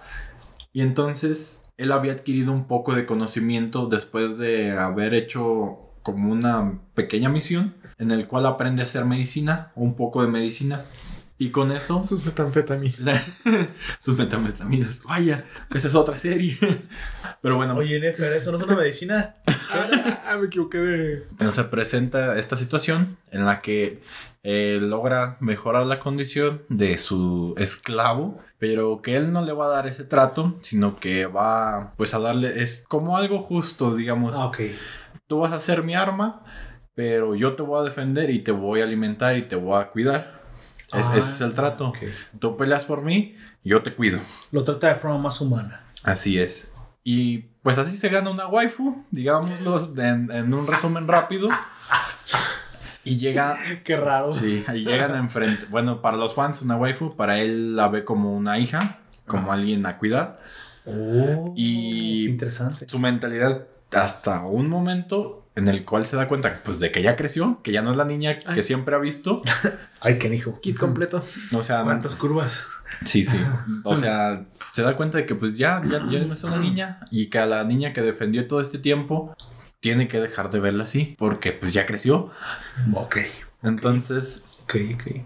se enfrentan a las primeras adversidades en ese mundo, llegan todos los héroes a ese lugar y se dan cuenta de que no son nada. Ah, hijo. O sea que sus habilidades se ven reducidas a menos de lo que a menos de lo que esperaban porque ellos Uy, un choque de humildad. Así es ellos pues salieron y farmearon consiguieron experiencia armas beneficios mejoras. Y pues el héroe del escudo hizo lo mismo sin embargo con un proceso pues diferente. Más individualista vamos a decir Mm, quizás sí. Pues él estuvo solo. Sí, él estuvo solo. Pero a pesar, el punto aquí de la comparativa es que los otros héroes, por ejemplo, tienen 5 o 8 niveles arriba de él. Y los niveles ahí, pues lo que te explican es que sí están un poquito complicaditos. importan. Ajá, importan. Y en ese entonces se lo encuentran y le dicen, pues deberías de rendirte, eres más débil que nosotros. De hecho, no sé ni cómo lo has hecho para, para, sobrevivir. para, sobrevivir y subir de niveles. Y les dice, les dice, ah, está bien. Y pues le importa poco lo que digan ellos. Entonces, él durante este proceso se da cuenta de que este universo no es como un simple videojuego en el que despawnean las cosas, de que desaparecen y que dejan de existir después de ser derrotadas, sino que estas siguen existiendo ahí y que pues llevan un proceso natural o sea, es permanente la acción. O sea, sí. Por ejemplo, aquí en este, en este mundo, en el de nosotros, tomas un árbol, lo talas. Claro. Y pues ese árbol ya no va a crecer. Ni vuelve a existir, así es. Sino lo que puedes, lo puedes usar para otras cosas, como hacer muebles, hacer un arma, construir una casa, construir, no sé, una bicicleta, lo que... Y este mundo imaginario también lo es. También lo es. Y él se da cuenta de ello, de que, te digo, no como en un videojuego, que simplemente las cosas desaparecen, sino que los monstruos que derrotas, ahí quedan sus cuerpos o quedan los materiales que te ofrecen y que los puedes aprovechar y que todo esto sucede pues igual con los demás elementos de este mundo. Pues es interesante, o sea, básicamente cualquier acción que tú cometas en este mundo va a ser permanente va, va a tener una repercusión real. O sea, no puedes esperar a que respawnee, no puedes esperar a que sea, ah, bueno, en, un mes voy a, volver, a salir. No, no, no, O sea, o sea todo lo que sucede ahí es en ese momento de, ese lugar. Y hay ciertas cantidades de ellos y mm, bueno, pues funciona como aquí. es un ecosistema funciona de esa pues, manera. y así debe ser. Se reproducen y todo, pero pues también como en, este mundo, si lo matas, pues ahí termina su existencia, se queda muerto. Y, y lo que puedas aprovechar de ello, pues lo aprovechas, si no, pues se entierra, o sea, o sea, lleva un proceso. Y es, y es el, creo, el primero que se da cuenta, además de que... Y gana su experiencia. Y gana su experiencia. Este es un dato curioso, ya que los otros héroes no saben leer el, el lenguaje de ellos de ese mundo, porque a pesar de que hablen japonés y suene como el japonés que ellos conocen, la escritura no es igual. Oh. Y él aprende, Élfico. Él, él aprende estos hechos porque se da cuenta, o sea, llega a un lugar y dice, ¿qué es esto? Ni siquiera sé qué es. Pero tiene un, tiene un elemento y dice, ah, tiene armas, es una armería. Y ya después se mete y efectivamente es una armería. Pero después la esclava ¿Qué obtiene, ella sí sabe leer porque es nativa. la malinche. le enseña, le enseña el lenguaje a él y con él y con eso empieza a ganar experiencia. El, mexicano entenderá a qué me refiero. y, gana experiencia no solo, no solo en derrotar monstruos, sino en, en su entorno. Empieza a comprender más acerca de ese mundo, de qué han sucedido en otras ocasiones, porque puede leer documentos de ese mundo, puede leer libros de ese mundo, recetas que le dan. Aprende a cocinar. O sea, sí, aprende. E-, ella es su, sus ojos y sus oídos de este mundo. En, pocas palabras. O sea, pueden entenderse eh, oralmente, pero el lenguaje escrito es diferente y es el que él aprende mediante ella, eh, ella, que ella se llama Rapstalia y es quien le enseña esto y gracias a ello puede ir mejorando en estos aspectos que cuando se topan con la calamidad, la oleada, en, la, en la pelea contra el boss de, esa oleada, todos los otros tres héroes se ven menos fuertes de lo que ellos creían serlo. Ok, se y ven inferiores. Se ven inferiores y tienen problemas con el jefe, mientras que él estaba ayudando a las demás personas a evacuar las ciudades aledañas donde se presenta ese, ese hecho, Ya. apoyado por un pequeño grupo de militares del reino, que al ver ese hecho de que él se preocupe por las demás personas y de que no haya salido corriendo a directamente eliminar al jefe, porque los, los otros tres héroes ignoraron a los demás monstruos menores y fueron directamente hacia el jefe, él se, él se queda y junto con esta Raptalia ayuda a los demás. No. Y cuando ve la oportunidad de que ya no hay tanto peligro para los demás dentro de los civiles, los ciudadanos, parte a ayudarlos a los otros héroes. O sea, el héroe sí actúa como si este mundo fuera real. o sea, Sí, para él. O sea, él, él sabe que hay es personas. gente de verdad Sí. que va a sufrir. Entonces, espérate, espérate. espérate. Llega una, camala- una calamidad, llega un estropicio, llega si quieres una tormenta, llega cualquier clase de desastre natural, pues debes de evacuar a las personas. Así es. Entonces, los héroes, como buscan gloria, como buscan aceptación, como buscan reconocimiento, para ellos es como un videojuego, ¿no? A veces en un videojuego no te, no, no te, no te paras a pensar acerca de. No, pues son, son personajes Espérate, no lo- jugables. los villagers o los NPCs van a sufrir. No, él sabe que esta gente puede ser gente de verdad. Y es el único que piensa, si quieres, de forma empática en los locales. Así es. Entonces, pues bueno, sí es el héroe del escudo. Es el héroe del escudo y del pueblo, si así lo quieres llamar. Y es algo bastante curioso, Interesante. ya que Interesante, ¿no? te demuestra cuando llega el jefe que a pesar de estar niveles abajo de ellos, él vence al jefe. ¿El héroe del escudo? Sí, Pues, pues ¿qué hace? ¿No puede atacar? pero él lo vence. No me spoilees. No. Quiero verlo. Ah, oyentes, aquí se acaba la recomendación de Gunter. Yo, yo voy a ir a verla. ¿Sabes? Aquí se acaba el podcast. Bueno, ahí, se- ahí se porque, acaba. porque me interesa. Nada más le- les agrego que después de, de ese hecho, los otros héroes le, le inculpan, le dicen, pues, ¿qué estás haciendo trampa? Envidiosos. Envi- envidiosos. Le dicen, eh, vas quién sé cuántos niveles abajo de nosotros, ¿cómo pudiste? Tienes un escudo. Tenemos una... una- no lo subestimes. No lo subestimes. O sea, A ver, jugadores de League of Legends, los soportes somos el mejor rol del. Nada, que ahorita que me tienen empiezan a tirar este mierda en los comentarios. Bueno, es que yo soy un soporte. pero es, es cierto. Recu- recuerden que, aunque es protagónico y es difícil ser el goleador, a veces jugar desde una posición en la que no te ven, una posición que tiene que, s- que servir a los demás, también tiene su mérito.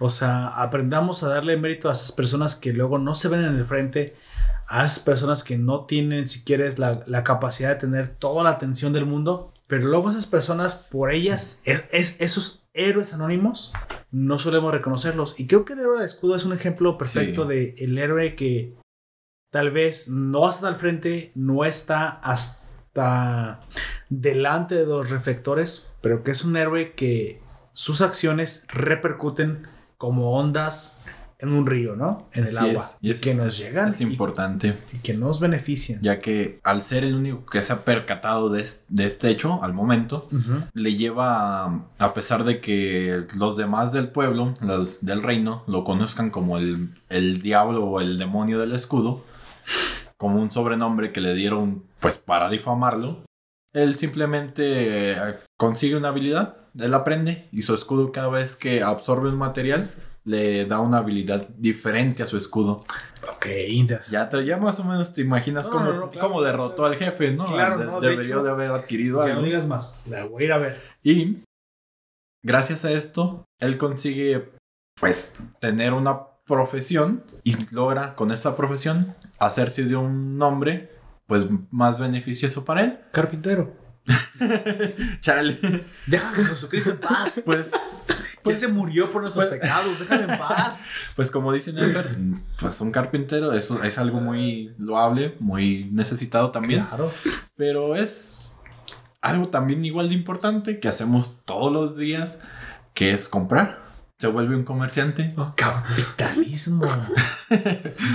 Y es gracias a ello que logra extender el nombre del, de alguien bueno, de alguien que ayuda a los demás y que trae pues eso, beneficios a donde llega. Me gusta, pues, amigo Gunter. eh, yo soy su primer fan. Me gusta su recomendación y creo que la veré. No había pensado en verla, eh. Créeme que hasta ahorita que tú estás diciendo esto, me estoy enterando de lo que puede tratar. Y pues bueno, Pues sí. la pongo en mi primer lugar de series que ver. Sí, ya van varias. Estas dos. Así es. 抜け殻みたいな空に何を見ていた目覚め Pues bueno, nuestra siguiente recomendación tiene que ver con las películas que hemos visto en el... Mira, si bien no las vimos en el 2019, que sea algo reciente, algo que recomendaríamos de como remembranza de la, de la anterior década. Y yo quería mencionar, mira, reducir las, las películas que hemos visto a, a 3, 4, 2 o 1 es sumamente complicado. Creo que me voy a decantar por la que recientemente recuerdo que más me ha tocado el alma, aquella que más me ha llegado y, ¿por qué no? Decir algo que aporte a, nuestra industria que tanto nos gusta que es el anime.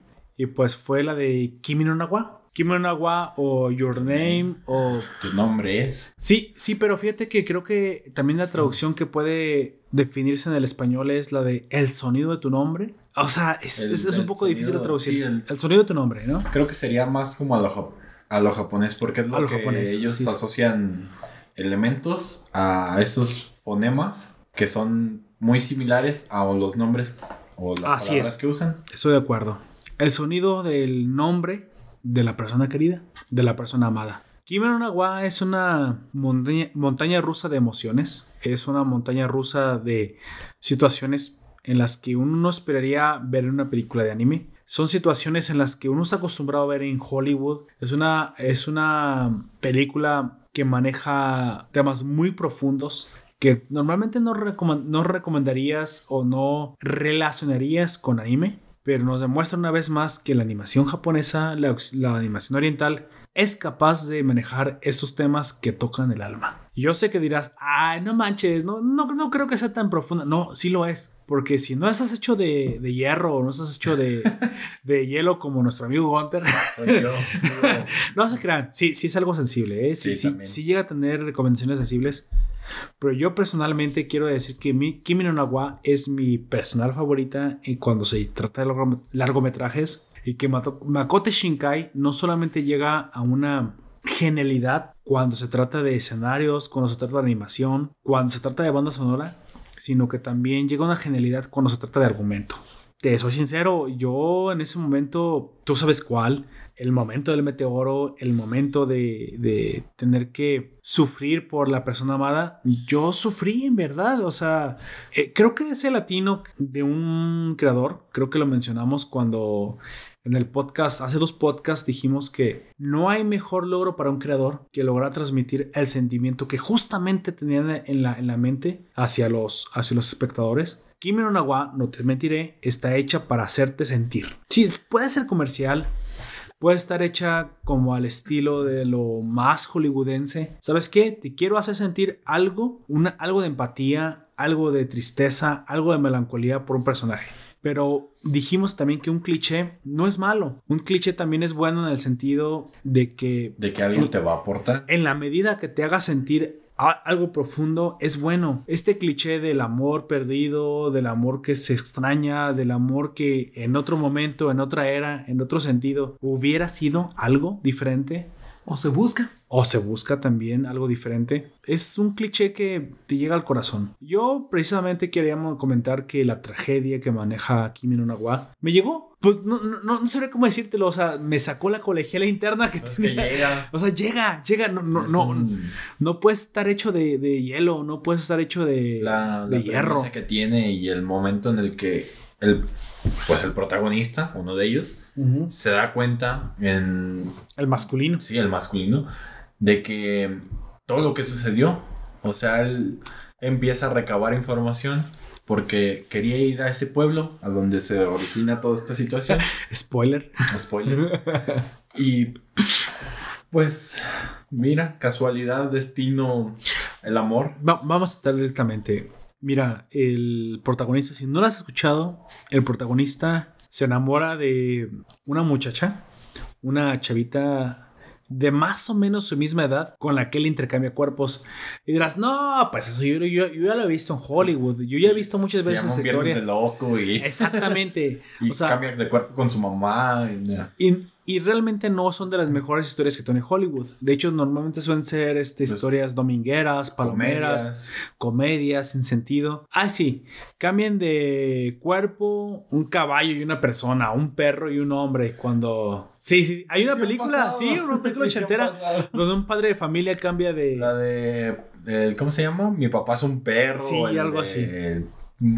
Título: Papá, mamá, Es, animal. es un animal, así es. Hombre, mujer, muchas veces. Sin, sin abso- absolutamente ninguna explicación. Pero Kimi no Nawa lo lleva a un nivel en el que el cambio del cuerpo de dos adolescentes no solamente eh, demuestra lo difícil que es vivir en el cuerpo del sexo opuesto, también viven en realidades diferentes.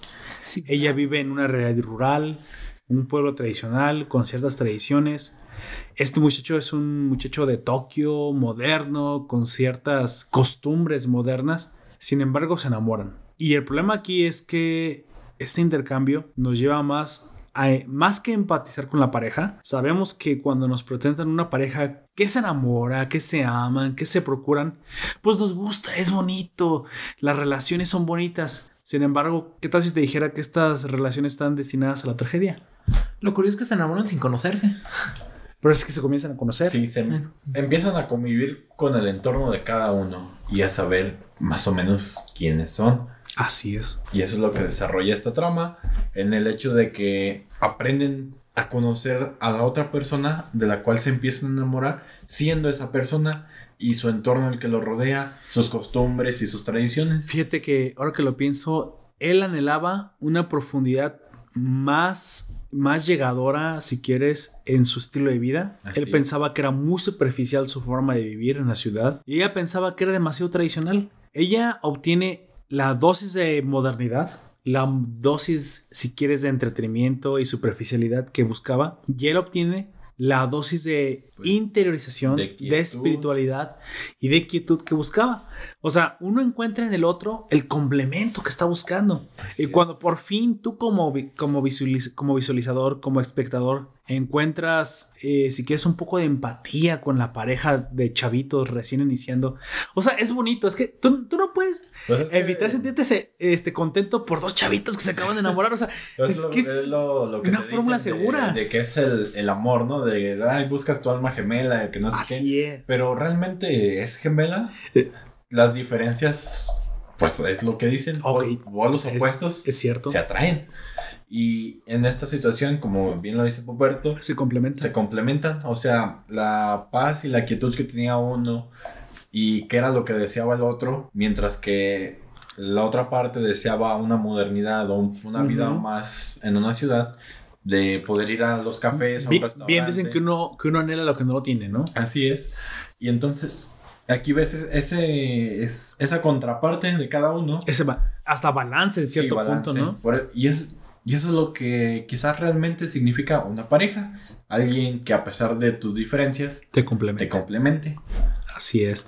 Pero en el momento que más estás emocionado, en el momento que más estás entusiasmado o tal vez que te ha atrapado la película y que te has identificado con la pareja, también es el momento en el que te lo arrebatan de un solo tajo. Y quiero decir que precisamente ese momento de arrebato fue el que, híjole, a mí personalmente, y sí, sí, sí, ustedes saben que tal vez sea hiper insensible, pero ese momento me sacó más de una lágrima. El momento en que nuestro protagonista masculino pierde su amada. Yo sé que hay muchas historias en las que uno pierde su amada, pero este canijo va a buscarla, a reclamarla, a salvarla a través del tiempo. Creo que esa profundidad, creo que esa, esa relación con la tradicion- tradicionalidad japonesa fue lo que a mí personalmente me, me llegó. Ese, ese momento fue en el que personalmente a mí me transmitió algo diferente. Es un cliché, lo hemos visto en muchas películas, pero Kimi no Nawa lo hace de una forma genial, de una forma épica, involucra un desastre natural que es el meteoro. Creo que si no fuera por, por esta eh, banda sonora, imágenes, desarrollo espectacular de la, de la serie, simplemente quedaría como una película dramática más. Pero Makoto Shinkai eh, logra hacer que esta, este cliché que hemos visto tantas veces no quede solamente en eso. Y creo que le reconozco la genialidad por haberlo hecho tan, tan épico. Creo que no, no puedes describirlo de otra forma. Siento que ahí lo más importante fue el sonido. El sonido fue lo que más.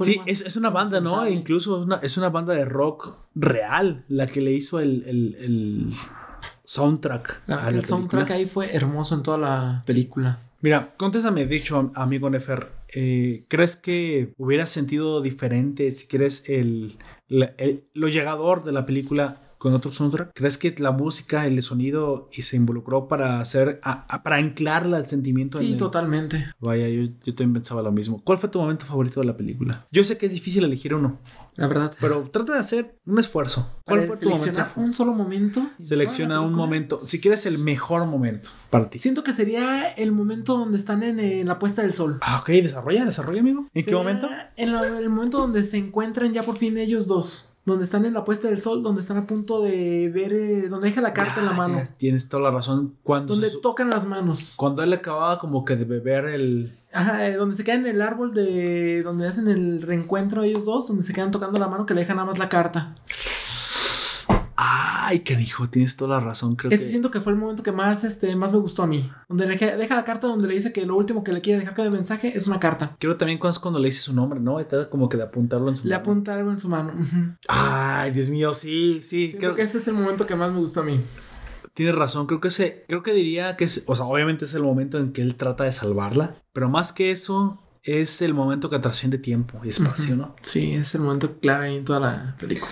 Yo sé que usted está hecho de hierro, amigo. Yo, yo entiendo que de titanio su corazón, pero nos puede compartir cuál fue el momento que, digamos, que siquiera pudo haberle como conmovido un poco. Pues mira, eh, como bien dices, quizás no, no, es, no es la película que más me haya hecho sentir así No, ya sabemos que, duro. Y sabemos que eso es duro, amigo. Sabemos que es duro. O sea, entiendo todo esto, o sea, comparto la idea. Es triste y realmente, pues sí es fuerte. Porque todo, él realiza todo un viaje, todo, toda una experiencia para encontrarse con ella. Y Sí. como dices, se, se da cuenta de que pues no está y no va a estar. No, Eso, ex- no existe. eso es fuerte, eso es fuerte. Sin embargo, pues la película, pues como en otras películas, pues no todo es seriedad, no todo es la emoción, no todo es esto, sino que como en la vida, tiene subidas y bajadas. Te deja disfrutar de momentos, de otros no tanto, sino que te remarca pues que para eso son, para hacerte recordar que es lo más apegado a nuestra realidad. Para disfrutar los momentos en los que tienes la conexión humana. Así es. que- Y quizás, pues es el momento, creo, pues más cómico que tiene la, la película, que es cuando despierta, pues el, el chico. es cuando despierta el chico en, canijo. en el cuerpo de ella. ¿Qué cuerpazo tengo? Pues sí, supo. Me imagino que es una reacción natural, como si tú te despiertas en la mañana y es. Oye, yo no. ¿Qué, qué, qué, qué son estos, estos, estos bultos, estas, estas eh, cosas voluptuosas en, en mí? Soy, soy hermosa. De hecho, déjame decirte que yo creo que el momento en el que más me solté la risa fue casi al final, cuando el intercambio se da en un momento dramático, en un momento, si quieres, este, sensible, en el que él despierta en, en el cuerpo de ella. Pero el hecho de despertar en el cuerpo de ella es algo extraordinario, es algo que él, él Le- necesitaba para salvarla. Le da un alivio a él. le da un alivio y está llorando de- de- del triunfo de haber despertado en su cuerpo. Pero aún así, el güey aprovecha para tocarse. Y lo más divertido es que llega la hermana. Llega la hermana. ¿Qué Y está llorando mientras se toca. Pero, te- o sea, te digo, es una, creo que es una reacción natural porque no estás acostumbrado a ello. Pero como dices, es ese detalle de que sienta tal alivio de saber que aún está, de que aún tienen esa conexión y de que puede hacer algo por ayudarla, Así por salvarla, pues le llega, le, le conmueve y llora. Se vuelve, a pesar de que... te Pero mientras aprovecha para... es, pero sí, es una situación que se vuelve pues recurrente en la película, pero que ya la has visto una, dos o tres veces. Así es. Y el momento de que llegas ahí, y a pesar de que pues dices, ay, se va a estar tocando otra vez, o yo qué sé. y y te- Mientras llora. y lo, y lo encuentras llorando.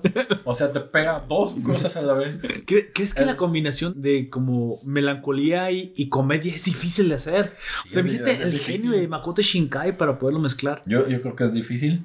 Sí, Nefer, también que está aquí con La verdad, nosotros. Es muy complicado. Y eso es eso, o sea, para mí eso es creo que de lo más grato que tiene, porque en un elemento tan cómico llega hasta el cierto punto de que se vuelve un alivio para el, el personaje al darse cuenta de que pues ahí está y puede aún hacer algo. Y creo que ese momento que tú mencionas ahora es, ese es el mi favorito, encontrarlo en esa situación de que puede aún salvarla. Y Sí. para agregar nomás Estoy completamente acuerdo. ligeramente, el momento, ese, ese momento para mí me gusta mucho, pero un momento en el que la trama se vuelve pues precisa, no encuentro mejor adjetivo para ella, es cuando la abuela le dice, ¿quién eres tú? Ah, es cierto, la, la abuela se da cuenta que el intercambio de cuerpos existe y que es- no es su nieta la que está ocupando ese cuerpo. Pero e- ese, ese sí, es, te digo, es pega justamente en las sensaciones de las personas, o sea, Sí.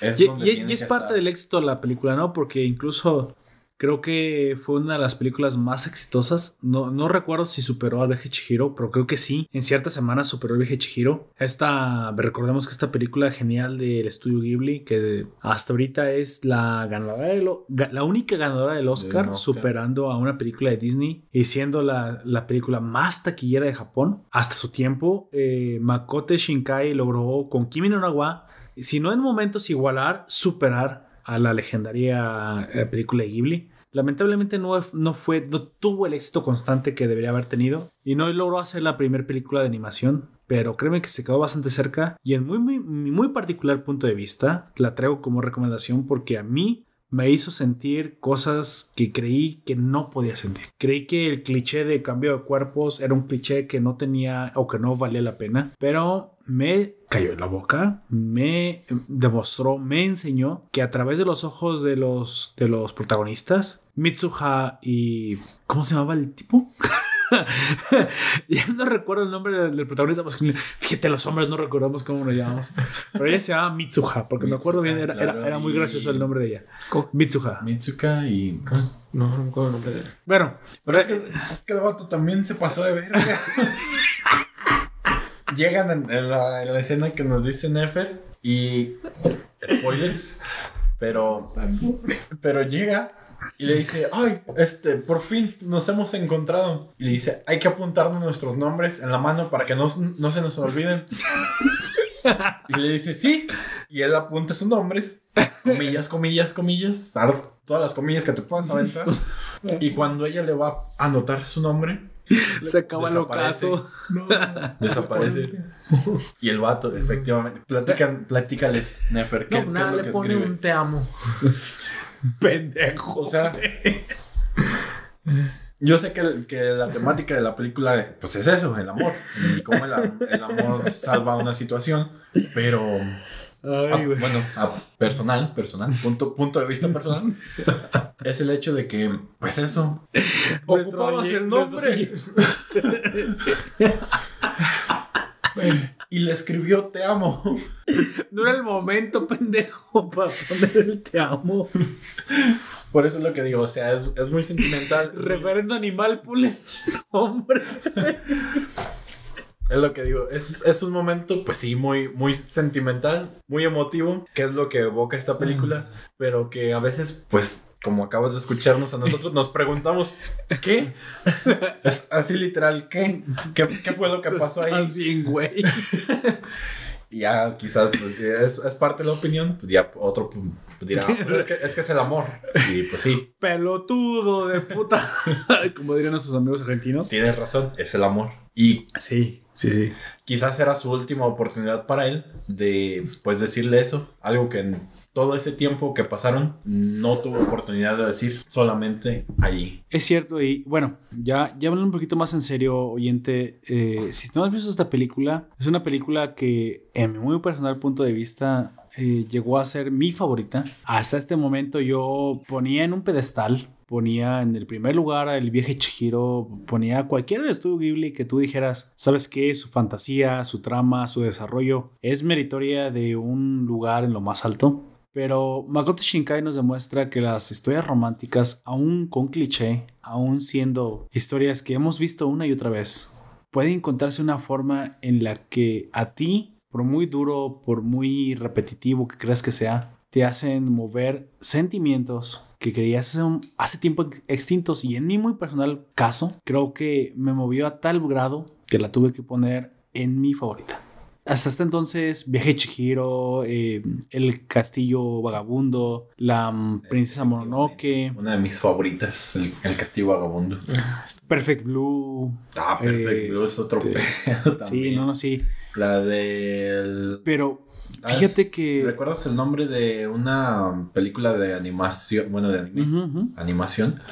eh, de una chica que tiene que cuidar un huevo durante pues todo, todo un trayecto como de viaje en un mundo como medio posapocalíptico y que no habla, no hay, no hay diálogo en la, en la película. Mm, No, no, amigo. Se no- llama... no. No, no recuerdo el nombre, si alguien de los oyentes sabe el nombre, haz el favor de dejarlo en la caja de los comentarios. Seguro que no es Mad Max y la cúpula del trueno, amigo. No, no, es una película y hay también otra película bastante este, romántica que hay, es una chica que la maldice un huevo y ya no puede hablar. ¿Qué?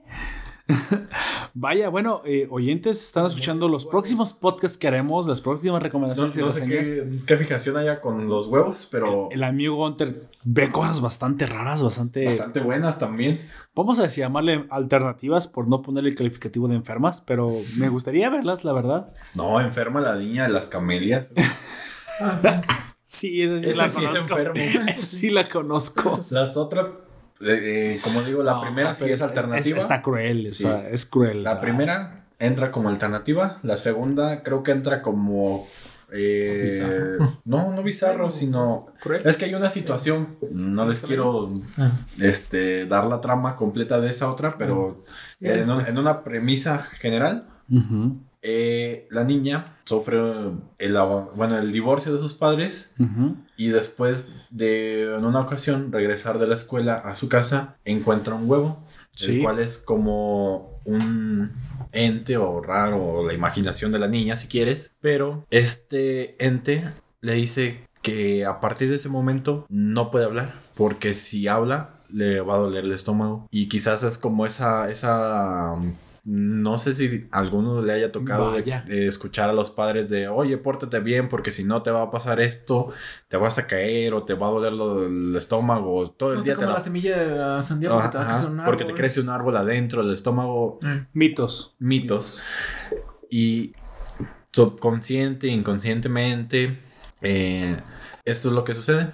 Es, este personaje misterioso, que es un huevo, y que dentro de la película te explican que hay todo un aspecto religioso acerca de ello, Vaya. es el que le dice esto, que no, a partir de ese momento, no tiene permitido hablar, ya que le, do- le empezará a doler bastante fuerte el estómago, porque de hecho, pues mm, en unos momentos intenta hablar y se retuerce del dolor. Y esta situación la lleva pues a toda una forma de vida, pues en base a ello, a no poder hablar, ya que es esa de que sus familiares sepan que sí hablaba, que no era muda y que simplemente para ellos se niega por capricho, la traten pues mm, no bien, sino que le recriminan el hecho de que no hable.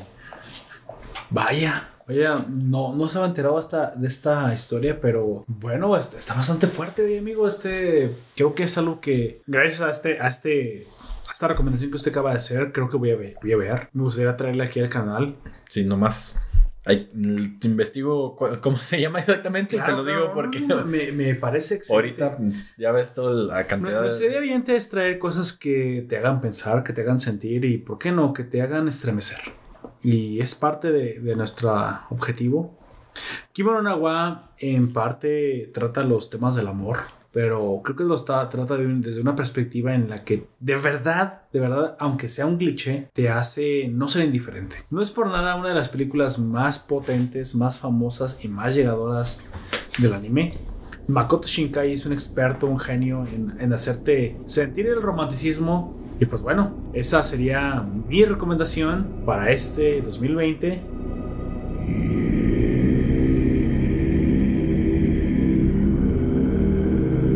Y entonces la siguiente recomendación vendrá de la mano de nuestro invitado Nefer. Tú nos tienes una, una recomendación algo peculiar, una recomendación que nos comentaste que iba a ser un poco diferente y que a ti personalmente te gusta mucho este género. ¿Nos puedes comentar qué es lo que nos quieres traer para este 2020? Sí, ¿sería la película de Hereditary? O. ¿Por qué Nefer? ¿Por qué nos quieres hacer sufrir?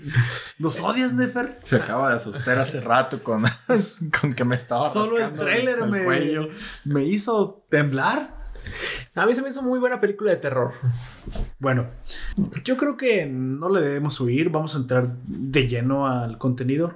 ¿Me puedes comentar acerca un poquito por encima de, la, de qué se trata este la- misterioso la sinopsis de este Así es. material? Mira, se trata de una familia este, donde se muere la abuela y van, Ajá. este, hacen el velorio normal. Pero este, ya pasa el velorio normal, Todo el acto funerario. estás ¿no? en el acto funerario normal. Siendo una familia de este, el padre, la madre, sus dos hijos. Eh, Una familia convencional. Una- sí, una familia convencional. El muchacho quiere ir a una fiesta normal, todo tranquilo. Él es normalmente un, pa- un show. ¿Por, qué, por qué quiere una fiesta? ¿Va a cumplir algún eh, 18 años o alguna edad? No, no es nada particular. Al muchacho pues le gusta andar emparrando de vez en cuando. Él es una persona que le gusta andar de... Ah, ok. de- Pues salir- salir a disfrutar, A fumar eh, sus sí. cositas por ahí. Qué curioso. Sí, ¿verdad? Sus cositas que por ahí le, le Eso gusta. no pasa. Típicos muchachos de ciertas edades. No, no, no, no se crean, no se crean. No, digan no a las drogas, amigos. No. De preferencia no. No a las drogas y al No. vinito barato del uso. Y ya este, la mamá, como sabe ciertos gustos del muchacho, le dice pues que no tome nada este, para que no vaya a haber ningún problema. Ya le dice pues que, que no hay problema, que no va a tomar. Y para como la mamá lo conoce, le dice que se lleve a la hija, que para que vaya con él. Una chaperona, ¿no? ¿Eh? Una chaperona. Sí, para que no vaya a haber ningún problema. Dice él, Bueno. bueno, intentaré llevármela, pero pues, eso tendrá que decidir la hija, porque mm, que a ver si ella quiere. Ya dice, bueno, vamos a preguntarle a ver si ella quiere. Ya van con ella, ella dice que no quiere ir, que ella no tiene ganas de ir. Pero él va a asistir a una fiesta entonces eh, organizada por alguien específico. o- Es una fiesta es de una- hermandad, por así decirlo, de Ah, la escuela. Ok. Ok. Ya, ya eso nos dice pues que en una universidad y pues a eso, a lo que hacen usualmente, quiero imaginarme. Los jóvenes. Mm, claro. Bueno, lo que nos plantean muchas películas americanas o de la vida americana es de que van a las fiestas, a las hermandades. No, A embriagarse. Ah, exactamente. A embriagarse. Ok. Sí. Bueno, este ya antes nos, se nos había mostrado de que la hija es este alérgica al, este, a la nuez. Ah, no es. Ya este había pasado ese un dato de que los papás le revisaban estrictamente qué era lo que comía, porque le habían revisado que un chocolate que se estaba comiendo y de que es alérgica a la nuez. Claro, de hecho, podía morirme, su- Sí. supongo, ¿no? Sí, por lo no es. mismo Pues es sí, por La una- reacción anafiláctica eh, podía ser ataque. letal. Sí, ya este, ya le dicen que, pues, que vaya ella. Le dice, bueno, pues ya que tengo que llevarla. Ya se la llevan a la fiesta. Ya va a la fiesta por ahí con ella. Este, ya entre el ambiente y todo eso, le dice a la niña, no, pues es que interactúa por aquí, déjame ir a, este, con unos amigos por de mientras tú estate por aquí con ellos. Y dice la niña, pues es que yo no conozco a nadie. Yo qué voy a hacer aquí sola. O sea, el hermano básicamente abandona a la hermana en, en una fiesta a su suerte, o sea, Sí, con gente que no conoce, La hermana ¿qué con la que no ha interactuado. La hermana más o menos. tendrá unos 13 años, 15 a lo mucho. O sea, este descorazonado abandona a la hermana en una fiesta a su suerte. Sí. Ok. Ya, pues ella toda sin saber, este, el hermano Coy- todavía... Sí, sí, cohibida, me imagino. sí, toda incluso cohibida, una- Y el hermano le dice, no, pues ahí hay pastel, agarra ellos, ahí te dan, ahí te dan todo lo que quieras, ahí agarra pastel. Ah, es de chocolate, ahí tú agarra. Yo pronto deja voy con una muchacha que me llama la atención, que me gusta, deja paso con Qué ella. curioso. ¿Qué, qué varianza? No, no se iba de a gratis. No se iba a ir por cualquier cosita. Este, yo por mientras deja voy con la muchacha, tú quédate aquí por mientras comiendo tanto pastel, yo deja voy por acá. Suena lógico, sí, sí. sí. Eh, algo común, ¿verdad? De cualquier fiesta. Común, así es. Oye, el muchacho se va por acá con la muchacha. Él dice que trae aquí un material que él conservaba. Ilícito. unas cuantas hierbitas por aquí y por allá. Unas hierbas aromáticas. peculia- peculiares. así es. No era incienso, pero incienso, pero Incienso. cerca. Incienso, me- ¿qué me pasa? Bueno, ya la niña por ahí se acerca así como que tímidamente ahí al pastelito, se ve rico. Ya el muchacho por ahí ya por dentro se ve con sus amigos, disfrutando un poquito de la fiesta, prendiendo un poquito ahí sus inciensos, disfrutando el ambiente, la niña comiéndose el pastelito, Todo bien hasta ese todo momento. bien hasta el momento, nada más que empieza la niña como a, a tener falta de respiración. Una reacción Una re- anafiláctica. sí, una reacción de ya de... ah, ¿Cómo se llama? Anafiláctica. Ya, Así es. Así ya es. empezaba a tener por ahí problemitas. Ya empieza. Entonces tenía nuez. tenía nuez por ahí el pastel. Vaya. Vaya, vaya. Por mientras el, hermano por ahí ya este tenía problemas. Estoy emocionado, te lo juro, porque no, yo no la he visto. Pues que yo también tampoco la. Bueno, eh, los que nos escuchan, eh, tanto Poperto como yo no, no hemos visto la película, así que estamos aquí eh, tratando. Sorprendidos. Pues sí, sorprendidos, tratando de imaginarnos pues lo que nos está contando Nefer y que pues, pues sí resulta Oye, qué grave Bueno, eso. por el momento, pues sí, de- dices, pues un- llevó a su hermana a una fiesta y Sí. la abandonó y que dónde empieza el terror.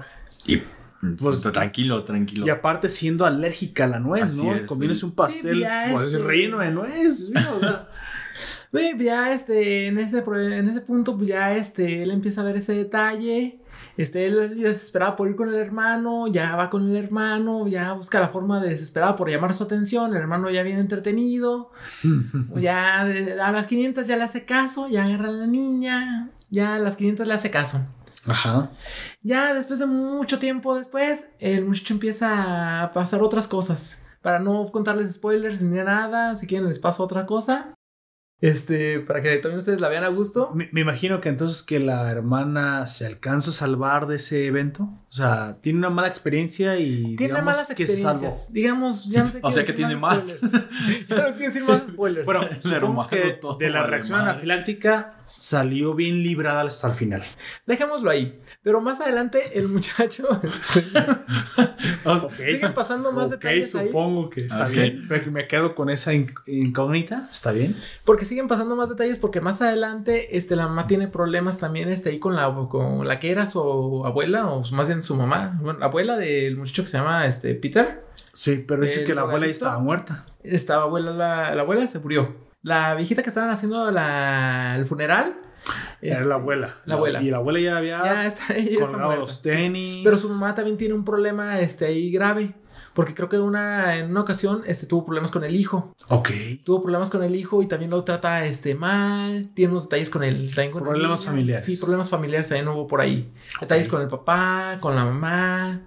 Hubo por ahí unos detalles. Qué curioso, qué curioso. Qué variable, ¿no? Qué, Pues sí, no. Qué digo, novedad, ¿no? qué novedad. Familiares. Sí, Pues hay bueno. muchos detalles ahí. Este, hay bastante este, suspenso entre esas partes del problema familiar. Todo apunta a que es un este, que son una secta. Ahí este con la abuela. A la madre.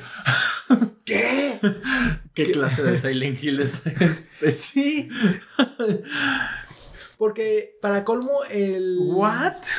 Ok, ok, siga, amigo, siga. Porque para colmo, él, el muchacho, ya cuando está en la universidad, en la escuela, empieza a ver alucinaciones. Empieza a ver alucinaciones, este. Por las drogas. ¿Y no eran las hierbas? Mm, Fuera de las Bueno, hierbas, ya eso es cosa aparte que él yo- utiliza para tratar de relajarse y dejar de evitar de ver cosas que Ah, ve. o sea que por eso, ok. O sea, no las ve por las hierbas. No, Él eso Comienza las hierbas para dejar de verlas. Él después, más adelante, vuelve a. No somos tan diferentes. Bueno, Él ya después de que empieza a ver las hierbas, este, utiliza las hierbas para bajarle otra vez un poquito a lo que le estaba pasando después. para evadir la realidad. Para evadir un poquito la es. realidad. Porque con eh, lo que pasó ahí en el- lo del. La, ¿Cómo se llama? El pastel. Lo del pastel. Porque ahí sí te voy a tener que decir un spoiler. A ver, Porque, Bueno, amigo, si, lo merece el spoiler, o sea, ok. eh, lo, que nos ayude a, a entender un poquito y sí, explicar a un poquito entenderlo. más. Sí, porque a veces creo Sí, que... ahí sí voy a tener que decirte un spoiler. Sí, Porque con lo que pasó con el pastel, ya que el muchacho ya ahí este le ayudó un poquito a tratar de defender el pastel, tuvo que agarrar a la muchacha y llevársela al hospital. Pues claro, ¿no? Se estaba ahogando. Sí, pero al momento que la trata de llevar al hospital, este pues, no pueden este, ir muy rápido. Ella trata de ventilarse de alguna forma, saca la cabeza del carro para tratar de ventilarse y se estampa contra un poste. La cabeza de la muchacha y mata a su hermana. Pero entonces dejó de hiperventilarse. Afortunadamente su hermana se dejó de hiperventilar. ¿Qué pedo? Pues sí, ¿no? Soy una persona horrible. ¿Qué me pasa? Pues bueno, al comentario que, que nos dice Poperto, no cabe dis- discutir que pues sí tiene lógica, dejó de ventilarse, pero cabrón, qué pedo. No. Ah, ok, obviamente fue sarcasmo. Entonces, es que amigo, no, no, no. O sea, yo, yo, yo me imaginé cuando dijo que se pegó en un poste una situación Del choque del carro. un poco diferente que ya ves como en esos videos de luego de risa típicos de YouTube en el que pues, pasan situaciones cómicas y que alguien se golpea con una señal de tránsito o con un poste o No, literalmente pierde la cabeza. Este llega a la casa todo preocupado porque pues, ya así como que pues qué les va a decir Preocupado es una palabra muy ligera para después de haber perdido la cabeza de la hermana. llega, es así, no. Sí, De hecho, llega todo traumado el muchacho, se encierra en su cuarto. No sé por qué río, amigo, la verdad, no sé. O sea, por algo, por, no por- saber qué hacer. por conmoción De plano, A ver. no. Creo que, déjame ver si entendí. Lamentablemente, el hermano, en un momento de desesperación de tratar de ayudar a la hermana en una reacción anafiláctica, pierde su cabeza. no pues me imagino que por cómo iba Es que él O la sea, pone en el va- asiento de atrás. Y va mal. va corriendo rápido, se va rápido en el carro. entonces la llevo en el carro La lleva en el Ya, carro, ya perdón. este, hace, pasa el problema, se embarra todo de sangre el carro por el hecho de que perdió la cabeza, se embarra todo de sangre, llega a la casa. Acabo de encontrar mi oscuridad, amigo. Más. Más oscuridad. Ya este, se estaciona el carro en la casa, se va, se mete a su cuarto. En la mañana siguiente, o sea que la dejó en el carro o sea, deja el cuerpo en el carro. eh, Sin cabeza. Sí, se va a su cuarto, se mete, todo normal. Ese tipo es más enfermo que yo, amigo. Tienes que aceptarlo. Se va a su cuarto y baja la familia, o sea, se despiertan todos normal, cualquier cosa, ve a su, al coche de su mamá y ve el, este, todo el sangrerío, ve todo y empieza a hacer el grito, o sea, empieza a hacer Claro, todo. claro, ¿no? El drama de, Sí, o oye, sea, ¿qué pasó aquí? Sí, o sea, Porque está muerta la sí. tu Y hermana. empieza el problema con el hijo, o sea, empieza de, ¿qué, pa, ¿qué hiciste? ¿Por qué te, o sea, qué le hiciste a la hija? ¿Qué? O sea, los problemas de la mamá con el hijo. ¿Cómo es que la mataste? O sea, ¿por qué la mataste? O sea, que, no tuviste la responsabilidad de cuidarla. O sea, ahí tuvieron muchos piques de ahí de. Cuando eso. forzadamente la mamá fue la que mandó a la hermana como chaperona. Exactamente. Fue un accidente del cual culparon al hermano mayor. Ajá, y tristemente muchas de las cosas él se culpa, él empieza a tener muchas alucinaciones a causa de lo que se, los remordimientos que trae. O sea, te cambian muchas historias en, en torno de la película. Ya. Y ese es el, digamos, el elemento dramático. Es, el, ajá, es lo que te, te mantiene al filo de así como que, entonces, ¿qué pasó? Créame que con lo que me acabas de decir, aparte de, obviamente, de las risas fuera de lugar, supongo, pues pero que no pude evitar. Mm, Por como te digo, yo me reí porque me imaginé otra cosa diferente, pero desde que, o sea, la situación me la imagino por el hecho de que pues iba, iba pasado de sustancias eh, ilegales y pues la niña al tratar de respirar pues iba en la ventana y pues sucedió lo que nos comentó. Entonces, güey, pues qué Ay, pedo. Te hace preguntarte, primeramente, pues qué pedo. Segunda, me imagino que por el trauma dejó a la hermana allí y no encontró una forma más viable de decirles, pues mamá, acabo de tener un accidente y se murió tu hija. Decapité a mi hermana. Este, pero tú querías que la llevara y pues se divirtió en la fiesta, supongo, comió pastel y, y se murió mamá. Ay, güey. Suenará cruel, pero Ay, este, nos comentabas de una secta. ¿Qué, qué, qué papel juega la secta dentro de esta película? Mm, es Ma- lo un- que, más es, lo o- que es parte del trauma que tiene este la mamá por ahí empieza a notar como que hay una secta involucrada pero no sabe exactamente qué sea o sea es parte de lo que así como que no descubre exactamente porque la juzgan de loca a la mamá porque dice es que hay una secta este que trata de, de hacernos ver cosas trata de hacernos este ¿cómo se llama? que trata de hacernos partícipes de algo, pero la mamá no sabe exactamente de qué. Ah, ok. Y, y eso hace que la mamá sea tomada como una persona Ajá. enferma. Exactamente. Por eso el Pero- papá trata así como que el esposo de ella, así como que la, la va ignorando poco a poco, porque Ah. él trata de tener cariño con ella, trata de tener este Como, intimidad, como trata de una persona paranoica. Ujú, la trata de, o sea, trata de tener algo con ella y ella siempre la- lo rechaza. Vaya, vaya, vaya. Creo que Hereditary es una película que tendré que ver, amigo Nefer. Este, fuera de mis risas sobre. Ay, creo que me voy a reír de la, del sadismo. creo que me gusta. Creo que me, es que ya, me van, ya me van conociendo los oyentes. No, no, no se crean. Este, me da mucha risa. Creo que es una de esas series. De esas, las, las películas de terror siempre son entre ridículas y, y extremadamente sádicas. O sea, esa es el, el- la combinación que nos traen las películas occidentales. Pero fuera de eso, el trasfondo me parece interesante. Creo Sí, que lo que acabas de muy- decir está muy interesante. Y bueno, creo que, creo que sí, voy a dar una oportunidad. Me, me, me gusta lo que estás diciendo y suena mm, bastante novedoso. No lo he escuchado nunca antes. Y hay que, yo creo que los oyentes, si lo van a ver, eh, tomen sus precauciones, agarren sus palomitas, su refresco y abrácense de quien, De quien puedan, pues de quien puedan, porque suena que les va a sacar más de un Pues sí. Porque creo que quizás no lo hemos mencionado, pero a lo que nos deja entrever ahorita con los personajes, esta trama pues no abarca un ambiente tan sobrenatural, o al menos esa idea me deja, sino de que quizás ahorita pues no, no- no lo puede compartir este Nefer, es de que la trama entra en un terror más psicológico Más psicológico. más personal hacia estas personas que nos muestran en la pantalla y que el hecho de todas estas situaciones al mismo tiempo convergen hacia un punto, quizás ya ahora sí más sobrenatural, donde viene realmente el terror y es donde ahora sí te, te va a tocar abrazarte de, de, de quien alcances a abrazarte, de quien tengas a un lado tu pareja, tu amigo, tu- tu, ¿Recomendarías que fuera una serie para llevarse a la novia a ver? una película. A mí sí me agradó, la verdad, la vi con mi esposa y la verdad que oh, me gustó.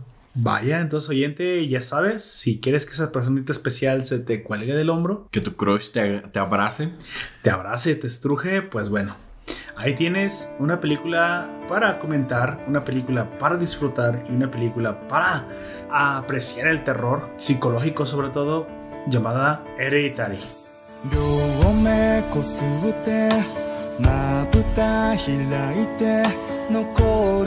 Bueno, pasamos a la siguiente recomendación, eh, amigo Gunter. Usted eh, me, me, me, intriga lo que nos pueda traer. Eh. Me, de verdad, me, le digo que me intriga lo que usted nos pueda traer esta, en esta recomendación. ¿Qué nos diría que fuera algo eh, loable para ver en enero? Creo que en esta ocasión, ya como han escuchado a través de los podcasts, eh, suelo ser un poco más insensible con Más respecto, frío. sí, más frío con Un respecto a un los, poco. por no decir mucho, con respecto a estos temas románticos, ya Así que es. pues de- sabrán que hay cosas demasiado melosas, demasiado que, o sea, está bien ser romántico, es, mm, no se los niego, pero hay materiales Pero que- lejos de Gonterrey. sí, que, que pecan de, de ser extremadamente románticos y terminan siendo dulces y empalagosos que creo que mm, al menos personalmente no son mi material favorito. Ok. Muy válido. Así es. Y en esta ocasión traigo un material que pues sí es romántico. Oh, por Dios, es contra contraindicación. A ver, amigo ¿con qué nos vas a aprender esta vez? Eh, en esta ocasión quiero pues para ustedes aquí en la, en la nación que pues escuchen más acerca de, de esta película, que la conozcan y también para ustedes oyentes, si ya la han visto, si no- o si no se la han visto, ah, si no la han visto o si sí, eh, van a saber tanto mi opinión por qué recomendarla y más o menos trataré de no spoilearlos porque realmente creo que es una película en la cual al ser no tan fantástica, bueno, de literalmente no fantástica, sino que se apega más a lo que sucede en el día al día Ah, de la vida de estos personajes, eh, ocupamos detalles un poquito más puntuales para situarnos en lo que sucede. Y esta película es Quiero comerme tu páncreas. ¿Ahorita? No, quizás mañana, pero. este. ¿Algún aderezo? A ranch, por favor. ¿Pasa un escalpelo? Eh, quizá lo resolvamos mañana. Eh, como buenos mexicanos. ah, no, digo, no dejes para mañana lo que puedes hacer hoy. Sí, sí, sí, sí, sí. Este, Mal consejo. eh, bueno, quiero comerme tu páncreas. Eh, quiero primeramente aquí los, los, que, interesante los que están está conmigo. ¿Qué, qué fue lo primero que se, que se imaginaron de, de escuchar el nombre? Una película de terror. De terror. Aunque fuera anime, pensé que era una Nefer. película de terror.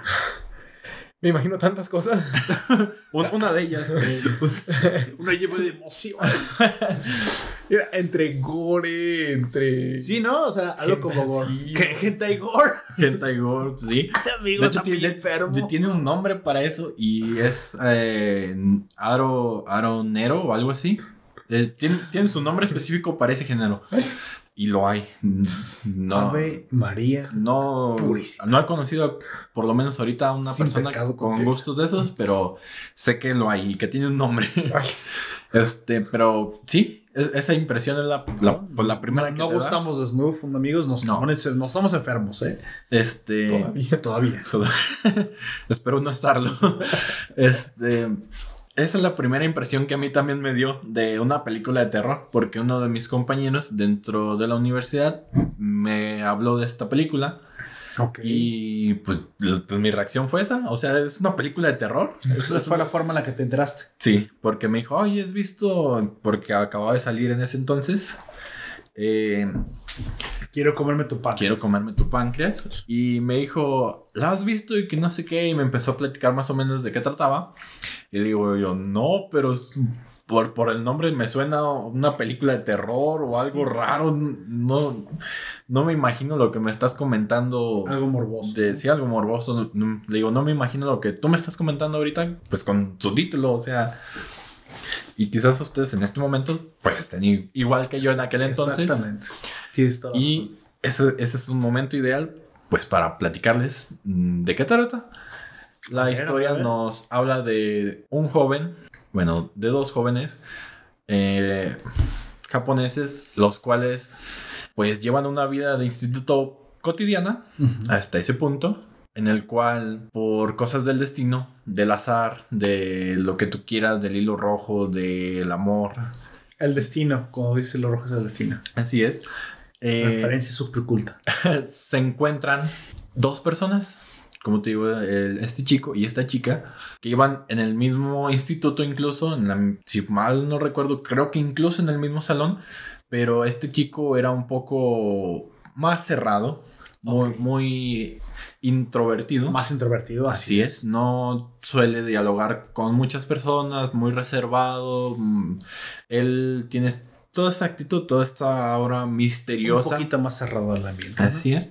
Mientras que esta chica es pues lo contrario. Es introvertida, eh, eh, ya se divierte con sus amigas, es popular. Más jovial. sí, más jovial, más alegre. Bien. Pero pues no todo es lo que parece porque, como digo, este destino nos deja ver que incluso las personas más alegres, más joviales, más que tú podrías decir incluso llenas de salud, Claro.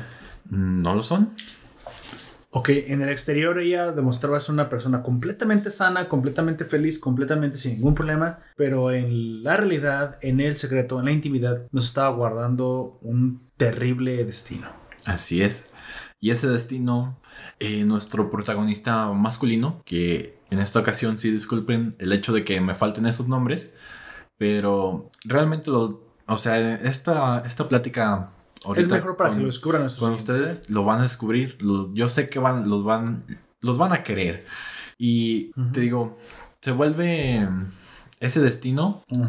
Por un hecho tan simple en el que va a una revisión nuestro personaje masculino al doctor y está esperando su turno. Así es. Y cuando justamente va a ser, eh, bueno, justamente es llamado por- para pues, que pase a tomar su cita, Para la revisión. eh, encuentra un libro tirado. Y este libro es el diario de esta chica, el cual pues contiene muchas cosas de ella Toda su intimidad. Todo, pues sí, el- lo que es un diario. Usualmente en él se escriben lo que te sucede en tu día a día, lo que te preocupa, tus miedos, lo que te salió bien ese día, lo que no te salió bien ese día, lo que esperas hacer mañana. Cosas, pues, que personas que lleven un diario lo entenderán. Si no Claro. conocías lo que era un diario, eh, el resumen era ese. Es un lugar en el que vas documentando tu día a día para poder pues recordarlo, rememorar lo que has hecho, que no has hecho y pues de ahí mejorar, me imagino, Así O- es. tomar este lo bueno de esos días. Ok.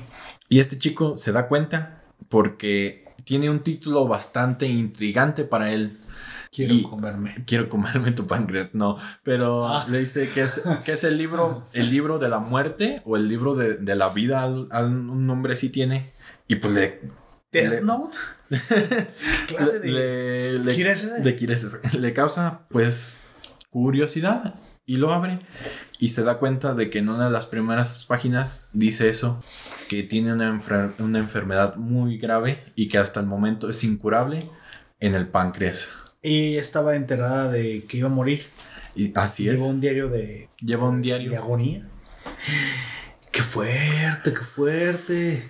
Entonces, al él levantarlo Oh, y sí. enterarse de eso, ella aparece detrás de él y le dice, ¿lo has leído, verdad? Y le dice, sí. Y le dice, ¿es tuyo? Pues Lian le dice, pues sí, obvio, es, es mío. Lo, diálogo obvio. En, Se, co- se confiesa, ¿no? Sí, sí, sí, sí, es sí, sí, mío.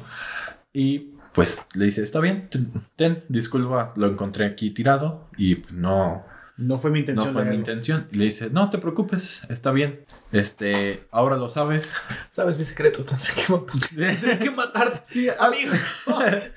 Al- algo similar, similar. Porque si le dice, bueno, ahora tú sabes mi secreto. Solo te pido que pues no, no se lo digas a nadie. No, no, Ah, bueno. no lo compartas. Eso es mejor que la muerte, amigo. Así es. Le, y le dice, no, está bien. Y pues se queda un poco, pues, como, eh, no sé ni... Mira, vas conmigo en la clase, no te presto atención, no te puedo prestar atención y tengo que irme a mi cita porque me están llamando.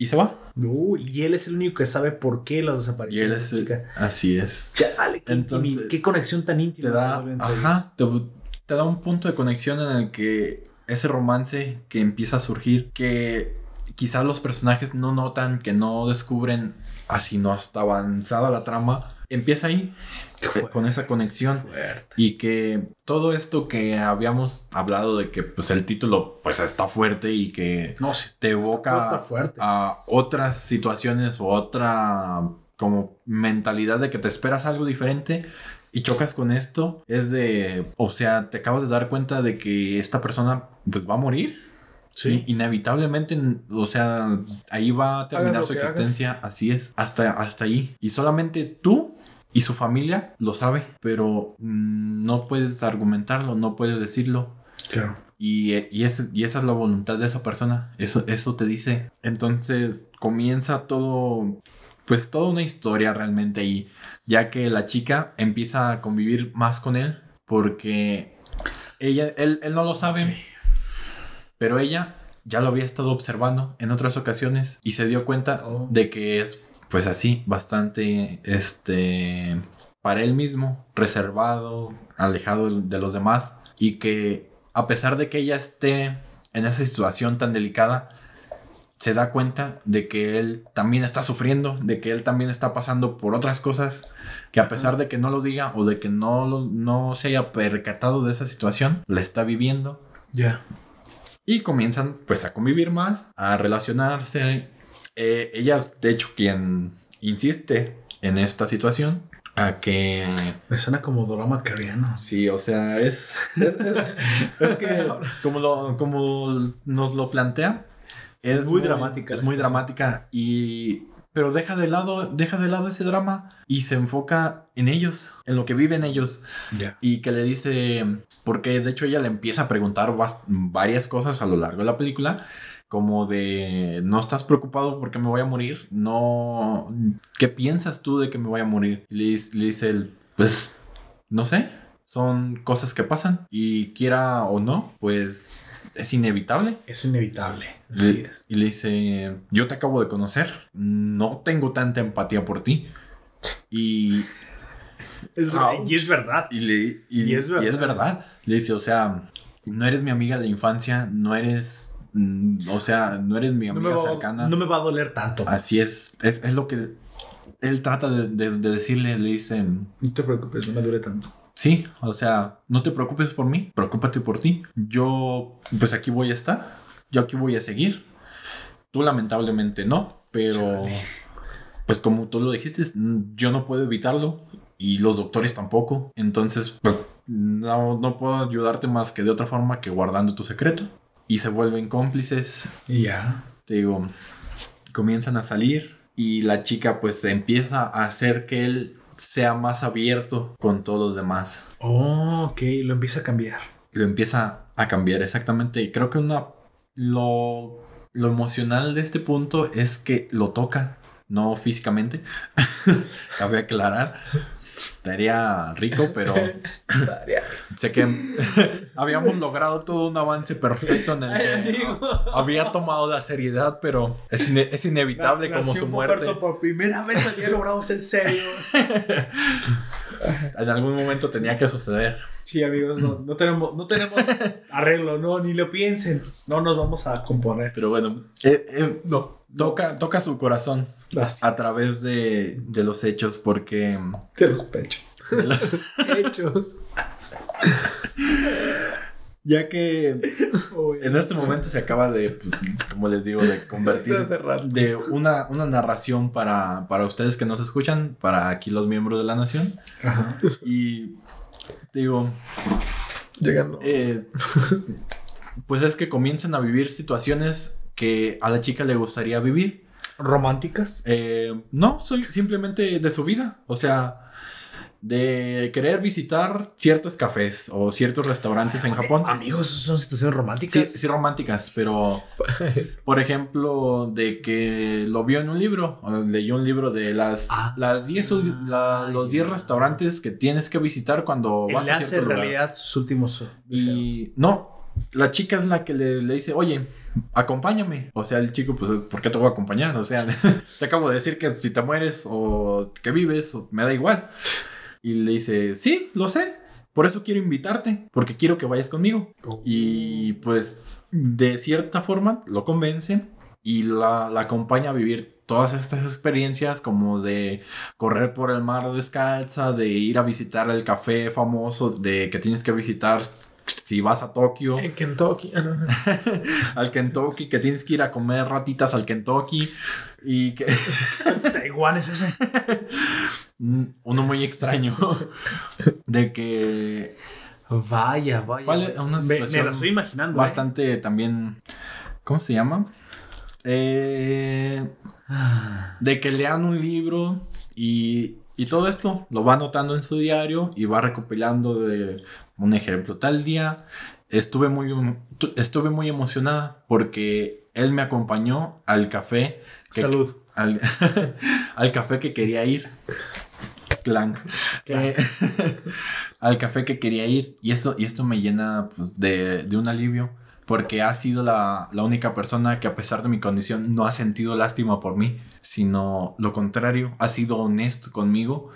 Y- Exactamente por lo cual dije salud, amigo. Ajá. Creo que me puse en los zapatos de la chava y me puse a imaginar qué es lo que sería, qué es lo que yo haría cuando una persona, mira, esta persona afortunadamente no siente pity for, her- for herself, o sea, no siente lástima por ella misma. E incluso él no es condescendiente con ella. Y eso creo que es lo atractivo, ¿no? Así es. Él eh, es una persona que precisamente es sincero y dice, no te conozco, qué lástima que mueras, pero, Pero es que no, he, no he es- hecho relaciones contigo. Es el hecho natural de la vida. Y esa, y esa es la razón por la cual yo quiero que estés en mi vida, porque al menos Tú vas a ser sincero. eres el único que no me falta el respeto con condescendencia. Así es.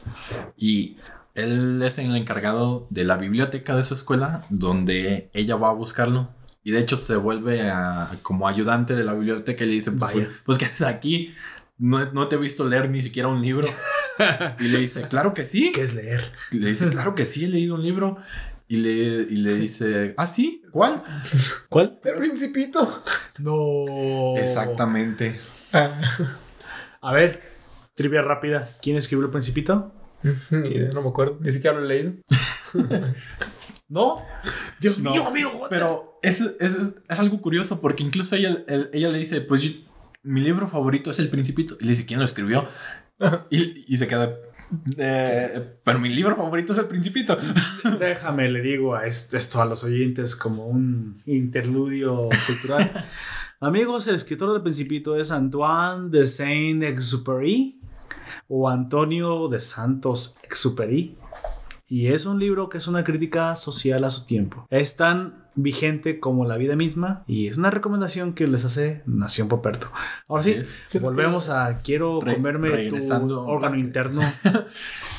Ella le dice que este es el, el libro que ha leído y que le haría mucha ilusión que lo leyera. Vaya, vaya. Y le dice, está bien, Qué película tan, lo pensaré. tan vigente. Y le dice que lo va a pensar. Y así se queda. Hasta después forman una relación más cercana Ya. mediante el hecho de que ella va y, y los lo- literalmente lo lleva. O sea, lo, lo fuerza a ir a que viva todas estas experiencias junto con ella. Y en un momento empiezan hablar un poco más. me- Y yo tengo una pregunta acerca de eso, amigo. Entre precisamente escuchando su, su, su recomendación, claro. me da la impresión de que es un es un ganar ganar. Es una es una película que va a lo seguro. Obviamente todos solemos sentir empatía por los Así enfermos es. terminales, todos solemos sentir empatía por un romance o un amor que está condenado al fracaso porque pues eh, eh, indudablemente una de las partes va a morir, pero se siente como un cliché o cree que toman en serio y respetan al oyente dándole un buen desarrollo. Mira, el desarrollo que lleva todo esto, te digo, es a través de la convivencia que ellos tienen. Y ya lo he repetido, creo que dos o tres veces. Y les ha quedado claro. Es- Y las veces que haga Sí, falta. las veces que haga falta, porque ese, ese es el argumento más, quizás no más fuerte, pero sí el, uno de los más importantes, es el hecho de que, pues sí, se, se desarrolla la historia, se desarrolla ese romance a través de su interacción. Logran crearte esa unión que no había entre ambos personajes y que la sientes, pues, O sea, real. no se lo sacan de la manga. no, ahí está. Perfecto. O sea, Eso es lo te, que demuestra- te demuestran que la persona me que- parece excelente. que no le tenía esa empatía y que no y que todo, el- todo el desarrollo de la película la han dejado ver así hasta un momento cúspide de la película y con mensajes muy muy sutiles de lo que se va a desarrollar dentro de, dentro de la trama y que si les prestas la atención vas a poder percibir y que te van a dar un trasfondo que Vaya. la primera vez que la veas no te vas a dar cuenta pero la segunda, bueno, quizá la primera si eres como yo y que, y que te armaste toda una teoría antes de que se acabara la película, este, sí te vas a dar cuenta. Perfecto. Pero te digo, es, yo recomiendo que si la ves la primera vez, la disfrutes totalmente con todo lo que te puede ofrecer. Los, los momentos emotivos, las motivaciones que ella tiene. Ella se va de viaje con él solos. Porque uno de, uno de sus... Luna de miel. Pues simplemente era una lista que tenía una lista y en uno de esos puntos era de pasar la noche fuera de casa con un chico. Mm, Ave María Purísima. no, no implícitamente en, en actos No, no, no, este, claro, claro. de eso, sino simplemente Solo- pasar. Solo por hacer la, la acción, ¿no? Así es. Me parece y bien. es donde, desde un punto de vista, te muestran todo eso bonito hasta que llega el momento en el que, pues, todo lo bonito se acaba. El trágico momento. Y llega el trágico momento donde ella fallece. No les voy a decir cómo. Y porque realmente quiero que esto lo, lo vivan, lo, lo disfruten. Es uno de esos detallitos de los que les mencionaba, que si le prestas atención a la película, te van a dar un trasfondo que no te, no te Creo- mostraban. Creo, creo que el final debió haber sido. No les voy a decir si ella fallece o no. No, es que, es que el, mis- el misterio aquí es cómo fallece. Oh. La atropelló. Bueno, te digo, si le prestas, La atropelló si le prestas la, la suficiente atención, te vas a dar cuenta. Tatsumaki, One Punch Man. ¿Qué estás hablando, amigo Fenefer? Ese es otro podcast que está, por cierto está muy bueno. Que si quieren ver y los One invitamos a, a escucharlo. Así es. Pero bueno, te digo, sucede esta situación y de hecho, pues hay más personajes. La mejor amiga le reclama, le dice, oye, ¿por qué no? ¿Por qué te fuiste de viaje y les dijiste que estabas conmigo? Y le dice, y le dice, Para eso están las mejores amigas, dice, para cubrir. Le dice, cúbreme por favor, estoy en, en tal lado.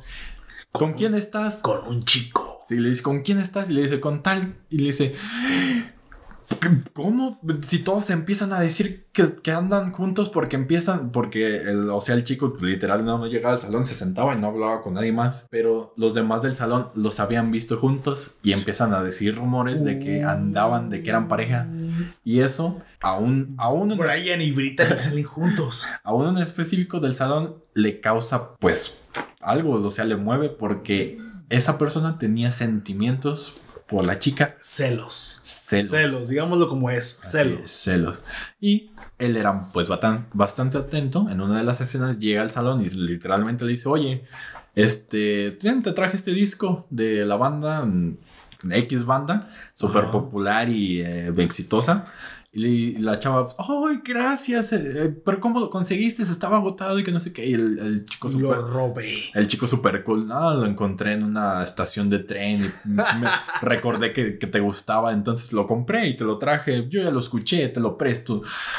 Así súper cool el, el- el chavo y atento, ¿no? Y, oh, gracias, que no sé qué. Y las amigas, oye, harían muy bonita pareja ustedes dos y que no sé qué. O sea, los estaban shipeando a los populares, digamos. Así es. Y ya como de, oh, pero a mí no me interesa. Y las amigas, ¿cómo, cómo que no? Es el más guapo y no sé qué. Y- Pero él no se enteró de mi secreto por accidente. Así es. Entonces llega una situación de confrontación entre ambos y se dicen Chon, chon, Pues, chon, chon. las verdades. Bueno, el, el chavo este llega pues amenazando, le dice, ¿qué haces con ella? ¿La están molestando? Aléjate No, de ella. No, pero me, me la estoy dando. Y él, y él como es... Él tenía una mentalidad. Perdón, oyentes. Perdonen. Él, es que Ando simple. él tenía una mentalidad de... ¿Cómo decirlo? Te hago daño. No, de, de que Sí. entre menos problemas se ocasionara y menos convivencia tuviera con la gente, si él, o sea, él que le acaba de decir, aléjate, aléjate de ella, tú no la mereces y ni siquiera sé qué hace contigo porque eres tan asocial y tan separado de todos que no, no sé cómo está cerca de ti. Que desde mi punto de vista no, no debería estar con Ajá, no te la mereces, le dice con pocas palabras. Y él le dice, ah, está bien. Dice, no me importas. No, o sea, tu opinión o lo que tú me digas no me va a hacer sentir más miserable. Ah. Porque, en primera, la única persona importante Qué soy yo. Y lo que tú me digas mm, no es, no es relevante para mí. Y así he vivido. Y no me puedes juzgar por cómo he vivido. Vaya, vaya, vaya. Y es rescatado ahí por su... Salud por eso. Por su princesa en este caso. Por ser Vince. Por Clank. La Digo, chica Clank. Clank. Y o sea, todo, toda esa conexión que ya te habían formado y este punto en el que sucede todo esto, te hace ver que la relación que te han formado, a pesar de que vaya a fallecer, de que tú sepas que vaya a fallecer, está ahí y te hacen sentir cercanos a ellos. Y de que, como él mismo lo dice, las experiencias que él ha tenido no son suficientes para que simplemente tú llegues y lo juzgues, sino que tienes que ver todo lo que ha vivido, los hechos que se desarrollan en esta película y el cambio y el cambio que sufre Qué vigente. al convivir con ella y darse cuenta de que para el final de esta trama todo lo que ha vivido le deja toda una experiencia de que él mismo también había estado pues juzgando sin conocer y que no debería de haber sido así cuando recibe un golpe tremendo de realidad para finalizar la película. Y yo creo que es lo acabas de decir de forma magistral, amigo. Golpe de realidad. Y es, y veces creo que quiero mencionar que en algunas ocasiones los animes, la, la cultura japonesa no es tan diferente de la nuestra. ¿eh? Yo creo que los hispanoamericanos tenemos mucho que compartir con los japoneses y a veces cuando vemos cosas dramáticas nos gusta porque la profundidad que llegan a manejar son cuestiones que tocan estos temas sensibles que, que a veces nos negamos a manejar. Uno de los tabús más, más grandes es la muerte. Y sí, como tú lo dices, eh, ellos lo manejan de una forma tan natural.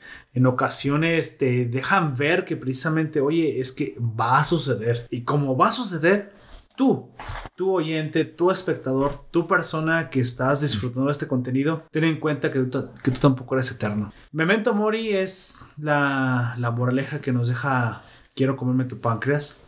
Y aún a pesar del inicio y el, y el título cómico, creo que nos podemos quedar con una enseñanza tan profunda que Que quizás para muchos de lo que trata esta película sean pues un inicio cliché y un desarrollo un poco cliché. hasta se pueden hasta- identificar, hasta, ¿no? hasta cierto punto, pero que como lo decíamos, todos los clichés existen, pero hay que ver qué es lo que te ofrecen, qué, qué hay de diferente en este, en este caso.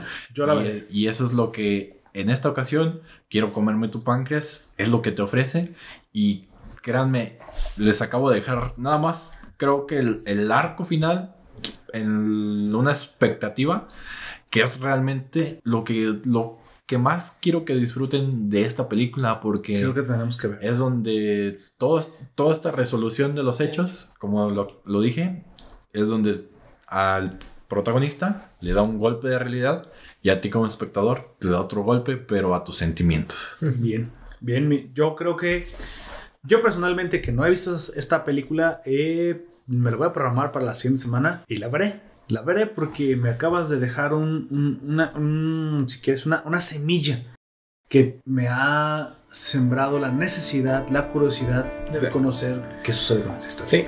Pues bueno, esta fue la recomendación de la película de la década de los 10 de Gunther